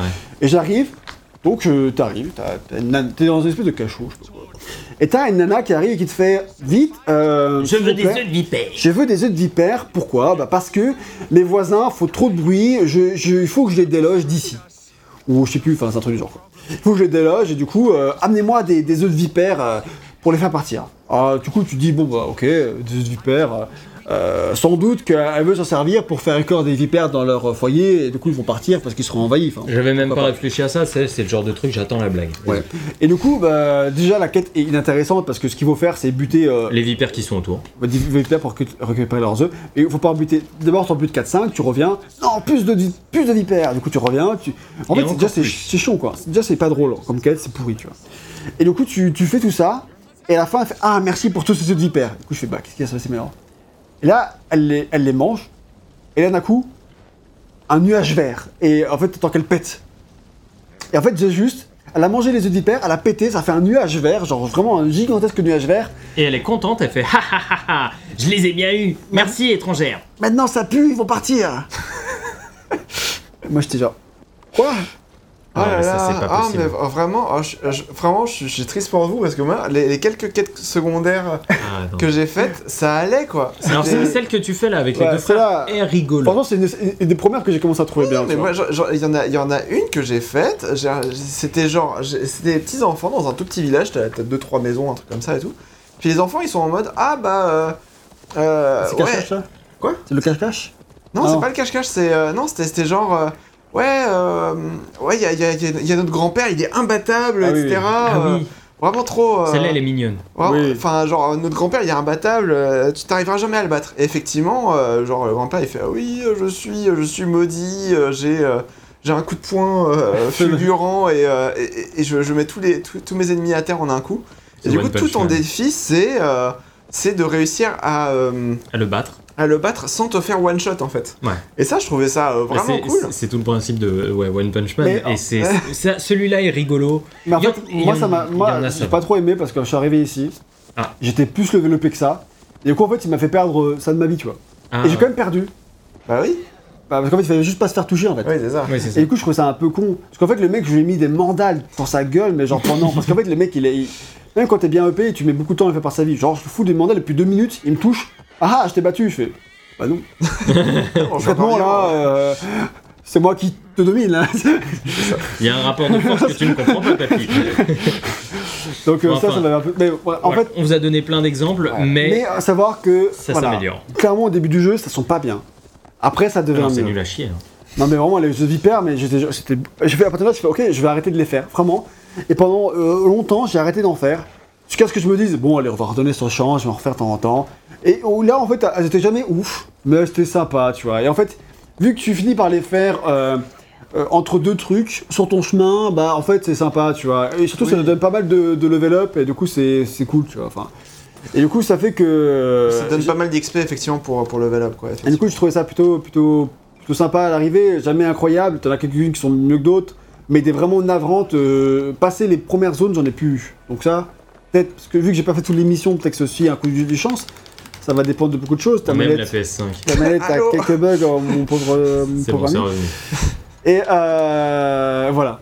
Tout ça pour dire que euh, Ça s'améliore, Sachant mais qu'en on fait- est parti très loin, quoi. quand, quand- quand tu- pour toi, c'était, ça allait être les quêtes secondaires qui étaient censées être au, au niveau de celle d'Odyssée que j'avais beaucoup aimé. Franchement, au début du jeu, genre, j'étais, genre, mais c'est quoi ce jeu quoi? À quoi je suis en train de jouer? Qu'est-ce qu'ils ont fait de Assassin's Creed? Genre, genre, mais euh, ah, c'était des quêtes vachement cool, euh, émotionnelles et tout dans Odyssée, et là, euh, des autres vipères pour qu'elles pètent, j'ai fait, mais, mais non! Mais pourquoi je joue à ça quoi? Le, enfin, le premier truc d'Odyssée, c'est de demander, voilà, est-ce que tu vas euh, sauver euh, des gens atteints par une maladie Ou est-ce que ou tu vas les laisser mourir? En plus, en période de Covid, c'est très bien à refaire de nos jours pour Ah, se franchement, rendre euh, compte, super joie ça. Mais donc voilà, tu sais, il y, a- il y a vraiment cette question euh, humaine hein, derrière qui se pose. Ouais, Bon, quand et tu là, reviens plus tard dans le jeu, t'as les conséquences. Voilà, hein. et t'as les conséquences de ça. euh, et du coup, tu fais Ah, ça c'est cool, c'est intelligent, j'espère qu'ils vont garder ça. Que nenni. Enfin bref, j'aurais encore d'autres exemples bien nuls à Ouais. donner, mais on en a déjà Ouais, fait ouais, Ça, suffisamment. vraiment, ça a été mon traumatisme de, mes 20 premières heures. Quoi. Je pense que Vraiment, j'ai souffert Là, et ça ne- m'a dégoûté du jeu. on ne peut que vous conseiller de ne pas les faire au début, quoi. Ouais. Vraiment. Attendez quelques zones avant de les faire, franchement, parce qu'après elles deviennent plus sympas et même si jamais ouf, euh, il y a des idées. Parfois, c'est- t'as des idées cons, parfois t'as des meilleures idées, voilà. enfin. Mais euh, franchement, c'est du début. Voilà. Si, si vous voyez une femme vous parlez d'hyper, fuyez. c'est pas le bon plan. Ouais, je pense que les gens vont la faire parce qu'elle dure 5 minutes et voir l'ampleur du dégât. Oui, oui. ils vont se dire, oh, on a un peu exagéré. Bah oui, maintenant qu'on va tout spoiler et que vous n'avez pas eu la surprise, c'est. C'est plus fun. Non mais voilà, clairement moi c'était ma grosse déception. Mais en fait après, une fois, une fois quand t'as le jeu complet, que tu te rends compte qu'en fait c'est, en fait on s'en fout, c'est pas important dans l'histoire du jeu, euh, ça passe mieux. Ouais. Mais en fait quand tu débutes le jeu, tu sais pas ça. Et du coup, euh, clairement, euh, ça peut t'en dégoûter. Et euh, euh, je discutais avec une collègue du bureau, bureau qui m'a dit que bah elle, un de ses, un de ses potes avait arrêté le jeu très vite à cause de ces millions secondaires. Ah, ouais. voilà, donc. Ah bah oui, oui, oui. je- Non, mais je peux comprendre, attends. Ah, je Et puis elle me, elle hein. disait, bah ouais, mais après Assassin's Creed Odyssey, il s'est dit, c'est pas possible, j'arrête ça. Non, mais entre l'écriture de l'intro et l'écriture des mystères, tu te dis, ok, c'est fini les gars. Désolé, l'intro, mais- si tu la, si tu la speedrun, ça va, mais si tu prends plus de temps pour faire le secondaire, ça devient, ça devient chaud. Voilà, mais enfin, au début, tu peux vraiment te demander ce qu'ils ont branlé, quoi. Ouais, clairement. C'est chaud. Bon, Bref. heureusement, ça devient mieux après. Mais voilà, ça, ça, on a fait le tour des, mystères. Passons maintenant aux richesses, parce que les richesses, c'est d'être les points jaunes qu'on voit sur la, la boussole en haut et qu'on vous a présenté tout à l'heure sur la carte, euh, sont des trésors à récupérer dans le monde, soit dans des coffres et plus occasionnellement sur des gardes puissants. Sur le papier, c'est vachement cool parce qu'en fait, tu as un trésor à un endroit, tu dois comprendre comment y aller et ça donne lieu à une énigme un peu organique, un peu environnementale, où tu vas devoir trouver comment faire en utilisant le décor pour aller à tel endroit. Donc comment détruire tel mur, comment ouvrir telle porte. Parce que genre par exemple il y a toujours un verrou sur les portes et il faut trouver un endroit d'où tirer une flèche pour que tu puisses atteindre le verrou. Enfin, c'est assez intelligent sur le papier. Le problème, le gros problème, c'est qu'en fait ils ont trois ou quatre idées et vitam. sur les 150, 200 euh, trésors, enfin même plus que ça, il y en a Voilà. vachement plus que ça. hein. Tu sais que la maison, si elle a une espèce de cheminée, il va falloir monter en haut, casser un petit truc de Dans la terre- cheminée, voilà, ou alors. T'as un petit trou dans la. Si t'as un- la porte elle est verrouillée, tu vas savoir que en fait, de l'autre côté de la, du- de la maison, tu vas avoir une petite fenêtre, tu vas pouvoir tirer euh, sur le verrou. Euh, en fait, au bout d'un moment, ça devient mécanique et c'est Voilà, plus un tu mystère. vois, quoi. tu- Alors là, tu vois, par exemple, ça c'est un exemple. La première fois que tu tombes dessus, c'est sympa. Tu vois ça. fais, oh, tu regardes- comment est-ce que je peux Voilà. passer Tu regardes en haut, oh, il y a un truc à faire tomber, tu fais tomber, ça ouvre la truc. Et au début, au début c'est, tu, te sens, tu te sens intelligent, même si c'est simple, et euh, tu es satisfait en tant que joueur. Mais quand c'est ton euh, 30e comme ça, en fait, tu sais, en fait, vous n'avez pas eu d'idée. quoi. Voilà. Et, Et, surtout, euh, non, bah, il y, a- il y a beaucoup trop de richesses. Il y en a beaucoup trop. C'est- c'est- Déjà, ouais. si encore il y en avait une dizaine, euh, ça irait, mais là il y en a beaucoup plus trop. Et en plus, au-delà de ça, ils ont parfois ils se sont fait chier à faire des énigmes où en fait il faut péter un mur. Et en fait, comment il faut péter le mur? Il faut utiliser une jarre d'huile qu'il faut Ouais. balancer. Sauf qu'au bout d'un moment, ouais, tu peux avoir des. Ouais. Et donc du coup, tu as tout un. Ils se font, en termes de le- lever de ils se font chier à faire tout un parcours où tu dois avoir le, le, euh, le truc dans tes mains et du coup tu peux pas euh, le lâcher. Sinon ça explose quoi. Et du coup, c'est un petit parcours de plateforme à faire et c'est assez ingénieux. Le problème, là où tu vas en venir, Voilà, euh, c'est que tu peux débloquer des flèches explosives, tu tu t'en branles, t'arrives près du truc, tu lâches. Mais C'est ça, ça, à la peux. limite, ça me pose pas de problème parce que c'est une compétence que tu peux ne pas avoir aussi. Ouais. Et Moi, donc, je l'avais pas. hein. et donc c'est du gameplay, alors pas émergent, mais disons que c'est du gameplay voilà, qui découle Ouais. un petit peu de l'évolution de ton personnage. Mais ça, je l'ai dès le début en fait. Mais ah ouais bah ouais Genre bah, vraiment moi j'ai mis un peu de temps parce que j'utilisais vraiment très peu l'arc et, euh, et du coup bah voilà au bout d'un Non, moment je crois que c'est euh, pas une aptitude, c'est un. Je crois que c'est un. Enfin, c'est pas un pouvoir que tu dois ah oui, la non, compétence. c'est un une aptitude et du coup tu les gagnes avec les livres de savoir. Et je pense que c'est un Ah. livre de savoir que tu as dès le début du jeu parce que Je les livres de savoir sont aussi euh, parmi les, les richesses que tu peux débloquer. Et en fait, ça, ça donne une aptitude. Les aptitudes, c'est les pouvoirs euh, de guerrier que tu peux avoir en appuyant sur les. euh, autant comme ça on les monte maintenant, comme ça on va, va sur le niveau aptitude s'il te plaît, comme ça on, les mon- on parle maintenant pour Voilà. gameplay. T'avais déjà ce genre de pouvoir dans Secret Odyssey et en fait ça reprend la même chose. À gauche t'as les pouvoirs de l'arc et, et à droite t'as les pouvoirs de, de la hache, de la enfin hache. du corps à corps. du corps à corps, quoi, voilà. Et basiquement, j'ai trouvé les pouvoirs vachement moins bien que dans Odyssey, mais peut-être parce que les meilleurs arrivent tard. Au début, je, je m'y trouvais pas, et du coup, j'ai pas eu le réflexe, et à la fin, il commençait à y en avoir des cools, où t'en- j'en ai trois que j'utilisais, et en fait, j'utilisais que ceux-là, et ça allait très bien. Il y en a deux trois qui sont pétés genre le lasso euh, c'est explosé. hein. Ah, moi, là, ça, Ça, j'ai- moi, je- ça, ça, Alors ça pas, ouais. ça c'est ça, j'ai trouvé bien, enfin, j'ai jamais réussi à jouer avec. Ah ouais, et ben c'est hyper fort parce que quand t'as un zélote et que t'as un ennemi autour, tu, tu prends l'ennemi autour, tu le balances sur le zélote, le zélote perd 50% de sa vie. Ah ouais. Ah c'est oui. abusé. Et, et, cinq- et plus de 50% de sa jauge d'étourdissement. Genre, je pense que c'était peut-être un truc où ils avaient pas encore tout à fait réglé, mais moi ouais. j'avais un gros problème à ce niveau-là parce que j'utilisais cette compétence et je, je craquais les boss. Quoi. Moi, j'utilisais ce piqué des Valkyries là tout le temps, par contre. Ouais. Genre le- Moi, Alors, moi, pas du celui-là. tout. Genre, euh, hop, euh, ouais, c'était super fort, quoi. Moi, j'utilisais celui-là et, euh, et celui-là en fait pour les dégâts de zone. bah pareil, exactement. Et à la fin, t'as un coup de pied comme le coup de pied du Spark que j'adorais dans, dans Odyssey. Et il est vachement puissant parce qu'en plus, ça donne un coup de hache. Et du coup, euh, le truc il craquait quoi. Et, euh, mais par contre, tu le bloques assez tard. Mais on expliquera euh, après pourquoi dans les combats, je pense qu'ils auraient pu faire bien mieux. Ouais, voilà. Mais là, c'est juste pour dire qu'il y a les livres de savoir avec ça.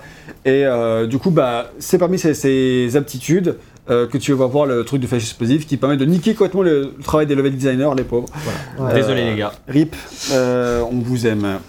Tu bugs un peu, non? Euh, non. Non C'est étonnant que tu aies de si long euh, chargement sur PS1, je trouvais. Pour sortir du menu start, quoi. Non, ça arrive. Ah, Non, ça ah, tu t'es téléporté, pardon. J'ai pas c'est pour ça. C'est pour ça. Euh, du coup, euh, ensuite, voilà, bah, t'as les artefacts, et ça, on en a déjà parlé, merci. Euh, Yo-Yo.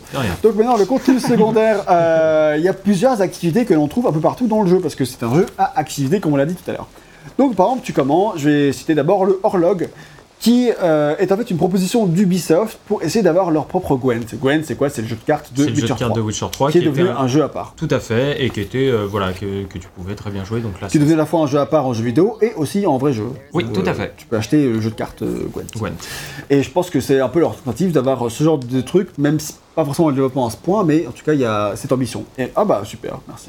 Ouais, je sais. Bah, bah, moi ce, euh, ce horlog là, on va pas expliquer les règles parce que ça prendrait trop de temps et pour rien. Mais c'est un Mais mini-jeu moi j'ai. dans lequel tu peux passer du temps. Tu peux passer du temps, moi je, je, sais pas pas trop au début. Et au début, euh, tu comprends pas tout, à fait tous les rouages, mais ça vient au fur et à mesure. Euh, genre, rien vous dire sur comment ça marche. Mais moi, en gros, j'ai bien aimé. Euh, parce qu'au début, tu... c'est assez facile, mais après, ils deviennent euh, vachement forts, les mecs en face. Et du coup, ça t'amène à réfléchir avec stratégie pour sur comment faire. À chaque partie que tu gagnes, tu gagnes un, pouvoir. Euh, un pouvoir, euh, le mec en haut, il a trois pouvoirs, en gros, toi, t'en as qu'un au tout début. Et, et à la fin, bah, tu peux choisir parmi les, tous ceux que t'as, les trois que tu préfères. Du coup, t'as des stratégies à développer. Parfois, les mecs, ils te font des trucs de ouf parce qu'ils ont, ils ont une carte, en gros, un pouvoir que toi, t'as pas. Et du coup, il n'y a pas le truc qui se passe. Sachant que tu peux renverser des parties à la dernière seconde avec Ouais, des ouais, pouvoirs, alors, etc. Franchement, des fois, je pensais que j'avais gagné et les mecs, le mec s'est remis 50, enfin, s'est remis toute sa vie. Et après, il m'a allumé. Enfin, j'ai fait waouh. Enfin, tu sais. Du coup, quand tu joues à- au truc, franchement, il y a vraiment de quoi s'éclater. Et moi, j'aimais beaucoup faire ça, notamment parce que la musique, elle est ultra apaisante. Et du coup, j'aimais beaucoup faire ça juste. euh, soit quand je commençais ma partie, soit en toute fin de partie avant de me coucher, parce que c'était agréable, c'est une atmosphère vraiment planante, et, et puis c'est un truc un peu posé, tu réfléchis, et c'est et ça te sort un peu. Moi j'aimais bien, voilà. Voilà, c'est à la fois un jeu de chance et de réflexion, c'est plutôt cool. Et on peut y passer du temps, donc ça veut dire qu'ils ont plutôt réussi leur affaire Voilà. là-dessus. Moi, clairement, j'ai dû passer 5 heures de jeu rien qu'à faire ça. Parce que j'ai quasiment tous fait. Enfin, dans tous les villages, j'avais juste un que j'ai pas eu le temps de le faire. Euh, donc euh, voilà, c'est quand même euh, pas mal. Donc bah, vous, vous avez pas trop creusé, vous en avez fait un, celui qui est obligatoire. et J'avais trouvé ça sympa, mais je me disais, à chaque fois, s'il faut que j'en fasse un, c'est quand même du temps, faut que je m'y implique. c'est vrai que c'est long. Et euh, bah, c'est bien parce que j'aimais bien que je, je l'ai fait. Donc, c'est quand même, euh, vu que c'est occasionnel, dans chaque village, t'as un petit joueur, bah voilà, de temps en temps t'en fais un et c'est sympa. Ensuite, parmi les autres euh, mini-jeux que tu peux avoir, t'as les mini-jeux de boisson, qui est en fait un jeu de kiteux, qui est en fait, bah, faut boire le plus que l'autre, et il faut appuyer au bon moment, sachant qu'après tu vas te mettre à tituber, il faut pencher le joystick au bon endroit, Ouais. pour que ça le fasse correctement. Et en vrai, c'est bidon. Franchement, j'en ai fait quelques-uns au début, En fait, c'est toujours pareil. c'est toujours pareil en fait. Et c'est super simple à chaque fois. Ouais. Et, faut- et la- le seul moment compliqué, c'est quand on dit attention, il faut mettre ton joystick droite ou gauche. Oui, euh, c'est ça. Voilà. Mais Bon, c'est pas si dur. Non, Et- et puis c'est toujours la même chose. Il n'y a pas d'augmentation dans la difficulté en fait, euh, à la, spécialement. à la fin, bah, à la fin, t'en as obligatoire. et Tu vois que maintenant, il faut en faire, euh, faut remplir plus de trucs, mais bon, si c'est facile euh, quand il faut remplir 3, c'est facile quand on faut remplir 5. Bref, c'est un petit truc. C'est pas ouf. Ensuite, tu as les joutes verbales, et là, le but, c'est d'être le plus éloquent dans ses insultes. Donc ça, en soi, je trouve le but assez, assez sympa. Euh, en gros, c'est un mec qui va te parler, il va faire une phrase un peu éloquente. T'en as aussi dans Witcher 3. Ah ouais D'accord, ok. Je savais pas. Et du coup, et les phrases sont bien trouvées, en plus, elles sont assez cool, tu vois. Et à son... euh, il fait une phrase où il t'insulte, et il commence une autre phrase, et après, tu dois euh, retourner cette phrase-là contre lui en, ayant la bonne rime et la bonne rythmique. Donc, en fait, t'as un choix, t'as comme d'habitude, t'as le choix entre trois propositions, tu choisis la meilleure. Il n'y a qu'une seule qui permet de gagner, et c'est en trois manches, donc il faut faut en avoir deux pour gagner. Voilà.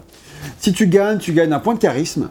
Et euh, avec ce point de charisme, euh, tu augmentes ton niveau de charisme au bout d'un moment. Et ce charisme-là te sert dans le jeu à euh, déjouer des situations parfois de temps en temps. C'est-à-dire qu'on va te C'est dire, euh, de temps en temps, on va te dire, euh, ouais, vas-y, on se bat. Et toi, tu vas lui dire, non, on se bat pas. Et en fait, parce que t'as un truc de charisme, il fait, ah ok, bon. bah, ok, Bon, d'accord, euh, voilà. En fait, c'est très bidon, c'est vraiment sous-développé et c'est dommage. Clairement, ça aurait pu être beaucoup mieux ce truc de charisme. Et le truc du jeu de verbal, juste à dire que si tu joues en VOST, FR et que comme moi, tu comprends quand même assez bien l'anglais, voire même très bien. Euh, si tu comprends pas un mot d'anglais mais que tu quand même envoies OST, ça va bien se passer. Mais si tu connais comme moi, bah, en fait, tu vas entendre la phrase anglaise, et du coup tu vas pas trop lire le sous-titre, et en fait il faut que tu rimes par rapport à la, à la phrase française, que t'as pas entendu, Ouais. et du coup tu fais ah merde. C'est dommage de pas avoir gardé le sous-titre français en fait à côté, tu vois, histoire que tu puisses le relire et en fonction de ça choisir Ouais, mais la justement, c'est tout le pensé. principe, euh, il faut avoir écouté quoi. Oui. Sinon, c'est trop facile quoi. Et le but c'est de s'en souvenir quoi. Et euh, mais au bout d'un moment, du coup, tu sais, euh, quand t'es comme moi, qu'il faut faire attention à la, à la- au titre français, à bien faire attention au titre français, et tu finis par retenir ça, et ça se passe mieux pour toi. Puis Dans tous les cas, c'est des phases qui sont très scriptées aussi. Parce oui, que parce que si tu recommences, c'est la même chose. C'est ça, c'est exactement la même chose, c'est un petit peu dommage. Mais Oui, parce ça- qu'il fait Ah ah, je t'ai battu Toi, t'as misé de l'argent, il fait Bon, reviens me voir quand tu veux, et le mec il refait les mêmes phrases, donc toi tu sais comment le niquer. c'est sûr Ouais. que c'est un peu. Bah, généralement, ouais, c'est en gros, c'est. euh, il te lance une phrase et tu dois cho- choisir parmi trois propositions euh, celle qui, euh, qui rime et qui, euh, qui peut le. ouais, voilà. Ah, qui l'attaque Qui a le même, euh, quoi. la même rythme. Ouais, et puis le- le- la bonne insulte aussi. C'est ça. Ouais, Donc voilà, après, il y a les. J'ai marqué les raids. Donc les raids vikings contre les abbayes et les monastères euh, chrétiens. Mhm. Il faut piller les chrétiens de leur richesse, voyons. Et euh, perso, je trouve ça pas ouf. Euh, donc euh, arrête, je sais que tu, tu vas pouvoir euh, en- contredire après, mais je veux dire mon avis d'abord. Euh, en fait, j'ai trouvé ça beaucoup moins épique que ce, dont ça avait l'air. Ouais. En fait, j'ai trouvé que c'était très mou dans la baston déjà, parce qu'en fait, ils te font tout un contexte où c'est censé être hyper ouf, et en fait, finalement, bah, c'est la baston un peu normale. Et euh, tu peux enflammer les, les maisons, c'est pas obligatoire, mais quand tu le fais, le truc il est pas, pas brillant visuellement. Enfin, t'as pas l'impression d'avoir vraiment euh, euh, mis à sac euh, à- enfin, un, un village, quoi. Enfin, c'est un peu léger. C'est pas aussi épique que ça en a l'air visuellement. Et en fait, c'est toujours la même chose parce qu'en fait, le but des, des raids, c'est d'ouvrir des portes rouges. Et les portes rouges, elles sont symbolisées rouges pour que tu saches en tant que joueur ce que c'est. Et il faut Alors, tes potes pour ça, ça. donc il faut que tu appelles tes potes, ils arrivent, t'enfonces une porte, tu Alors, soit t'appelles tes potes parce que t'es déjà dans le, dans le village et t'appelles tes potes, Mhm. soit t'arrives en bateau et tu fais, on lance le pillage depuis le bateau et là tout le monde descend du bateau et c'est hyper stylé. Euh, mais du coup t'as besoin de tes potes, ça veut dire que du coup euh, tu vas être là avec, euh, il faut que quelqu'un enfonce la porte avec toi parce que toi t'es pas assez fort ou t'es pas assez fort pour pousser le, le, le coffre et euh, donc t'as besoin de tes potes parce que ça, tu feras pas un pillage tout seul quoi, c'est pas Mhm. normal, un pillage, quoi. un raid c'est Ouais. pas tout seul quoi, donc c'est normal que le raid se fasse à plusieurs. Euh, et donc c'est ça, ça force le joueur à venir avec des potes, donc pour qu'il y ait un gros truc de gros baston. Et du coup, bah, tu forces ces portes-là, derrière, t'as un coffre à ouvrir, et puis voilà. Mais comme des coffres, t'en as tout le temps dans le jeu. Enfin, en fait, c'est très redondant par rapport à ce que tu fais d'habitude, et surtout, c'est redondant en au sein même des raids, parce que euh, t'en as fait un, tu les as tous fait, basiquement. Oui, c'est ça. Moi, je vais être encore un peu plus critique, c'est-à-dire que je trouvais déjà pas le principe hyper intéressant, mais je faisais très souvent ces raids seul, parce que je trouve pas le système de combat passionnant, mais en plus, quand t'as des potes pour, euh, pour être avec toi, je trouve ça fouillis, euh, et du coup, c'est pas passionnant. Du coup, je les faisais seul, et puis une fois que t'as tout fait seul, ben moi, ce qui se passait, ben c'est. Tu les Ouais. appelles, ils se ramènent, bonjour, on vient ouvrir la porte, et en plus, ils se ramènent en mode hyper garé, ouais, vous inquiétez pas les gars, tout le monde est mort. Et euh, c'est genre, vraiment, ouais, viens, vas-y, on pousse la porte. Ouais, tranquille, Coco, t'inquiète, hein, tout s'est bien passé. Je crois qu'Arel a joué exactement comme toi. C'est ça. Ouais. Ouais. Ouais, bah, c'est. Bah, moi j'aimais bien cette, euh, cette méthode-là en fait. Ah en vrai, euh, c'était genre. à la fois, t'as as une, t'as une, t'as une question un petit peu de level design qui est assez intéressante parce que euh, bah, bah, tu dois un petit peu savoir comment est-ce que tu peux euh, euh, trouver le meilleur chemin pour euh, anéantir les ennemis sans te faire repérer, etc. Et, euh, et après, bah, une fois que t'as as, fini ça, bah, derrière tu entames le. le... Putain. Tu, tu entames le, stylées, le- le vrai, euh, le, le vrai raid, du pillage, coup, qui euh, le, le vrai pillage Ouais. euh, pour, pour, pour, pour anéantir ce qui reste, tu vois. Ce qui, ce qui, Là, tu vois un peu les flammes, t'as ça aussi dans les pillages. Alors, de loin, elles sont jolies, mais quand tu approches, c'est C'est vraiment. dégueulasse. Mais on en parlera après, mais c'est. Non, non, on va pas le mais non. Ah, les, les flammes. Sur PC, sur PS5, sur PS4, elles sont toutes sur la maison là. Regarde la maison là-haut. C'est. Ah oui, En fait, quand tu fais attention, c'est moche. Quand tu regardes de loin, ça passe. Ah non, je trouve que même. euh, Genre de loin, Ouais, là-bas, de tu vois, loin, ça là, passe. ça va, ouais, tu vois. ouais. Ouais. Mais quand tu Alors tapes- celles qui sont vraiment loin, ça va, mais celles que tu vois vraiment d'un peu trop près, Ouais, c'est- faut pas ça, faire- ça, ça fait C'est tâche. pour ça que moi, je voulais vraiment mettre. euh, moi, moi, bon, j'ai fait aucun, aucun pillage euh, en infiltration parce que pour moi, le pillage, c'est viking. J'arrive sur mon bateau. Tous les pillages, je les ai fait en bateau. Ouais. J'arrive en bateau, j'accoste, tout le monde sort du bateau.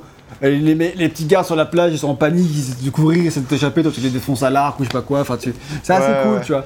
Mais après, une fois que t'as fait ça, c'est pas. Enfin, les, Oui. vu que des bastons, t'en as tout le temps, euh, vu que des vêtements de coffre, euh, Quand moi t'as fait plein de richesses, bah pff, t'as tout le temps. Enfin, c'est- Ouais, voilà, c'est ça. J'aurais j'aurais- j'aurais bien aimé vous montrer un piège de viking euh, tout de suite, mais. euh, Ah, bon, on malheureusement, le il y a- fera plus tard. Tu feras. Je, je le ferai plus tard, oui. Mais, euh, mais, mais en vrai, le, moi, moi, ce qui me motivait vraiment le plus pour les, pour les pièges, c'était le- toute la gestion du camp, en fait, derrière. Oui, c'est vrai. Et du coup, euh, c'est ça Parce qui qu'il me a que motivait ça à les vraiment faire. qui, Qui qui motive. donne de, de la. euh, de quoi euh, augmenter ton village. Parce qu'on n'a pas ouais. trop parlé, tu peux développer ton village comme tu développais euh, Monterey Johnny. Là, Ouais, c'est ça. Assassin's Creed 2. Ouais, mais Ils, là. ont, ils ont pris beaucoup de choses des anciens AC. Hein. Ouais, Ouais. Bah, ouais, surtout, euh, t'as t'as aussi, euh, par exemple, t'as des petits défis de plateforme aussi, euh, dans le sens où t'as des, t'as des Oui. petits. Des petites feuilles qui se baladent. Ça, fait partie des mystères, ouais. Ça, ça fait partie des mystères, c'est les petites feuilles de- qui se baladent. En fait, c'est en gros, c'est des, designs de tatouages en fait. Mhm, que tu vas pouvoir Que- te mettre sur le corps. Voilà, que tu vas pouvoir te mettre sur le corps. Et en fait, c'est des petites feuilles qui se baladent et qui, sui- qui suivent un chemin bien précis. Et, euh, et en gros, bah, toi, tu dois recourir après euh, parce qu'elles sont emportées par le vent, etc. Moi, je trouve ça absurde. Du coup, C'est- j'en ai fait aucune. Pareil. Alors en fait, le truc, c'est que ça, euh, je me suis dit, ah, c'est sympa et tout. Et en fait, euh, euh, réflexion faite, je me suis dit, ah oui, mais en fait, c'est exactement la même chose que dans Assassin's Creed 4 euh, Black Flag, Ah, où tu débloquais les champs marins, en fait, comme ça, de la même manière. ah bon? Ouais. Donc euh, là aussi, t'as des champs marins, en fait, d'ailleurs, sur, Oui. ton, sur, ton, sur ton petit bateau. Ouais, Pas beaucoup. hein. Pas Ils beaucoup. sont des- Pas assez, ouais. Pas Et assez. voilà. Après, tu passes beaucoup moins de temps en bateau là que dans euh, Assassin's Creed Odyssey ou, Ou, ou le le Black 4, Flag. euh, Quoi. Mais, Donc, euh, euh, mais voilà, c'était vraiment un petit aparté que, que, que je voulais faire. Mais effectivement, tout, tout l'intérêt, c'était vraiment, pour moi, de faire ces raids, c'était vraiment d'améliorer le camp, de faire en sorte que bah, ils soient plus dans leur pauvre tente, mais dans des vraies maisons, etc. etc. Et, euh, et c'est pas tant le côté euh, Monteriggioni, parce que... Euh, T'avais un côté monétaire avec Monterey Journey. oui, c'est ça, alors que là, c'est vraiment plus un côté communautaire, quoi. T'es- t'es- T'essaies de faire en sorte que... euh, parce que Sigurd, c'est le... c'est- Chef. c'est le chef de ton clan et que toi t'es le chef par procuration, t'es un petit peu en mode je vais essayer de faire en sorte que mon clan il soit bien. que tout le monde soit heureux. Enfin, beau. bref. Et euh, mais du coup, ouais, c'est pas tant que ça m'a rappelé Monteriggioni de Assassin's Creed 2, mais plus euh, Rome de Assassin's Creed 3. C'est-à-dire Ah que oui. Dans. Rome de 3 euh, de, de 3, de, euh, De Brotherhood, Brotherhood. pardon. Alors, il y a un euh, twist dans le 3 que je pas. Effectivement, dans Brotherhood, en fait, tu, euh, tu, tu allais voir les échoppes et tu leur dis, euh, tu, enfin, tu voyais qu'elles étaient délabrées et du coup, tu, tu, tu leur files de l'argent pour qu'elles se, se remettent d'aplomb, tu vois. Alors que Monterey Johnny, c'était plus via une maquette, etc. Et du coup, ça, ça mettait un peu trop de distance par rapport à- aux rénovations que tu faisais, tu vois, dans l'idée. Enfin bref, c'était vraiment le gros aparté. Mais en tout cas, c'est vraiment un truc qui me motivait à, à faire les raids. Euh, donc euh, le côté infiltration qui était euh, que, que je, que je récupérais comme ça, quoi. Mais surtout le côté euh, gestion de base, etc. En fait, le problème avec cette gestion de base, c'est que, genre, tu terminais, je sais pas, la ferme, et après t'arrives. Moi, tu je me dis, ah, ils vont me donner des pots de bêtes, des trucs, j'arrive à la ferme, ils me font. Alors voilà tous les contrats qu'on a pour toi. Et j'étais, non, mais vous êtes sérieux, la bande de connards? Je viens de terminer la truc, et vous me dites, ah, ben, on a encore des activités pour toi. En gros, c'est vraiment. Dans, le but, c'est que tu, ça ne s'arrête jamais, quoi. Oui, le but C'est l'activité, quoi. C'est que le jeu, il est de contenu jusqu'à ce que tu en meurs un jour. euh, dans la un jour. Euh, voilà. effectivement, là, je vais, je vais vous montrer. Effectivement, là, je, je vais, je vais sur une échoppe. Vas-y, vas-y. C'est une pauvre tente. Hop, j'ai récupéré Suffisamment des de caisses et de ressources. voilà des ressources via les raids. Hop, t'augmentes, et voilà, maintenant à partir de là, ça va construire. Et en plus, là, c'est la chasse, Wow. donc c'est très bien parce que dès que t'as fait ça, il va dire Hey, tu peux aller tuer 5 cerfs et euh, Alors, 10 biches. La vie. euh. Allez, vas-y, va, va mourir. J'ai pas que ça à foutre. Euh, du coup, ouais, voilà, t'as tout ça. Euh, sinon, dans- on a fait le tour des raids, que c'est Ouais. un gros truc d'action. Euh, J'ai aussi mis- mentionné les attaques de forteresse dans la foulée, parce que les attaques de forteresse, c'est pas de l'activité secondaire, mais c'est de l'activité principale qui se ressemble tout le temps. oui, Euh, C'est-à dire Oui, que bah, on c'est toujours- tout à l'heure d'ailleurs. Voilà. un on a vu bélier, tu c'est le truc avec le gros bélier. T'as un gros bélier, après t'as un autre bélier plus tard. Voilà, Ouais. Ça change de bélier. et, euh, et tu as, bah. Ça se passe sur la même manière, ça ça pas un peu vite fait des fois, mais en fait c'est long quoi. En fait c'est long pour rien. C'est beaucoup de mise en scène, mais qui marche pas trop. En fait, ça m'a rappelé euh, dans Odyssey que il, il te faisait des grandes batailles à genre 300 quoi. Mm. Ça marchait pas très bien. Non. C'est genre tu croyais pas trop. Ah non, Euh, Odyssey, et en plus, elles étaient reloues, hein, je suis désolé. oui, hein, bah oui, il t'en faisait 3 tonnes sur ces gros trucs. Oh, on a fait des batailles épiques entre épiques Ouais. et machin. Alors qu'en fait, ça se déroulait sur euh, 100 mètres de long et euh, 30 mètres de large. T'avais euh, 200 gus qui se tapaient dessus, et à la fin, ah, ils ont tué plus que toi, t'as perdu. Ouais, oui, c'est ça. Euh, Là, là c'est mieux foutu en termes de game design et euh, d'impression épique euh, en termes d'invasion de forteresse, mais ça reste pas. euh, c'est pas ouf. Bah ouais, enfin c'est bien parce que tu, tu vois du combat un petit peu partout et du coup c'est. En fait, ce qui est marrant, c'est que le but du jeu, c'est la- d'ouvrir des portes pour que tes potes arrivent, et pile au moment où tu as ouvert la porte, t'as déjà 50 de tes potes qui sont déjà de côté en train de se battre. En fait, c'est pour que t'aies toujours de l'activité visuelle pour que ouais, ça se ouais, passe visuellement, mais du coup, t'as l'impression que Ça sert à rien. C'est déjà Dé- là. hein. Déjà, moi, tu vois, il y, a- il y a des moments, euh, je grimpais, euh, je grimpais à la muraille. Et tout le monde te suit en fait. Dé- Démerdez-vous en fait avec votre bélier de merde là. Moi, je- j'y vais, yo. Ouais, voilà. Enfin bref, donc voilà, Bon. il y a un petit peu tout ça quoi. Bon, voilà. Rapidement, il y a toujours les habitudes, euh, les habituels tours, euh, points d'observation de Assassin's Creed, ça ne change pas. Il y a tout ce dont on a déjà parlé, les ordres, les anomalies, le codex. Euh, tu as d'autres activités diverses et variées, la pêche, la chasse, on va commencer à en parler. L'emmerdement. T'as tout un système d'écurie que je n'ai jamais fait, ma vie, de tout le jeu. Ah si, bah en fait ça te permet d'améliorer tes chevaux Ouais. et avec ça ton cheval peut nager. Il a plus d'endurance. Ah, et ça. moi j'avais un, en fait moi j'avais un loup donc en monture qui nageait et qui, euh, qui avait une endurance de bâtard. Donc en fait, je- moi, ah ouais non mais ça Moi par aussi, contre moi c'était aussi, trop j'ai bien. découvert vachement tard. Oui, En fait, découvert en fait j'ai toujours vu qu'il y avait des écuries en proposition des écuries, et je voyais qu'en fait, il y avait genre, voulez-vous faire le tuto de l'écurie Je fais, mais j'ai pas que ça à foutre. Et, et euh, je fais, je, je sais, je sais me servir de mon cheval, j'avais rien à Et foutre. c'est pas ça. Et en fait, c'est pas ça du coup. Désolé parce que vraiment nager avec ton cheval c'est trop cool. Euh, en fait, j'ai compris tout à l'heure quand t'as dit, ah, tu peux encore faire ça Je fais, ah bon Dans ma tête, ça fait, ah, on peut. c'est cool. Oups. Chanteur sans nager avec le cheval Bah oui, moi j'ai allé à la nage. hein. C'est en bateau. Quel homme. Voilà. Bon, bah voilà, c'est quand même sympa. Visiblement. euh, Mais, c'est- c'est c'est très léger, hein. euh, c'est- Oui, vraiment ça sûr. demande pas grand chose en ressources. hein. Non, bah j'aurais peut-être dû le faire du coup. Ensuite, maintenant, euh, tu as les festins. euh, c'est un petit truc où à la fin, dans ton village, tu peux euh, payer pour un festin. Ça va buffer te- toutes tes, tes Toutes tes stats.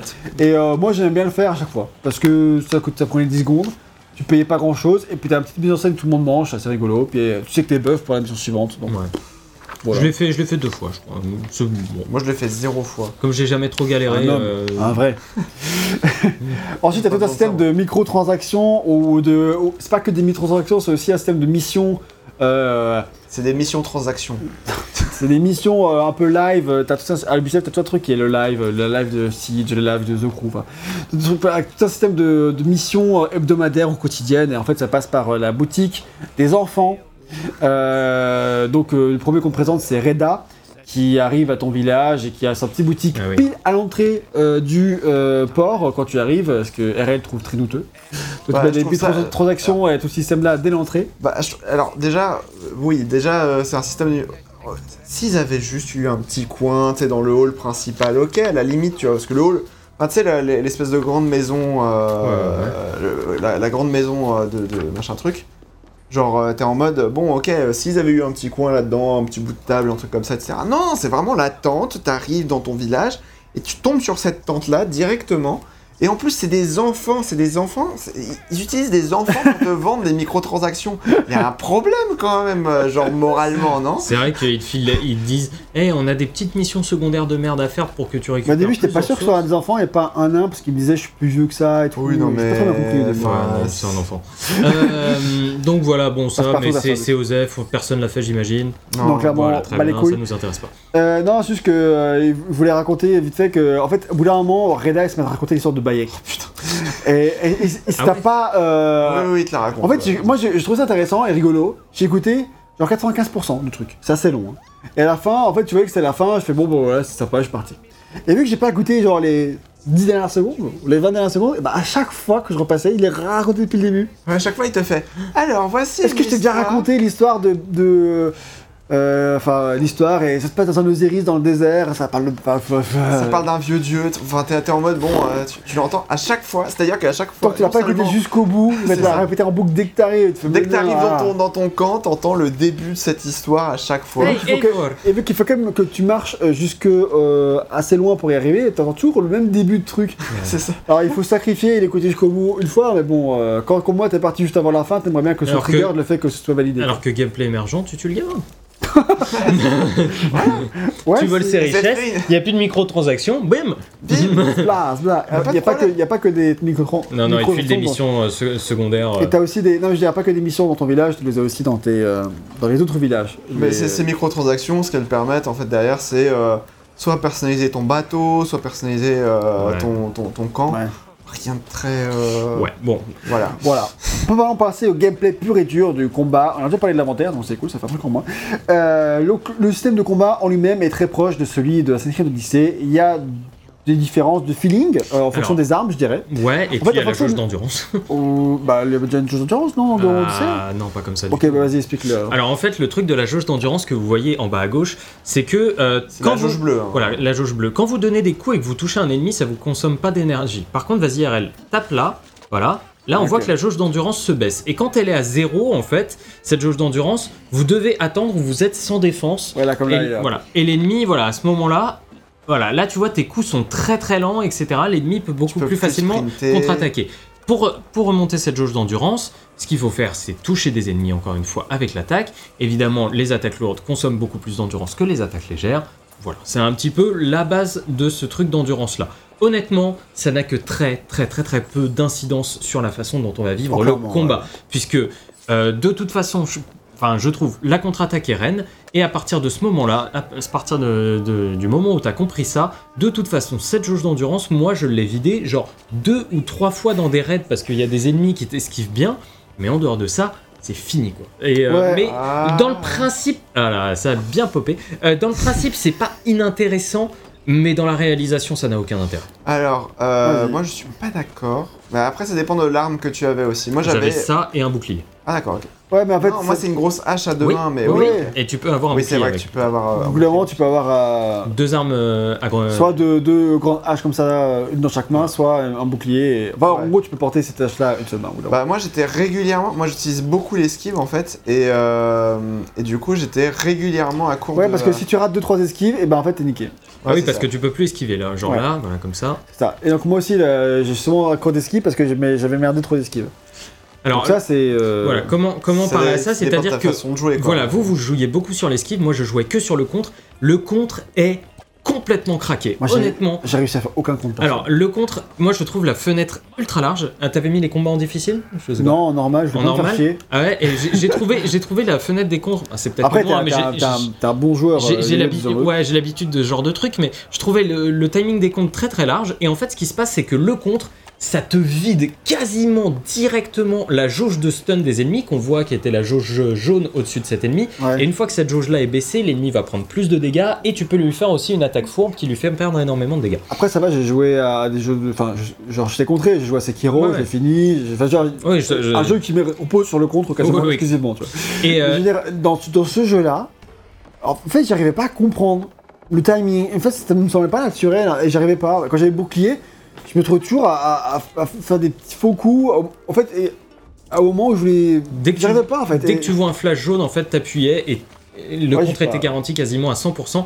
Et le problème de ça, en fait, c'est que à partir du moment où t'as compris ça, j'ai trou- j'ai roulé sur tous les combats, même quand ils avaient plus de 50, plus de 100 niveaux de plus que moi, quoi. Ah oui. Parce que à ce moment-là, le jeu en fait est pas prévu pour la contre-attaque à ce niveau-là. Tu sens clairement qu'il y a une volonté de avec cette jauge d'endurance, mais dès que, tu arrives à gérer ce timing, la jauge d'endurance ne vaut plus rien, puisque même les boss tu les défonces comme ça. hein. La jauge d'endurance ne vaut plus rien, la jauge de fatigue des ennemis ne vaut plus rien. C'est vraiment dommage. Et du coup, je trouve ça assez limité en système de combat, d'autant plus que tu que deux attaques, R1, L1, et si tu as une deuxième arme, L1. Euh, le bouclier, ça Ah, te permet de contrer. Avec une seule. Oui, c'était- oui. Non, mais euh, si t'as pas de bouclier, L1, c'est aussi une attaque spéciale. hein. oui, oui, bien sûr, c'est aussi une attaque. euh, Ça, c'est l'attaque, Mais, L1, c'est ça mais l'attaque. C'est c'est L1, ouais. Mais l'attaque L1, en fait, elle dépend de ouf des armes. Et il y a des armes sur lesquelles, quand je faisais L1, bon, en fait, il se passait des trucs trop bizarres et j'arrivais pas à comprendre comment ça marchait. Et, et, et juste, il se passait des trucs où ça marchait pas, je trouvais. Et du coup, ça me mettait en difficulté plus qu'autre chose. Et euh, voilà. Enfin, il y a vraiment des armes, euh, genre le fléau avec L1. Si je faisais L1, c'est pas en couille, quoi. Mais alors, voilà, le système de combat est, euh, est à partir de là assez simple, Ouais. euh, efficace parce que je trouve quand même qu'il a du punch, hein, il a de la patate euh, au niveau des, des impacts, même si au niveau du bruit que font les coups, c'est un peu schlock schlock, je trouve. Ouais, Tu vois, ça, heureusement, il y a de belles animations de mort. Voilà, il y a de belles animations. Il y a, heureusement qu'il y a ça, il y a de belles animations de mort. Et pour moi, ce sur quoi ils auraient vraiment dû insister, c'est sur les aptitudes. En fait, pour moi, les aptitudes, c'est vraiment le truc qui permet de pimenter, comme on vient de le faire, mais le test de IS-9. Tu vois, les aptitudes, c'est ce qui te permet de renouveler un peu le gameplay des combats. Alors, je demande pas à ce que ce soit aussi euh, rapide, violent, parce que c'est pas l'intérêt hein, que IS-9. Mais le truc, c'est que plus souvent tu as d'aptitudes, plus ça va pousser les joueurs à utiliser ces aptitudes. Or, on a vu depuis tout à l'heure que RL, bah, son aptitude, tu l'as souvent et tu ne l'utilises pas si souvent que ça. Ah quoi. ouais, non. non. Alors moi, j'utilisais Très souvent par contre. Bah, en gros, Mais, euh, parce mais- que moi j'ai qu'un seul. En fait, le truc c'est que j'ai qu'un seul. euh, Oui, oui. Voilà. J'ai qu'un seul truc de.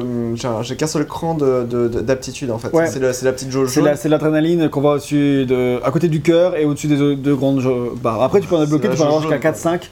Et euh, là, c'est vraiment stylé quand on a 4. J'en C'est ça. Moi j'utilisais beaucoup plus. hein. Moi j'utilisais beaucoup plus quand j'en avais 4 ou 5. Là, Et j'en il y a, y une- euh, récemment dans les mises à jour qui sont arrivées récemment pour Il y a de nouvelles Il y a aptitudes. une nouvelle aptitude que ça. Non, pas aptitude, mais t'as des. Oui, compétences. ouais. Mais t'as une compétence qui, te, qui est arrivée récemment qui te permet de- d'avoir commencé toujours un combat avec une aptitude. Ouais, alors ça c'est bien parce que je trouve justement qu'on commence, qu'on a trop souvent cette jauge euh, vide ou qu'elle met trop de temps à se remplir et que du Parce coup, qu'en fait, il faut, pour, euh, il faut vraiment faire que des attaques réussies. voilà, Pour le... c'est ça. Et, euh, et du coup, en fait, euh, je trouve que là-dessus, ils auraient peut-être dû y aller encore plus, tu vois, mettre encore plus en avant euh, ce système d'aptitude pour les rendre peut-être moins puissantes, mais que tu en aies plus souvent pour plus souvent avoir une variation au niveau du gameplay et au niveau de la façon dont tu vas jouer ce, par rapport à ce système de combat qui, je trouve, vu que tu fais tellement de raids, tellement de trucs, tellement de machins, tourne en boucle quand même très très vite malgré le nombre d'armes que tu as. Y a-t-il vraiment des microtransactions en fait? Parce que là, Oui, t'as- oui, des sûr. micro. Ah, alors là. parce que t'as des divisions euh, de, de trucs, mais t'as pas de. Non, non, mais tu peux acheter des. Enfin voilà, en gros, c'est c'est une, euh, c'est une- c'est une- c'est un Ouais, t'as système une mission à monétaire. faire euh, pour. euh, C'est un système monétaire pour avoir de l'opale. Ah, c'est l'opale. ok. Voilà. Et l'opale, c'est un truc que tu trouves dans le. Tu trouves, euh, que tu peux trouver en temps normal dans le jeu, Ouais. dans l'environnement. Très faible quantité, mais ouais. En très faible quantité, exactement. On t'enfile, je crois, 50 au début ou un truc comme ça. Euh, mais euh, effectivement, ouais, tu vas sur euh, magasin, voilà, magasin de l'animus. Et, là, euh, ça, c'est de l'argent. Ah oui, c'est ça, et c'est Ah. 300, 300 opales qu'il faut. Je sais plus. Ouais. Non, mais c'est pas. Non, c'est pas de la paille, hein, c'est de l'argent que tu vois en haut à gauche et Ouais. que ton RL n'en a pas. Et là, voilà, Ouais, là, oui, on arrive plus, sur. mais. euh, Évidemment. Voilà, Il y, a- bon, enfin, bref. il y en a forcément, il y en a forcément un, c'est quelque part. Oui, oui, d'accord. voilà, c'est comme ça. Euh, en tout cas, voilà moi ce que j'avais à dire sur le système de combat. J'ai quand même aimé beaucoup les mises à mort qui m'ont beaucoup Ouais. aidé. Euh, toujours été bien dans Assassin's Creed. ouais, surtout que en fait j'ai été dans plusieurs, euh, j'ai fait, j'ai tenté à peu près toutes les armes et finalement moi c'était la grande hache et le bouclier que j'avais à la fin parce que la combinaison des deux c'est que tu faisais un contre bouclier, tu faisais un R2, c'est fini. Moi, Et, j'avais- euh, et du coup c'est tu te sens puissant et tu te sens fort et c'est un peu l'esprit viking Ouais, tu vois. Moi, avec les deux haches, alors là, c'est mortel le truc. Genre, les exécutions avec les doubles haches, ça sent. C'est d'une violence, c'est innommable. Quoi, Mais genre. ça c'est cool. Voilà. Parfois, ouais, c'est cool. mais euh, par contre, moi, il y a beaucoup d'armes où je m'en sentais pas à l'aise, où je trouvais pas le jeu amusant, mais c'est parce que tant que j'ai pas trouvé mes, mes armes, Oui. je trouvais pas le jeu drôle. À jouer, les combats me faisaient chier. Parce que je trouvais pas les...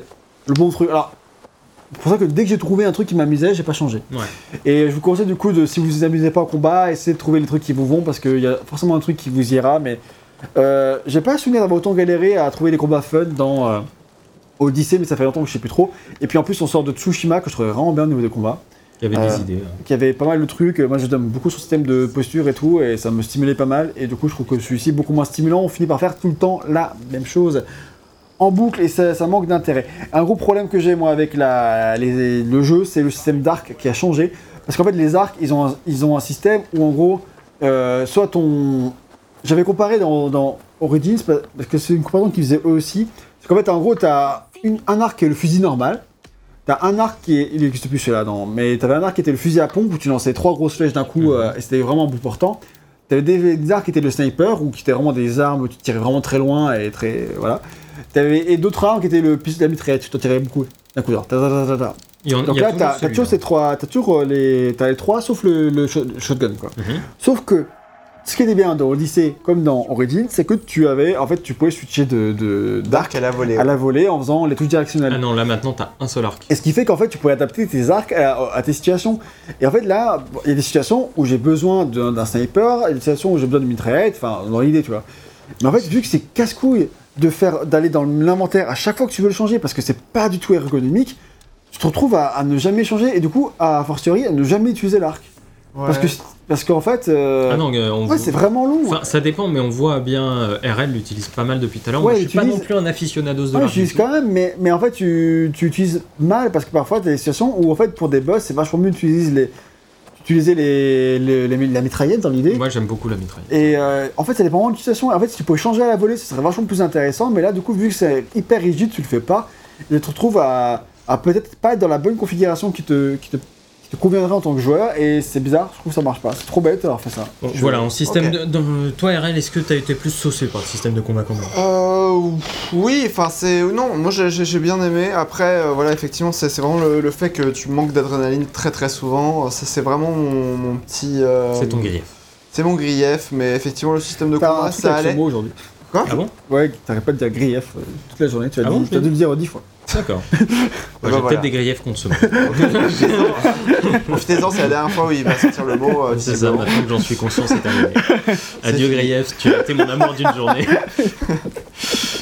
Non mais ouais, effectivement, c'est euh, genre. J'ai j'ai bien aimé. Le seul problème, c'est que j'ai jamais vraiment été mis en difficulté par le, par le combat. Ah, moi au début, au début du jeu, si, beaucoup. Au, au début du jeu, oui, mais. Mais après, euh, très vite, non. Voilà, c'est ça.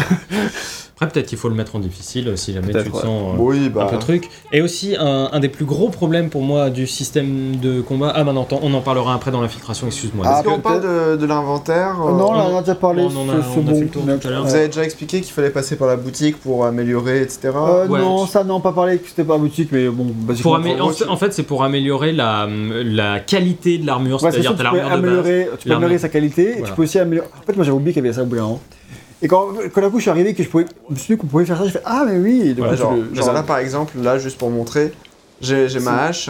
En gros, ça, là, ma hache à l'heure actuelle, c'est c'est le, c'est le truc gris. Elle est de truc ordinaire et tu peux la faire passer en supérieur et Voilà. donc lui faire gagner deux niveaux supplémentaires pour qu'elle soit encore Et tu plus dois puissante euh, et, acheter un, le truc avec. euh, ça coûte 3 lingots et t'en as 11. euh, voilà. et un emplacement de rune, effectivement. Ouais, dont en gros, pas c'est parlé. juste pour expliquer, mais c'est que là, en fait, à l'heure actuelle, ma hache, elle est au niveau maximum parce que là, mes, mes Ouais. petits, euh, Ouais, mes leveler petits plus slots, ils sont, ils, Ils sont remplis au maximum. Tu peux Donc après, tu en auras deux emplacements de plus. ouais. Voilà, donc là, par exemple, là, je vais accroître la qualité. Ça va me permettre de me filer une, euh, une hache de meilleure qualité. Et qui donne aussi la possibilité de mettre plus de runes, parce qu'on peut tout parler de runes, mais c'est des petits Ouais, buffs. alors euh, attends, voilà. attends, je vais d'abord expliquer ça. Donc du coup, là, j'ai j'ai- j'ai débloqué deux... euh, Ça, ça prend pas longtemps, je suis désolé.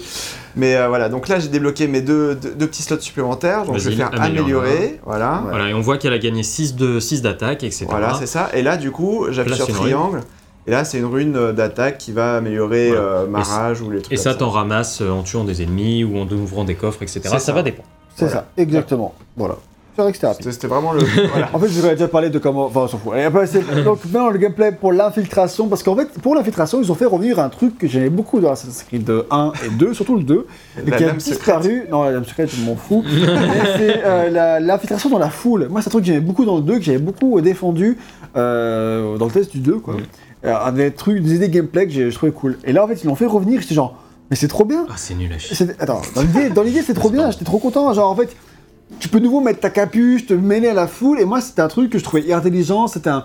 Genre, le, que tu peux cacher n'importe où. Mais Non. dans les faits, concrètement, c'est très mal fait dans le jeu. Oh là là, quel enfer Putain, quand le jeu au départ te dit écoute, ce monde est ouvert, ouvre- ouvre-toi à l'exploration, amuse-toi, et t'arrives dans la première ville, tu mets ta capuche, et tu marches, et il y a trois mecs qui font Salut le bain Et tu fais attends, mais qu'est-ce qui se passe là? Non, mais oh, t'es là, t'es là, t'es de dos à 100 mètres euh, dans le noir, et ils font Ah, c'est lui mais- gros. euh, En plus, parfois, du coup, t'as un truc à se remplir, mais tu fais Mais pourquoi ça se remplit? Oui, c'est clair, tu, tu marches dans la rue, on te dit attention, marche bien, sois tranquille si tu ne veux pas être suspicieux. Ah oui, Et tu marches tranquille, t'es pas suspicieux, et là t'as 15 mecs qui te regardent et qui font Hum, Tu parais louche, toi. Et tu fais Eh Non, mais attends, laisse-moi explorer, laisse-moi visiter ta putain de Je ville. dire, encore s'il y avait des différences, genre dans une ville où il y a que des Bretons, ils voient un Danois, ok, logique, mais dans une ville où il y a déjà, il y a déjà des Danois et vous vivez ensemble, enfin, c'est normal que tu sois là, quoi. Et il y a plein de trucs comme ça, enfin, j'ai trouvé ça, dans l'idée, j'étais content que ça revienne, mais dans les faits, c'était casse-couille. Alors, à savoir que, au début du jeu, c'est horrible parce que c'est quasiment impossible de le faire. Ouais. Franchement, il y a- genre, il y a un tuto, on te demande de le faire, et genre, euh, j'ai pas réussi. Le truc euh, qu'il fallait faire, euh, Je sais ça- pas, repérer en ça- ça 30 s'est fi- secondes. ça s'est fini en, en baston euh, euh, très, très vite quoi. Et alors, surtout que dans le jeu c'est très frustrant, euh, si tu veux t'infiltrer, bah t'as aucune touche pour euh, revenir au checkpoint, pour euh, refaire en infiltration. Mm. Ah. Et ça quand toi t'as envie de le faire en infiltration, c'est casse-couille parce que t'as fait une petite erreur, qui est peut-être de ta faute, qui est peut-être la faute du jeu, ça dépend. Euh, mais dans tout cas tu peux pas recommencer. C'est en baston, c'est baston. C'est Mm. genre, euh, ou alors tu dois fuir le village et revenir. Mais les mecs sont en alerte quand même, donc c'est pas, c'est pas ce que tu voulais faire quoi. Bah, c'est dommage. Et pour revenir sur la foule, Ouais. vite fait, c'est juste qu'en fait, au début du jeu, c'est la, la- il te détecte hyper vite, mais en fait, plus tu vas augmenter ta discrétion dans le dans l'arc de compétences, plus moins ils vont te repérer en fait. Et du coup, en fait, la- l'équilibrage du truc est mal foutu parce que Euh, Bah, bah, en fait, ça devrait pas être basé là-dessus. bah ouais, Tout c'est ça. simplement, ça devrait être basé sur ton indice, sur la ville en question, de comment tu t'y déplaces. Alors Ah là, c'est basé sur ta discrétion en général, c'est idiot. C'est ça, ça dépend de ton level up de discrétion. Et à la fin, ça devient beaucoup plus sympa, tu te mets vachement plus utiliser la, la, la cape et, et ça marche, tu peux te balader sans trop te faire repérer, tu vois. Mais au début du jeu, c'est quasi, c'est quasi impossible, quoi. Et franchement, c'est- c'était pénible au début du jeu. T'allais dire rien. Non, non, c'est juste que, bah oui, bah, après, voilà, c'est. Tu l'as ressenti le, le- le- le- Non, ce qui, ce qui, ce qui m'embête le plus, en fait, dans, dans le côté infiltration du jeu, c'est le fait que les checkpoints soient, soient effectivement très. euh, genre, t'as juste. Enfin, moi, ce que j'aime bien dans les jeux d'infiltration, c'est genre. euh, Tu je fais une erreur, je, re- je redémarre au checkpoint Ouais, et je suis pas trop trop loin, tu vois. C'est ça. Vous Alors savez que comment là, on appelle ça, les gars hein On appelle ça du safe scumming. hein. Ouais, mais Ah oui, moi j'aime bien, tu vois, c'est, pareil. de la satisfaction dedans, tu vois. Alors c'est peut-être, c'est peut-être euh, pas euh, le, le- moi j'aime bien parce qu'en fait, c'est, t'as, t'as envie de le faire discret, tu, tu le fais discret. Enfin, je, qu'on c'est- te donne la Oui, possibilité de le faire. sûr. Non, Et non, puis mais surtout, c'est un petit peu. Oui, non, mais c'est, c'est, c'est vrai que c'est une technique qui est pas très. euh, Et puis voilà. surtout, et puis surtout euh, si, t'as, si tu réussis pas et que on te laisse pas la possibilité de recommencer et que ça se finira toujours en baston, tu vas, tu vas jamais t'améliorer en fait. Bah, c'est ça. En infiltration. Et Et alors que moi, moi j'aime bien le côté un petit peu euh, un jour sans fin, tu vois. C'est-à-dire, euh, genre. euh, Non, mais c'est vrai, c'est Oui, genre, oui, tu, fais une, tu fais une erreur, ah bah du coup, tu recommences, tu reviens un petit peu en arrière. Alors que là. Bah ta sauvegarde elle est obligée de, de commencer. Là par exemple, imagine je, je, je clean toute la map, je me fais repérer à la fin. Bah je suis obligé de continuer. Enfin je me Ouais. fais repérer à la fin parce qu'il y en a un, le seul ennemi qui reste. Bah, du Bah, coup, tu le butes. Oui bien sûr, mais tu vois dans l'idée où je me dis euh, 100% infiltration, machin truc Ouais. et tout. Et bah là du coup, euh, bah euh, en fait le checkpoint il est pas genre au moment où t'es encore en... mais en plus, t'es obligé de quitter le jeu pour ça. Et revenir. T'as pas juste un truc start, retour au checkpoint. Ah oui oui c'est ça. Ça, Ouais. c'est chiant. Et, Là, euh, sur- Sur PS5, ça va, quitter le jeu, revenir au menu principal et revenir. Mais sur PS4, il te faut 10 minutes. hein. tu peux charger... Non après tu peux charger la partie. Hein. ouais, il te faut des minutes pour sur PS5. Sur PS4. Sur PS4. PS4, ouais. euh, et après, on peut euh, voilà, parler directement de, le, de Et la l'infiltration. façon plus, plus générale, Voilà. euh, déjà je trouve qu'elle est impactée par le fait que le corbeau ne sert plus à rien. Enfin c'était un aigle avant, mais maintenant c'est un corbeau.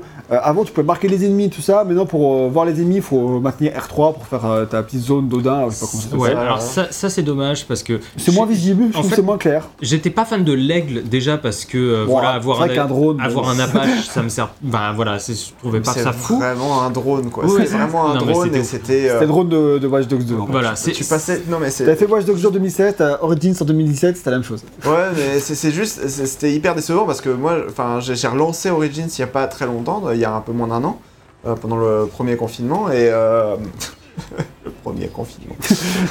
et, on en est euh, au quatrième et, euh, et, et en fait, euh, genre l'aigle, il était essentiel. Si tu, si tu utilisais pas l'aigle, bah tu te faisais niquer quoi. Enfin, c'est genre, euh, c'était, tu passais euh, 90% de ton infiltration avec l'aigle. Et après, bah derrière, c'était juste, euh, bah, euh, t'allais euh, tuer euh, les ennemis les uns à la suite des autres. Alors que là, c'est un peu mieux, je trouve, euh, de, euh, de, de faire, euh, en gros, t'es en infiltration. Et, euh, et du coup, euh, bah, euh, tu utilises la, la vision de d'Odin.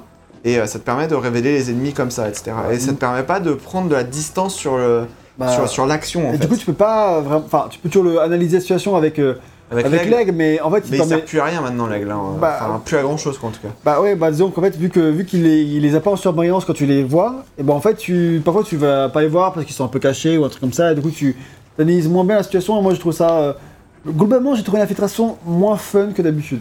Ah ouais. Ok, alors Après, moi c'était peut-être une impression. euh, alors je vais je vais dire tout de suite pour moi l'infiltration est ratée pourquoi? Parce que l'IA est aux fraises Ah ouais, L'IA est éclatée au sol, c'est pas possible si vous voulez avoir un. Non mais en fait, si Assassin's Creed pour moi veut Après, t'as passer. plusieurs niveaux de difficulté en infiltration Non, qui mais même, augmentent je la l'avais au difficulté. max. Bon. Je l'avais au max, c'est nul à chier. Genre les mecs, des fois tu passes à côté d'eux, t'as buté quatre de leurs potes qui sont tous dans le même buisson. Hein. Personne s'en branle, personne n'en a rien à foutre. Et le problème de ça, c'est que pour moi, si tu veux passer vers la next-gen, il faut aussi une IA qui est next-gen. Et là, le problème, c'est que cette- ce problème d'IA, il était déjà présent dans Odyssey, et je pense que du coup, il était aussi présent dans Origin. D'avoir une IA qui est complètement aveugle, qui ne réfléchit pas en termes de Là, elle personnes est particulièrement bégée quoi. et là, elle est particulièrement claquée. Et franchement, du coup, ça rend toutes les phases d'infiltration soit trop simples, soit complètement Soit inintéressantes. parfois, t'as rien fait de spécial et tu t'es fait repérer. Et quoi. oui, et des fois, il y a des gars, je sais pas, tu sais pas pourquoi, mais d'un seul coup, ouais, c'est fait. eux qui ont la vision d'aigle. Hein. euh. Moi, il m'arrive un truc, j'ai- j'étais caché dans, dans un buisson depuis, tout, depuis le début, j'ai rien fait, et puis d'un coup, t'as une armée qui me fonçait dessus. Je fais, pardon Ça sort d'où tout ça En plus, j'étais content, c'était une des rares sections d'infiltration que je réussissais depuis le début du jeu. Puis d'un coup, t'as 15 personnes qui me sautent dessus, j'étais en maison, je fais, mais j'ai j'ai fait quoi Fait quoi, vous êtes qui? Donc, euh, donc voilà, pour moi, vraiment, l'infiltration, c'est la partie où, à un moment, si vous voulez continuer à faire de l'infiltration, c'est pas un problème, mais améliorez votre IA. Quoi. Ouais, bon, moi j'ai pas trop aimé, mais RL a bien aimé, tant mieux, parce que tu sais que t'aimes bien l'infiltration, donc ça. voilà. Moi j'étais déçu de l'infiltration, mais toi t'as bien aimé. En fait, je pense déjà le, le fait que la foule soit ratée, je trouve que euh, ça m'a déjà dégoûté de l'infiltration de base dans le jeu, tu vois. Et euh, ouais. Bah après, moi j'ai pas eu trop de soucis avec l'IA. Enfin, moi j'aimais bien qu'elle soit pas. euh, Enfin, Faut pas qu'elle soit trop intelligente non plus, tu vois. C'est un ça. équilibre dur à trouver. Ouais, bien sûr. Il faut pas Mais, que les euh, euh, non plus à regarder ses pieds toute la journée. Oui, non, mais après voilà. Bah après ça. En fait, c'est vrai qu'elle fonctionne par petites zones, en fait. C'est-à-dire que euh, les ennemis vont se repérer, enfin, repérer qu'il y a un problème, mais vraiment autour d'eux. C'est-à-dire qu'à à- à 15 mètres euh, d'un ennemi, c'est plus son problème. Oui, c'est ça. C'est-à-dire qu'en fait, parfois. Parfois, t'as fait un, gros baston, t'as tué 15 personnes avec un baston euh, vie comme ça, en des mecs que t'as tué par derrière. Et, et, et en fait, le mec, trois maisons plus loin, en fait, tu l'as pas entendu quoi. Genre, ils avaient mis Ouais, c'est bouclier, c'est ses écouteurs. des exciteurs sur les. non, Voilà, non, par contre, moi, euh, je, je vais- je vais- par contre, le, le vrai euh, grief que j'ai par rapport à l'IA, c'est Nice. dramatique. Le vrai grief que j'ai par rapport à l'IA, c'est, je sais pas si on en a parlé, mais c'est pendant les raids, c'est l'IA alliée euh, sur le pathfinding, c'est une Ouais, catastrophe. C'est vraiment une IA strawberry quoi. Enfin, c'est, est Strawberry. vraiment aux fraises Parce que quoi. Ah oui. parce que c'était le test de Gamecult où Gotos Ah oui. disait dans- sur euh, Fallout 4 que l'IA était aux fraises. Et quand le test est arrivé sur euh, 4chan ou Reddit, tout le monde disait strawberry, strawberry, strawberry. Ok, c'est Et euh, non, effectivement, c'est vraiment, c'est, c'est, c'est, c'est une IA. Enfin, genre, j'étais, j'étais comme ça des fois. J'étais face à une porte rouge là où je devais débloquer euh, à deux. Et, euh, et genre, euh, bah. Bah, genre, j'attendais quoi. ah oui, Enfin, ouais. j'attendais. des fois tu leur fais J'ai- viens. T'es comme ça, sur ton coffre. Ouais, du coup, faut, faut- parfois, faut relancer le truc. Ouais. Et des fois, je relançais le truc. Et même en relançant le truc, eh ben, il fallait. Parfois, il y a des bugs, genre les mecs, ils arrivent pas, ils, restent arrivent bloqués, juste restent pas. bloqués Et contre c'est le- sur ce bug bloquant que j'ai lâché le jeu, puisque à un moment sur une mission principale, je disais à mon pote rejoins-moi, le gars n'est jamais venu. T'as fait, ouais, Et je- coup là. Bon. Non, et je- c'était mon un deuxième bug bloquant et j'ai- il y avait beaucoup trop de bugs dans le truc. Donc j'en ai eu ras le cul et j'ai dit j'arrête Assassin's Creed Odyssey là-dessus. Là. Assassin's Creed Valhalla là-dessus. J'ai arrêté Assassin's Creed Odyssey. pour Aussi, mais pour J'ai arrêté. Assassin's Creed tout court. Au bout d'un moment, ça va se passer. Mais comme vraiment, c'était c'était ce côté euh, voilà bug bloquant du mec qui vient pas. Et il est pas venu et j'avais beau recharger ma save, il ne venait pas. oh merde. On a parlé des exécutions avec R3 où tu peux piétiner et tout, ça c'est stylé. Ouais, c'est vrai, ça c'est des actions contextuelles. Donc quand t'as baissé la jauge de l'ennemi au max, boum, La jauge de- Ouais, d'endurance. même ouais. quand il tombe au sol, tu peux lui faire une petite attaque spéciale et sinon quand il y a... parfois t'as enfin, t'as des bons trucs comme ça quand même. Voilà. Donc voilà pour tout ça, on peut passer maintenant à la direction artistique. Alors ma partie est très courte euh, parce que j'ai rien Parce que marqué. c'est vraiment la Et, même chose que Witcher 3. Non, n'importe quoi en fait. non, en fait, en gros, la direction artistique, moi j'étais vraiment surpris en bien, euh, visuellement, parce qu'en fait, euh, je sais pas qui est directeur artistique, j'ai fait aucune recherche dessus, je m'en excuse, euh, pour ceux qui ont l'habitude, mais euh, en gros, tu moi je m'attendais vraiment à, à pas trop aimer visuellement le jeu, parce que le côté Angleterre me- m'attirait pas trop de loin par rapport à, à la fois l'Égypte et la Grèce antique, tu vois. Ouais. Alors, euh, du coup, je dirais quand même entre les trois, c'est quand même visuellement euh, celui qui me, l'univers qui me plaît le moins visuellement, parce que les autres quand même vachement stylés. Mais vraiment, il est euh, moins marqué celui-là. il- mais vraiment, il y a quand même des trucs de ouf. Genre, franchement, il est beau, quoi. Euh, t'as des- tout, le côté plaine, les vieux châteaux et tout. Il y a de très belles idées, notamment au niveau des champs de fleurs, ce genre de Ouais, il choses. y a vraiment des trucs, les couchers de soleil, tu, enfin t'as des éclairages, mais franchement ils sont magnifiques et t'as des jeux de couleurs. En fait, souvent j'étais en mode, t'es en haut d'une plaine, t'as une colline, tu te dis ah mais c'est vrai je me sens en l'Europe que je connais, tu sais en tant qu'Européen, tu te fais là je, franchement je suis à la maison et, et c'est le côté hyper beau, hyper magique du truc. euh, euh, j'étais genre waouh, franchement il y a des moments où j'ai contemplé, j'ai fait plein de photos encore une fois avec le mode photo, euh, comme je fais toujours avec les Assassin's Creed, ce qui est la preuve que je me suis quand même éclaté.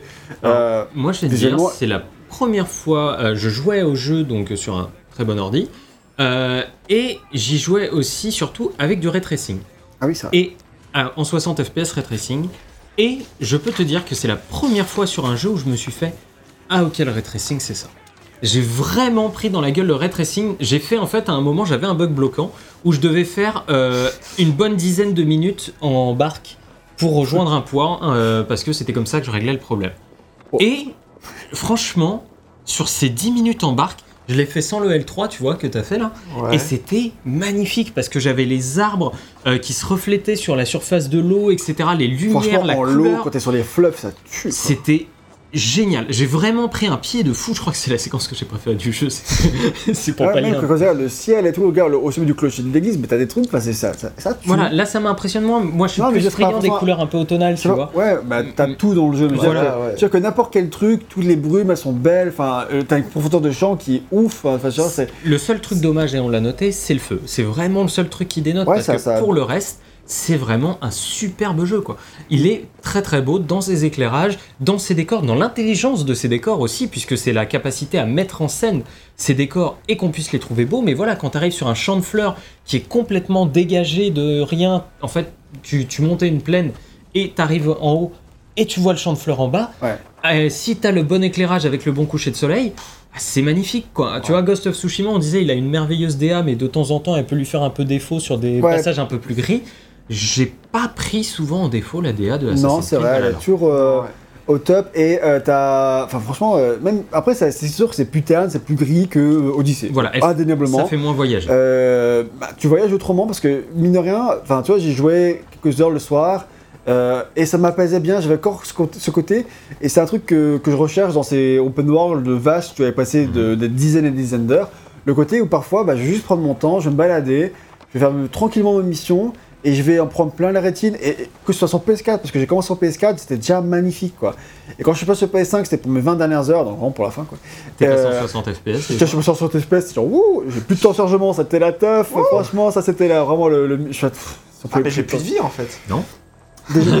les, les temps de chargement ont rajouté de des heures de jeu par rapport à RL, à noter quand même, parce que, hein, mine de rien, t'additionnes 2 minutes pour euh, à chaque téléportation euh, euh, versus 10 secondes, tu vas plus vite euh, sur PS5 que sur PS4. À noter qu'au bout d'un moment, ça, ça fait une heure. 2 minutes plus 2 minutes plus 2 minutes, Mais voilà, la- le, fait deux 60, minutes. le 60 plus de FPS, 30, ça fait une heure. la finesse supplémentaire de la PS5. Alors toi du coup, il n'y avait pas le ray tracing, j'imagine, à 60 Non, non, images par t'as- seconde Non, non. tu n'as pas, la- tu n'as pas le ray tracing du tout, je Du crois, tout sur, sur, le euh, jeu, sur le jeu. Ouais. Ok, je crois qu'il est un peu plus optimisé sur Xbox One. C'est possible parce qu'ils ont des partenariats avec Xbox généralement pour Je, je- je crois, euh, c'est ce qui était un peu ressorti, mais dans tous les cas, même sans le ray tracing quoi, le jeu Non, est parce, déjà. que, parce que tous les côtés, les ruines romaines euh, de l'époque, euh, enfin ça tue. Même si j'attendais plus. En fait, en fait, je dirais qu'en comparaison des anciens, des précédents, surtout Origins d'ailleurs. Euh, ouais, enfin Odyssey c'est pareil en fait. Mais c'est juste qu'en fait, les, les côtés, les cités sont moins intéressantes dans Valhalla. Euh, parce que genre, euh, moi ce que je retiens d'Origins avant tout, enfin au-delà du désert, les pyramides, tout ça c'était cool, mais c'est la ville de Memphis, c'est la ville d'Alexandrie, mais comme ça tuait sa race quoi, c'était trop beau. Et euh, dans Odyssey, Sparte, euh, Athènes, c'était vraiment la claque. Alors que là, Londres, bon bah Londres, pff, c'était une ville comme une autre dans, Voilà. dans le jeu quoi. Franchement, et t'es un peu déçu à ce niveau-là. Il y a là. moins de villes grandioses. Ah, C'est plus sont- des locations, Ouais, des localités en fait. c'est plus des lieux random, c'est moins intéressant. Mais les, tout ce qui est paysage, c'est tout aussi beau. euh, euh, dans, et t'as comme tout ce côté ruine, t'as plein de trucs euh, qui déchirent. Et moi j'ai pris une claque visuellement. Et c'était apaisant dans les couleurs, dans, les, dans, les- dans tout ce qu'il y avait. ça- Vraiment, moi je vous invite, si vous prenez 10 minutes, prenez une barque, allez pas vite avec la barque, juste baladez-vous le long des berges ou quoi. C'est c'est superbe déjà parce que t'as plein de décors, et aussi parce que bah, c'est c'est vraiment beau, apaisant. Il y a, il y Sachant qu'en plus, si t'as pas le. Si par, par exemple, t'aimes pas jouer de nuit ou, si, ou quand il pleut, bah, tu peux toujours méditer pour, euh, passer 12 heures, euh, comme c'est souvent le cas dans ces jeux-là. Voilà. Et du coup, euh, changer de, bah, d'heure de la journée. Quoi. Mm, mm. Et donc, ça, c'est toujours cool. Ah, c'est toujours à bon fait. à savoir. Je pense qu'on a. À RL, t'as pas trop réagi dessus, donc tu peux te donner ton avis sur, la direction artistique. Ouais, bah après, moi, j'ai enfin, vraiment tous les effets de, de, de brume généralement. Alors, je vais, je vais essayer de montrer ça, mais ouais, voilà. Donc, euh, comme ça, on va pouvoir un petit peu voir le temps qui passe. Mais, euh, mais effectivement, ouais, les effets de brume, les couleurs, les trucs comme ça, etc. Vraiment. euh, euh, surtout les textures, les textures des, enfin les, les visages, hein, surtout les, les textures des Ouais, visages. les- de près, les visages sont. C'est incroyable sont- dans les cinématiques. sont Tu vraiment vois réussis, vra- quoi. enfin, si tu fais vraiment attention, tu vois que ah ouais, d'accord, le visage, il est. Tu vois les pores de la ouais. peau, euh, les, les trucs comme ça, etc. Les petites rides, les trucs comme ça et tout. C'est vraiment, enfin, c'est vraiment bien quoi. Euh, ça, ça, pour une fois que ça fait pas fake ou les pores sont pas trop exagérés, etc. Alors, Eivor femme est un- parfois un peu lisse. Enfin, elle- tu vois, c'est Oui, pas. il y, a un- il y a un côté du visage qui est un peu lisse. il y a un côté un peu poupée. Ah ouais, je sais pas, j'ai Ah, mais pas enfin, spécialement enfin, pas mais- jusque là, mais... Mais enfin, enfin, dans le découpage, après, tu vois, comme c'est peur et tout, mais elle fait quand même. Bah, un petit côté, je trouve, un peu, un peu moins. euh, enfin, je sais pas, par rapport à Cassandra, tu vois. Mais en tout Ouais. cas, voilà, c'est très beau, mais par contre, faut que je, sur la technique, si on passe à la technique, il faut que je rebondisse sur le fait que je jouais sur hein. PC, parce que je suis désolé, mais à un moment, il va falloir apprendre à optimiser vos jeux, quoi. euh, il va fa- Mmh. il va falloir apprendre à optimiser vos jeux dans le sens où ce qui est relou avec euh, Assassin's Creed euh, Valhalla, c'est que, en fait, même sur le PC le plus puissant sur le marché actuellement, le jeu ne supporte pas d'être en max. Partout en max. Ah, Et ça, c'est ouf, même avec une 3090 ou même une GTX Force euh, Mastock, euh, tu ne peux pas mettre le jeu en max. Il rame, même avec le meilleur processeur, même avec le meilleur truc. Et ça, c'est assez ouf quand même. Ouais. Merde, les gars. euh, bon, le, je crois qu'il s'est un petit peu amélioré, mais ça fait des années en fait qu'on dit à Ubisoft, les gars, soignez un petit peu plus vos portages PC parce qu'ils n'ont jamais été au top. Et je suis désolé, c'est encore le cas pour euh, Assassin's Creed Valhalla qui n'est définitivement pas euh, au niveau sur PC, surtout que voilà, il a de, certes de très beaux effets, de très belles choses, mais c'est. Non, euh, voilà. Ouais. Et après, c'est clairement loin d'être son seul problème parce que tu as une tonne de, bug. de, de bugs, enfin, de parties techniques sur tout ce qui est. euh, bugs, c'est la folie. Alors, RL en a marqué quelques-uns, mais on va faire vite parce que après ça bouge. Il y en a qui sont supprimés, il y en a qui se rajoutent. Bon, c'est la folie. T'as du tearing, t'as des textures qui clignotent, t'as des crashs de l'application, t'as parfois du popping, t'en as pas mal quand même. T'as des gros soucis de caméra. RL a eu des bugs, genre des gros soucis de caméra lorsque tu vises un ennemi. Ah ouais, c'est horrible. Je, je l'ai eu euh, genre une dix quinzaine de fois. C'était à chaque. Enfin, genre. En gros, c'est un espèce de truc à la MGS5 où en gros, quand tu te fais repérer, euh, le temps se met à- au ralenti. Et du coup, euh, t'as, euh, dès que tu appuies sur L2 pour viser avec l'arc, Ah et ouais. bah euh, Ça regarde, on voit le- bug là. Voilà. D'éclairage. euh. Ouais, ça c'est vraiment genre un certain. Ça, ça fait moment. longtemps qu'il est là. hein. Oui, oui, bien sûr. Mais, euh, mais genre, euh, en fait, du coup, euh, ce, que- ce qui va se passer, c'est que l'ennemi te repère, le temps se met au ralenti, et quand tu appuies sur L2, ça va directement te viser l'ennemi qui t'a repéré. Ouais. Donc comme à la MGS5. Sauf que le souci, c'est que bah moi, euh, ça, euh, genre, euh, la caméra, elle arrêtait pas de passer Elle, dans... elle switchait entre deux ennemis. à switcher sans entre savoir deux lequel ou trois vraiment ou quatre ou cinq ennemis, je sais pas. C'était, mais même des fois, ça, ça visait juste, ça alternait entre euh, cinq points d'in- d'intérêt qui Ouais. étaient où il y avait qu'un seul ennemi. euh. Et donc, quand tu fais de l'infiltration, c'est méga relou. Surtout Bah, que tu peux pas refaire ta sauvegarde juste avant. C'est un là. peu le souci, quoi. Et euh, j'aurais bien aimé que, euh, que ce soit résolu, quoi. Mais, Que ce soit euh, réglé. Ah, il veut pas aller à London. Non, je veux qu'on prenne le bateau et qu'on regarde les décors. Ah. Ah oui, d'accord. Euh, Mais effectivement, oui, sinon, euh, par rapport à. la- alors, c'est, c'est, c'est- En fait, c'est- c'était un, un- un truc qui ressortait dans les previews à l'époque, je me souviens, parce que c'était. euh, J'avais vu un tout petit peu tourner le jeu en amont euh, de, la- de- de sa sortie, et euh, effectivement, c'était genre. euh, ah oui, c'est comme dans. euh, c'est comme dans. Dans The Witcher 3, au niveau de la palette des couleurs, etc., tu sens que vraiment The Witcher 3 est passé par là, Alors etc. oui, mais Witcher 3 avait euh, quelque chose d'un peu plus pastel dans ses tons, je trouve. Oui, oui, bah là, il y a un petit côté pastel aussi, je trouve. hein. Ouais, il est mais plus moins photoréaliste quand même, Oui, il est euh, plus euh, photoréaliste. Bon, en même temps, il a, il a 50 plus. Hein. Oui, mais euh, mais Après, ça aurait été le DA de. euh, enfin, la, la DA générale de la marque Assassin's Creed Ouais. n'a pas bougé, quoi. Je veux dire, ça reste la manière, même manière, ils sont pas. enfin, Bien sûr. Ouais, clairement. Mais en tout cas, moi j'aime bien à la fois le, le- le jeu de couleurs, mais aussi toutes les, les effets, tous les effets de brume, etc. C'est vraiment, vraiment sympa. Quoi. Donc, euh, Ouais. donc vraiment, la direction artistique, euh, c'est vraiment l'un des points forts pour moi du, Ouais. du jeu. Et t'as vu euh, un work in progress dans l'inventaire Ouais, aussi. voilà. Oui, c'est alors ça, c'est Bon, ça, c'est un, C'est un petit. dé- ça, Pas voilà, grave, ça, c'est ça un- peut, c'est un truc qui traîne, mais c'est un petit bug. C'est un petit bug. un bug. Et du coup, euh, ouais, là, le niveau DA, le, le- enfin, moi, le- ce qui est bateau, enfin, ça, ça, ça, ça Et puis la distance d'affichage aussi. Hein. Ouais, qui joue vraiment ça, sur, ça, on en avait euh, parlé, mais effectivement. L'impression, l'impression d'aventure, ça, ça marche je. du feu de dieu. Alors, je- voilà, tu voulais parler du game di- du sound design un peu, toi? Vas-y, euh, c'est juste que je voulais juste revenir sur le. Pour les bugs, tout ça, on- c'est pas la peine d'en faire une grosse partie dessus parce que il y a. euh, Il y a des compilations il y a sur beaucoup, Internet. euh, bugs, et c'est à savoir. C'est juste qu'il y a énormément de, de choses à, à citer. Si on voulait faire la liste, on n'en finirait pas. Donc, euh, non, plutôt parler du sound design. En fait, moi, j'ai quasiment. Aller dans, dans la direction. Parce que je voulais juste montrer les décors, on a déjà assez montré le jeu là. Montre, euh, navigue sur les flots, euh, montre-nous le, le jeu, le monde. Euh, donc du coup, euh, pour tout ce qui est le son, en fait, j'ai quasiment fait une partie sur le sound design et pas sur la musique, juste pour parler de tous les problèmes. Parce que franchement, j'ai rarement tr- trouvé l'audio aussi brouillon dans un jeu. Franchement, c'était assez incroyable. Déjà, bon, il y a plein de bugs, ok, les classiques, mais dans ce jeu, c'est classique, mais il y a trop de bugs, quoi. Parce que un truc qui m'arrivait tout le temps, au bout d'un moment, c'est que quand j'étais en feu, quand je prenais des dégâts de feu, j'avais un dégât qui faisait un bruit qui faisait tout, tout, tout, tout, tout, genre super Oui, fort, oui, quoi. oui, mais ça c'est. Ah, c'est sûr aussi C'est pas juste. c'est pas juste toi, je pense que c'est un truc qui sort de, de, de, de Origins euh, ou de. Je sais pas, je crois que c'est. Je crois que c'était pas. ça me dit quand même vage- euh, vaguement quelque chose, comme je crois quoi que c'était pas là au début du jeu. Je crois que c'est arrivé par une mise à jour. Enfin, tu vois, c'est un Ouais. truc euh, que moi j'ai pu suivre. Mais que genre, euh, mais enfin, ça me va un bruit qui fait bizarre, qui fait un peu bug. Moi, je trouve ça désagréable. Bah, c'est c'est genre, ça fait, euh, ça fait un coup d'impact pour te dire Ah, tu perds du. Tu, Ouais, tu tu- perds tu des prends des dégâts, euh, tu, tu- tu prends des dégâts à cause Ouais. Peut-être bon. voulu, mais le bruit, il fait pas, fait pas Ah, ça. le, le- enfin. le- le- le bruit, il, est- il est Discordant, pas- quoi, enfin. il, est, il, est, il est beaucoup trop fort par rapport à par rapport au reste du mix audio. Enfin, c'est Ah vraiment. ouais, c'est euh, vrai, il y a un truc qui vont pas quoi. Et en ce qui concerne un peu plus la musique, parfois j'avais des musiques qui bouclaient au fond, mais qui n'étaient pas la musique qui était censée Ouais. être la musique. Ouais, pareil. Et souvent la même musique d'ailleurs. Euh, une musique euh, un peu pré-combat, genre. euh, Des, des tambours. Des ouais, tambours, ouais. ça, Et tant même. que t'as pas, tant que t'es pas retourné au menu principal, le truc il boucle quoi. Ouais, c'est ça. ouais. Et, c'est, et en fait, au début, tu sais pas que c'est un bug. Au début, tu dis bon, bah, il y a la musique quoi. C'est vraiment, tu fais- Bon, tu, tu te prépares au combat, mais t'es en train d'explorer le, le- Tu dis bon, bah là, il y a un effet et tout. Mais, enfin là, ça fait 20 minutes quand même. tu vois Enfin, parce que au début, tu te rends pas compte que, que c'est un, c'est un problème, mais genre. euh, et ça, ça arrive, ça m'est arrivé plein de fois. Et, et des fois, j'ai la musique, je fais oh non, c'est bon, ça va bugger. Du coup, tu reviens au menu principal. Sur PS4, t'en as pour 10 minutes. Ouais. Enfin, tu vois, enfin, c'est. C'était terrible ça, donc ça, c'est c'est chiant. Euh, Eric, tu parles d'un bruitage de scintillement lorsque tu as upgradé ta hache à fond. Ouais, c'était vraiment désagréable. Parce que c'est c'est vraiment genre.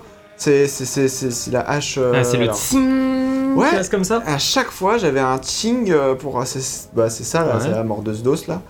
Euh, je l'avais upgradé à fond, c'est-à-dire euh, c'était en, en, Ouais, en légendaire. supérieur, mythique, machin ouais. truc, machin truc mythique là. Du coup, ça c'était à fond, et euh, le problème c'est que euh, c'était très désagréable, ça faisait un bruit de chaîne, chaîne Ouais. scintillement chelou. Alors c'est bien pour te- t'indiquer que ouais, t'as la meilleure arme et que. euh, la- Ouais, la- mais bon, ça enfin, bug- mais- quand ça bug et que la, non, ça c'est pas reste que ça bug, c'est bon, juste que c'est.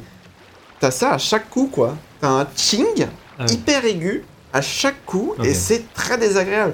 Alors qu'avant ça allait, tu vois, ça faisait juste un, un petit truc un peu plus aigu, mais ça allait, tu vois, c'est- c'était Ouais, pas ça. Mais alors là, c'était, ça rendait le truc désagréable. T'as aussi d'autres bugs, genre un ennemi, écrit d'ennemis qui boucle, enfin des trucs comme ça, Voilà. plein de bugs comme ça qui sont chiants.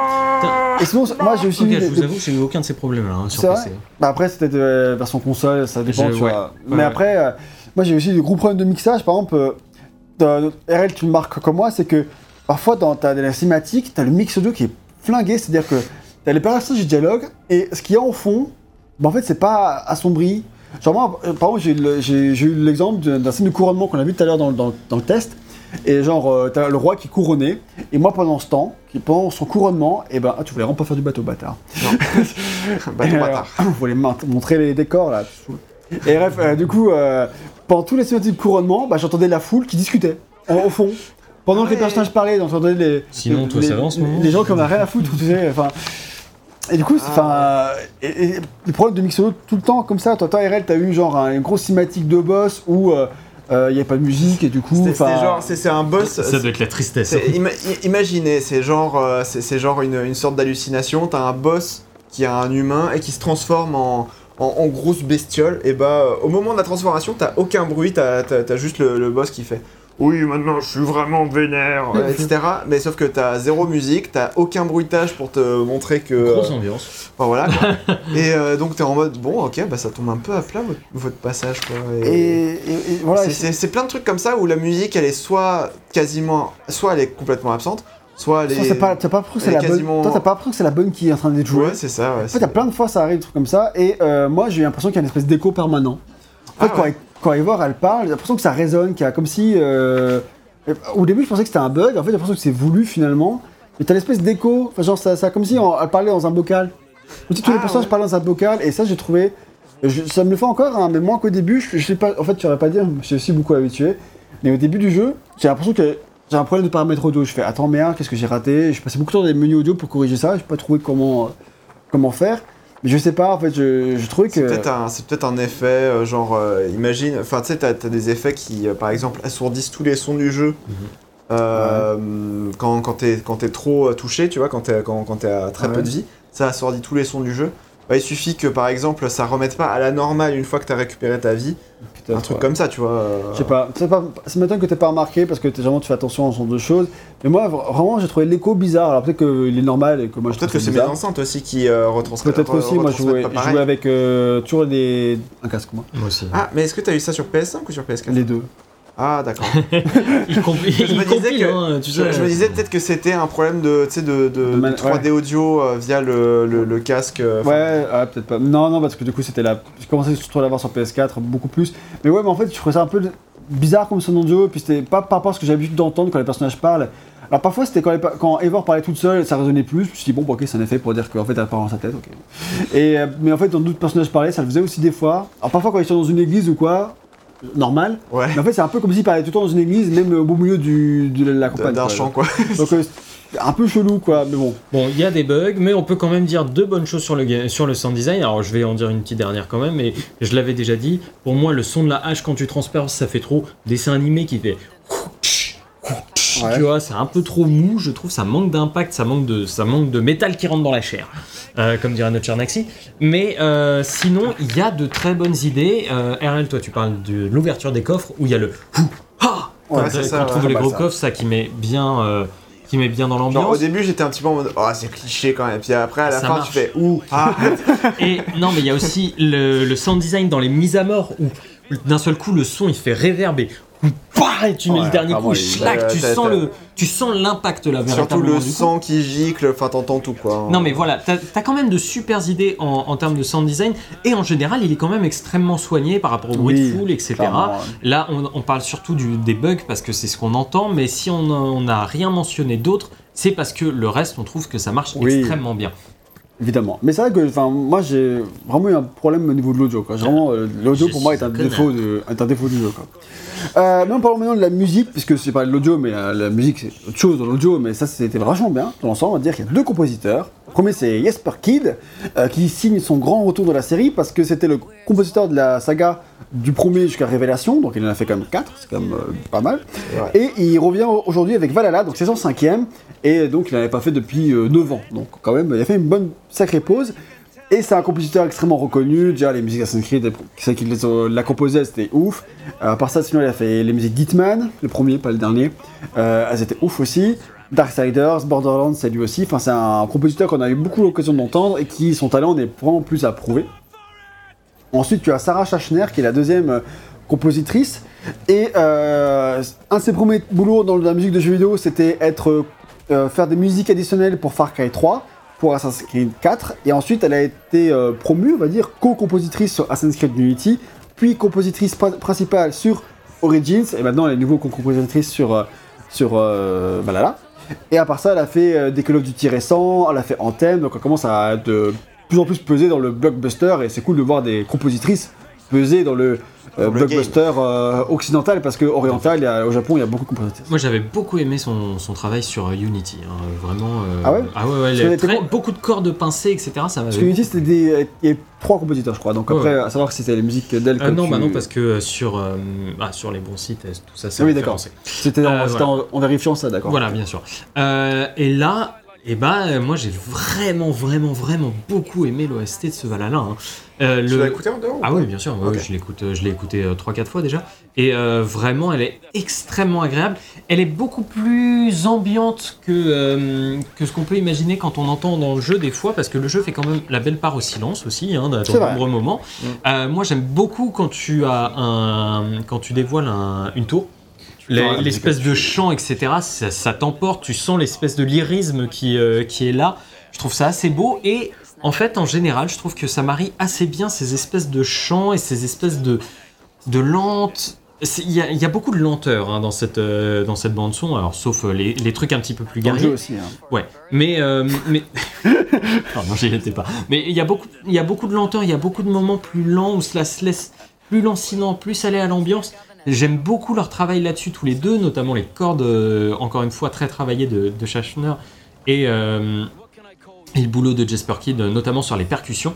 Euh, voilà, moi j'aime beaucoup le travail des deux, je trouve que ça apporte énormément à l'ambiance générale du jeu, euh, même si le problème c'est que j'aurais pas de, peut-être pas de thème qui survole. C'est peut-être ça, moi, qui m'a manqué, Ouais. tu vois, dans le, dans le jeu Un au final. ouais. Alors, dans l'écoute, hein, je parle pas dans le jeu quand il joue, parce que finalement, je retiens assez peu les thèmes quand je joue en jeu, c'est surtout, euh, sauf les plus marquants évidemment. Euh, il m'a peut-être manqué de thèmes un petit peu plus puissants, un qui un- ressort un peu plus. Il faut citer un troisième nom qui est celui de Einar Selvik, qui est Oui. un, le chanteur. En fait, dans, t'as plusieurs tracks chantés avec des chœurs vikings. En fait, c'est un seul mec. Euh, c'est lui. Et c'est un, à la base, c'est un musicien norvégien. Il est batteur dans des groupes de métal norvégiens. Donc, doit tabasser. Euh, il avait travaillé sur l'OST de la musique de la série Viking, donc euh, approprié également. Et euh, son chant est vraiment super stylé. C'est lui qui chante dans les musiques de Red et tout. Enfin, la Ouais. musique de Red qui ne cesse pas de boucler, ça m'en fout. Mais à part ça, euh, ça va. Euh, en fait, les musiques de très guerrières, en fait, le problème c'est qu'il y en a dans le jeu, il doit y en avoir 4 ou 5. Et en fait, euh, bah, quand t'as euh, une vingtaine de raids, tu les Ouais. entends en boucle, quoi. C'est un peu Je suis chiant. un peu d'accord. Mais sinon, quand tu écoutes l'album, par contre, t'as le... ces chansons de, de Viking, euh, bah, elles passent vraiment bien dans l'OST euh, en elle-même, dans l'album, euh, au sein du, ouais, de l'album qui dure deux heures, quoi. T'as 400, 400 Vikings, ça, ça, ça défonce. Et moi, c'est peut-être ça, quand cela que quand j'écoute l'album, c'est peut-être cela qui me marque le plus, tu vois. Hmm. Euh, par rapport aux autres. Peut-être parce que ce sont les plus reconnaissables aussi. Et évidemment, après. Après, t'as aussi le thème d'Ezio en version Viking, qui est lui celui de GF vraiment Dauphin. Mais que t'entends pas dans le jeu du coup, parce qu'il n'y a pas de Ouais. GF Dauphin. Euh, Mais il est vraiment super. Mais dans l'album, et, euh, il défonce quoi, franchement, il, il tue quoi. Ouf, c'est pas propre ça. quoi. Effectivement. Voilà. Et je pense. Donc voilà, bah après, RM Alors, peut-être euh, parler de son avis sur le OC. Non, non, mais moi, après, moi, j'ai, enfin, moi, j'aurais bien aimé l'écouter. Je pense, euh, ça, ça- ça ferait partie peut-être des, des OST que j'aurais bien aimé écouter euh, En dehors. en dehors, euh, que j'ai pas écouté euh, jusqu'à présent parce que, euh, bah ouais. Bah parce que tu venais de te taper 53 heures de jeu, retomber directement dans l'OST tout de suite, c'est faire Mais remonter du PTSD aussi. Oui, c'est ça. non, mais effectivement, moi, après, euh, j'ai, il y a certains thèmes où j'étais en mode ah c'est sympa, etc. euh, Tu- notamment le, le, Tu un- sais que les thèmes d'ambiance de, la, de la zone de, de la mission de Valka étaient vraiment stylés. C'est ça, voilà, voilà. Donc Ah oui, avec, c'est avec contre, des cuivres euh, et avec, euh, avec des, enfin oui, des, C'était des, beau, hein. des cuivres. C'est, c'est vraiment, euh, c'est- ça, ça te fait un petit. Enfin, et, et puis, euh, on n'a pas parlé, mais en termes de DA aussi, à cet endroit-là, ça défonce. Il y a des, y a ah, idées, euh, il y a des idées un peu en dehors Ah de alors, tout qui clair, sont euh, magnifiques. Même dans toutes les zones qui sont annexes à la map, tue. Ouais. Puis même Ouais. quand, euh, ouais, quand on te révèle le, le, le, le- le truc, euh, effectivement, c'est, t'es, t'es en mode waouh. Ouais. Ça, un petit peu sur le cul. Et mais puis bref. tu sens que les mecs se sont fait plaisir aussi là-dessus, donc ça fait puis- évidemment puis la, plaisir et puis la tu- musique, vraiment dans l'ensemble, je la trouve vraiment euh, réussie. Elle est, elle, est, Ouais. elle est vraiment cool, efficace. Moi, j'aurais, j'aurais clair- c'est clairement le genre de OST que j'écouterais bien, euh, tu sais, genre. euh, euh, genre, euh, enfin, que j'aurais écouté, euh, j'en avais parlé dans le test d'Assassin's Creed 2, mais c'est, c'est le genre de OST que j'aurais écouté, tu sais, en faisant mes devoirs le soir, Ah oui, oui. Euh, etc. C'est, probablement une En musique chantant les chants vikings. euh, mais, euh, Et- mais voilà quoi. Mais, euh, voilà, juste pour ça- dire, euh, moi l'OST, je préfère quand même celle de, de- d'Odyssée, qui était vraiment très différente et mais, du coup qui était plus adaptée au contexte euh, méditerranéen, euh, tout simplement, et qui était coup plus jovial, plus en- ensoleillé. Et euh, je crois que le boulot de The Flight était assez ouf, et puis du coup celui-ci, vrai que c'est un un, peu peu plus plus- classique, mais très bien, tu vois. Ouais, c'est ça. Et, et Pour, c'est- euh, ouais, et aussi c'est un peu moins, euh, c'est un peu moins comme tu dis le soleil, la joie. euh, C'est ça, bah, un peu comme le jeu dans son ensemble, dans, sa, dans sa DA et dans ce qu'il raconte, c'est la guerre quoi. autour, tu vois, Effectivement. Et je pense qu'il est temps de passer, messieurs, à Oui, la conclusion. Je vais vous proposer de commencer, que je commence parce que j'aurai peut-être la conclusion déjà la plus incomplète et aussi peut-être la plus voilà, en retrait. C'est que Assassin's Creed Valhalla, je trouve pas. Alors, euh, malgré tout ce que j'ai dit, malgré tous mes griefs, euh, je trouve pas que ce soit spécialement un, un mauvais jeu ou quoi, hein, loin de là. Euh, bien évidemment, mais je trouve qu'en fait, on est, euh, en fait, on est trop loin de ce que moi j'apprécie réellement en, en termes de jeux vidéo, à savoir un cœur de game design compact et qui ne, voilà, qui va miser sur ses forces. Et je trouve que Assassin's Creed Valhalla, tout comme Odyssey, hein, etc. Et ben ça s'éparpille un peu trop. Et en cherchant à trop s'éparpiller, ça veut faire trop de choses. Et en voulant faire trop de choses, ça délite toutes ses qualités sur une longueur qui est beaucoup trop longue enfin sur un temps de jeu qui est beaucoup trop long pour que ce soit intéressant sur le long terme. Et le fait que j'ai arrêté à 24, à 40 heures, je pense que ça m'a, enfin parce que je faisais aussi pas mal de secondaires, hein, ça m'a aussi permis de, je pense, à long terme, ne pas détester le jeu et ce qu'il est, parce que je me serais, j'aurais fini, je suis sûr, par m'ennuyer, etc. Mais sur les 40 heures que j'ai passées, j'ai pas passé un moment désagréable. Je pense aussi que j'ai su m'arrêter à temps. Malheureusement, le jeu n'a pas su me garder par son scénario, par ses personnages et par ses arcs scénaristiques. Donc au final, voilà, je, ressors quand même déçu, mais pas trop, parce que je savais que ça allait pas me parler de toute façon. Oui, mais je plus lancé par curiosité Je l'ai- je l'ai vraiment lancé par curiosité et je suis content de l'avoir essayé et de me rendre compte que allez, voilà, ça, ça correspond plus à ce que je veux en termes de jeux vidéo. Mais ça existe et je sais que c'est ça du gros blockbuster, le Voilà. jeu vidéo un peu fast-food dans l'idée, tu vois. C'est ça. c'est fait pour plaire à tout le monde. C'est ça. c'est compliqué de plaire. Enfin, quand tu essaies de plaire à tout le monde, c'est dur d'être excellent partout. Voilà, et, forcément, et ça pour moi c'est un quoi. peu c'est un peu le problème. J'aime bien un jeu euh, comme le décrivait Emmerich Toa qui a un truc qui a qui a un triple comme il disait les triple I, c'est-à-dire les jeux qui se dirigent vers un truc en particulier et qui essaye de le faire du mieux possible. Et, euh, et voilà, euh, tu vois, par exemple, comme je disais, Is9, plein de défauts, mais je kiffe tellement son système de combat que ces défauts, j'arrive à faire euh, l'impasse. Alors que là, euh, bah, malheureusement, il n'y a rien qui me permet de me dire Ah, bah, euh, c'est pas grave, il y a ça au moins qui rattrape, si ce n'est la musique, etc. Donc voilà, suffisant pour. voilà, parce que finalement, j'y viens pour le jeu aussi. Hmm.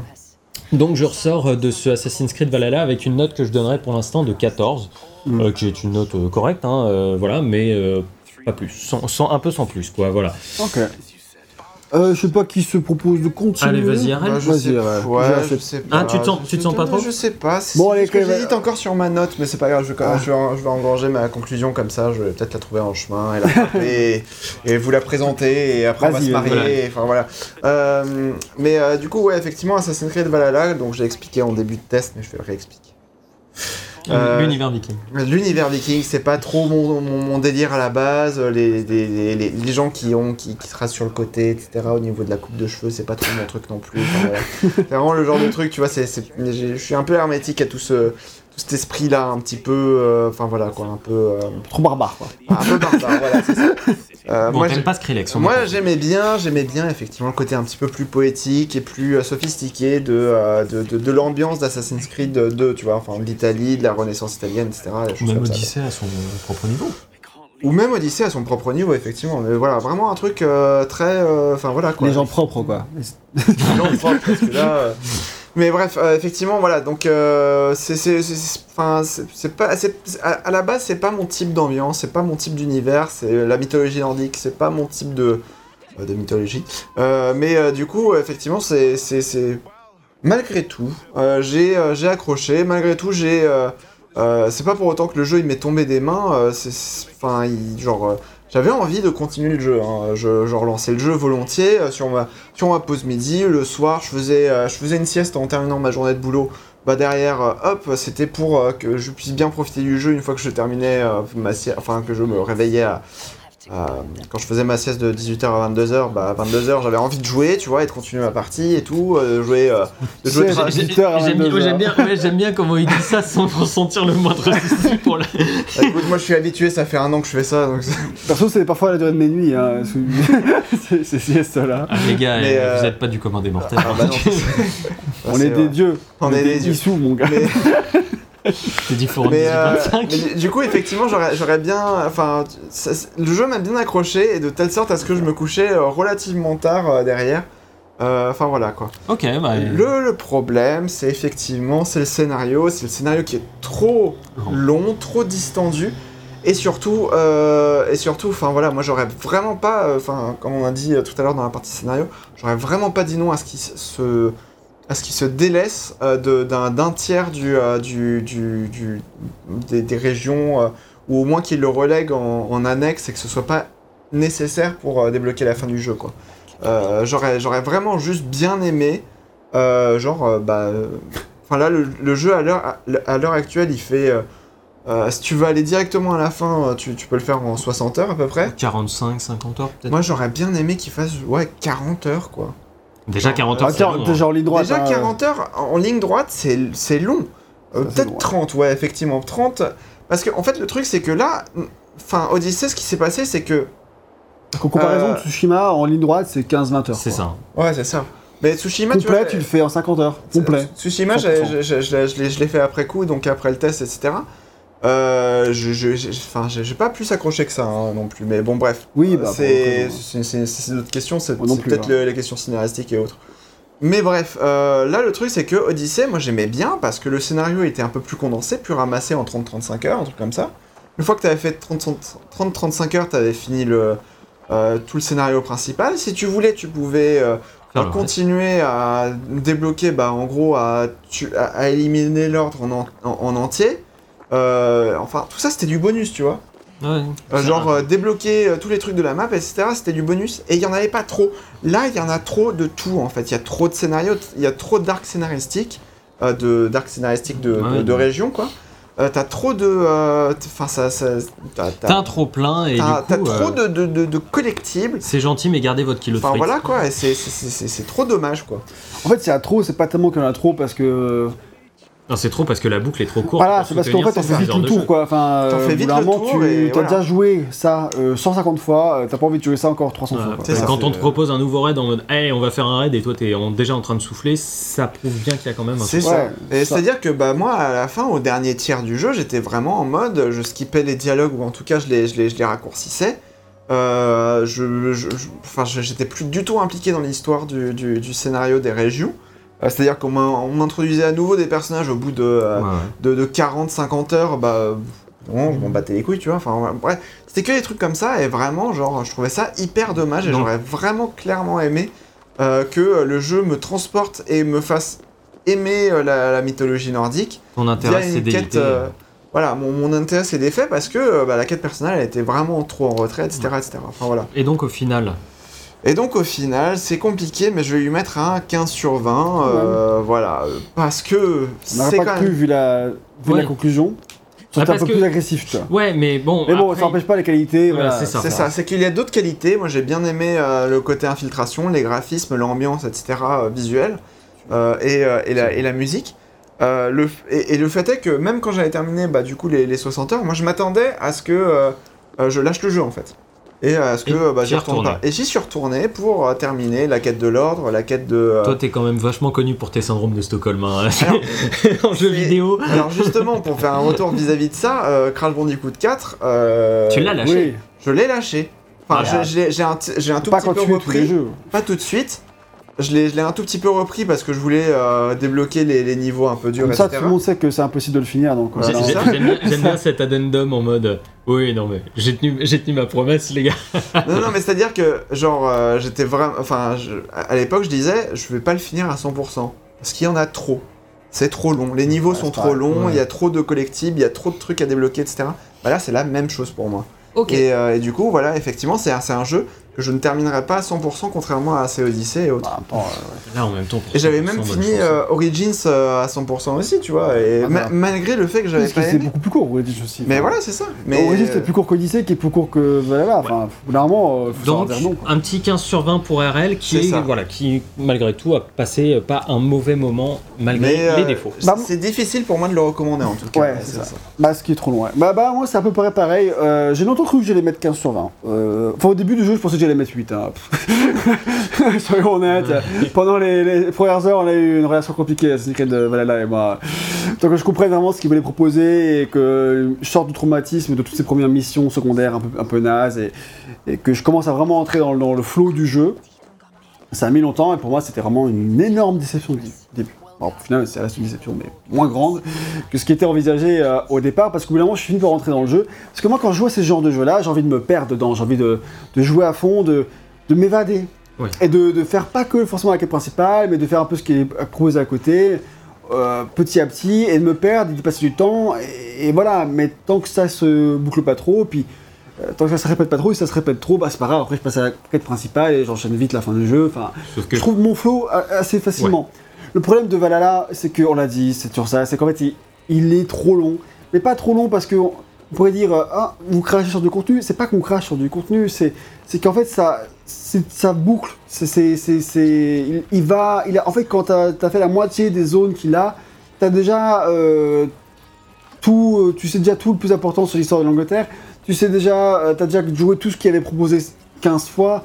et en fait, tout ça, ça fait que ça repose sur des boucles de gameplay trop courts, ça repose sur des, des systèmes trop redondants. Et euh, au niveau écriture, même si la saga s'améliore, au niveau de l'écriture, il faut le dire, franchement, elle s'améliore. C'est, c'est, Oui, ouais. bien écrit dans l'ensemble. Mais, euh, mais c'est pas assez bien écrit pour tout ce que ça raconte. Quoi. Et au bout d'un moment, bah, quand t'as fait trop d'arcs qui sont pas aussi intéressants que les autres, bah, t'en as marre. Quoi, et t'as, t'as une lassitude qui vient. Alors moi, j'étais, j'ai passé beaucoup de temps sur le jeu, mais j'étais je je me suis jamais vraiment ennuyé, à part au début où ça allait pas, mais après quand je me suis lancé c'était bien, tu vois. Mais à partir de ce stade-là où j'ai trouvé mon flow, je me plaisais, je prenais plaisir à y jouer, mais c'est au bout d'un moment, même si je voulais savoir la fin, en fait je, voulais pas l'abandonner parce que j'étais vraiment très curieux de connaître toutes les finalités des histoires, et finalement j'étais euh, que très peu déçu, j'ai eu quelques déceptions, mais quand même beaucoup de satisfaction dans, limité dans par tous les... rapport Voilà, j'ai eu beaucoup de satisfaction dans, dans les arcs finaux, mais en fait, c'était juste, il fallait encore faire beaucoup de choses pour arriver à cette fin, alors que j'ai l'impression d'avoir déjà fait le tour du jeu. Et, et, et- en fait, c'est ça qui fait que je passerai de 15 à 14, parce que j'ai quand même passé un bon moment sur le jeu, mais 14 quand même, parce que, euh, en fait, au bout d'un moment, euh, en fait, j'avais envie que ça se termine et ça continue. Et j'y jouais et en fait, avec beaucoup moins d'intérêt et, et tout ça, et ça fait que Ce dont on parlait toi et moi, c'est que quand t'es arrivé à la fin, t'avais un- une sensation de c'était cool, mais quand même tout mais ça pour ouais, ça. tout ça pour ça. Et en fait, quand t'arrives au tout ça pour ça, euh, c'était bien, mais, dommage, mais, quoi. mais en fait, j'ai passé deux mois à ne jouer que à Assassin's Creed Valhalla, quoi. Deux mois, c'est beaucoup sur une année, euh, tu, tu vois, et genre. sixième, hein. Et euh, ça pour mettre 14 à la fin, tu vois, je me dis, j'aurais mieux fait peut-être passer mon temps à jouer à d'autres jeux. Ah, Ou alors j'aurais pu le rusher. On peut dire, ouais, Gag, t'as passé trop de temps à Mais c'est jouer. pas ton style de jeu, c'est pas. Voilà, c'est ça. Mais en fait, moi, si j'avais rushé le jeu, j'avais rushé les quêtes principales, en fait, j'aurais pas joué à Assassin's Creed de la manière dont j'avais aimé les précédents, en fait. Mm. Et du coup, bah, en fait, moi, ça m'intéresse pas de jouer aux jeux en rushant. Moi, j'ai joué à ces jeux-là pour me perdre. Et tu peux dire, oui, bah, du coup, euh, tu te perds trop, enfin, peut-être. Mais dans ce cas, en fait, il fallait minimiser le contenu pour. Oui, pour- c'est ça. Le, le jeu euh, Parce qu'en fait, te propose quand même de te perdre plus tout ce contenu-là. Donc, ça, il fait, il il au il a- fond, euh, on peut toujours mettre un petit peu la, la faute sur le joueur, mais faut pas non plus abuser. C'est Bah le mais jeu propose tout ça et le propose consciemment Et en puis surtout, sachant j'ai fait, je suis loin d'avoir fait. Il n'y a, pas d'option pour voir le pourcentage du jeu, mais sûr que si on monte mon pourcentage, je suis genre à, à 40% maximum. Quoi. Non, en plus, je pense. Allez, allez, à quand même, 50. ouais. euh, Ah non, c'est vrai que j'ai fait.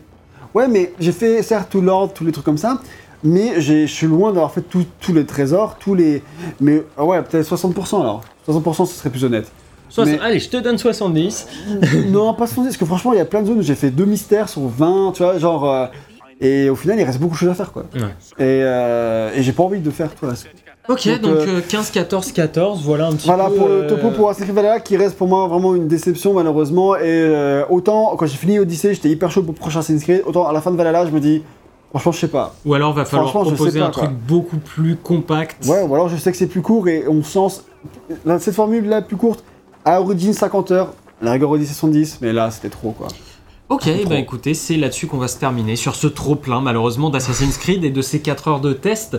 On espère que malgré tout ça vous a plu. Si vous êtes encore là, merci à vous d'avoir suivi jusqu'au bout. On espère donc que vous avez apprécié. N'hésitez pas à lâcher un pouce vers le haut. Et à donner dans les commentaires tous vos avis sur le jeu, qu'est-ce que vous en pensez, est-ce qu'il vous donne envie si vous n'y avez pas joué? On sait que Et beaucoup si- de gens l'ont apprécié. Oui, beaucoup de gens y ont apprécié. Et aussi, en même temps, quand on en discute, on voit aussi beaucoup de gens qui euh, sont déçus, tu vois, pour des raisons similaires aux nôtres. Donc, euh, je suis curieux de, de voir ces, ces débats émerger dans, dans les commentaires. On essaiera d'y répondre euh, aussi vite que Si ce n'est pas déjà le cas, n'hésitez pas à vous abonner, à nous rejoindre sur nos réseaux sociaux, Facebook, Twitter. Nous sommes aussi sur Discord. Vous pouvez nous rejoindre sur Twitch où Gag avait fait donc plusieurs lives de vrai, Assassin's Creed Valhalla. Euh, Voilà, donc vous aurez un petit peu parfois de temps en temps des, des lives comme ça.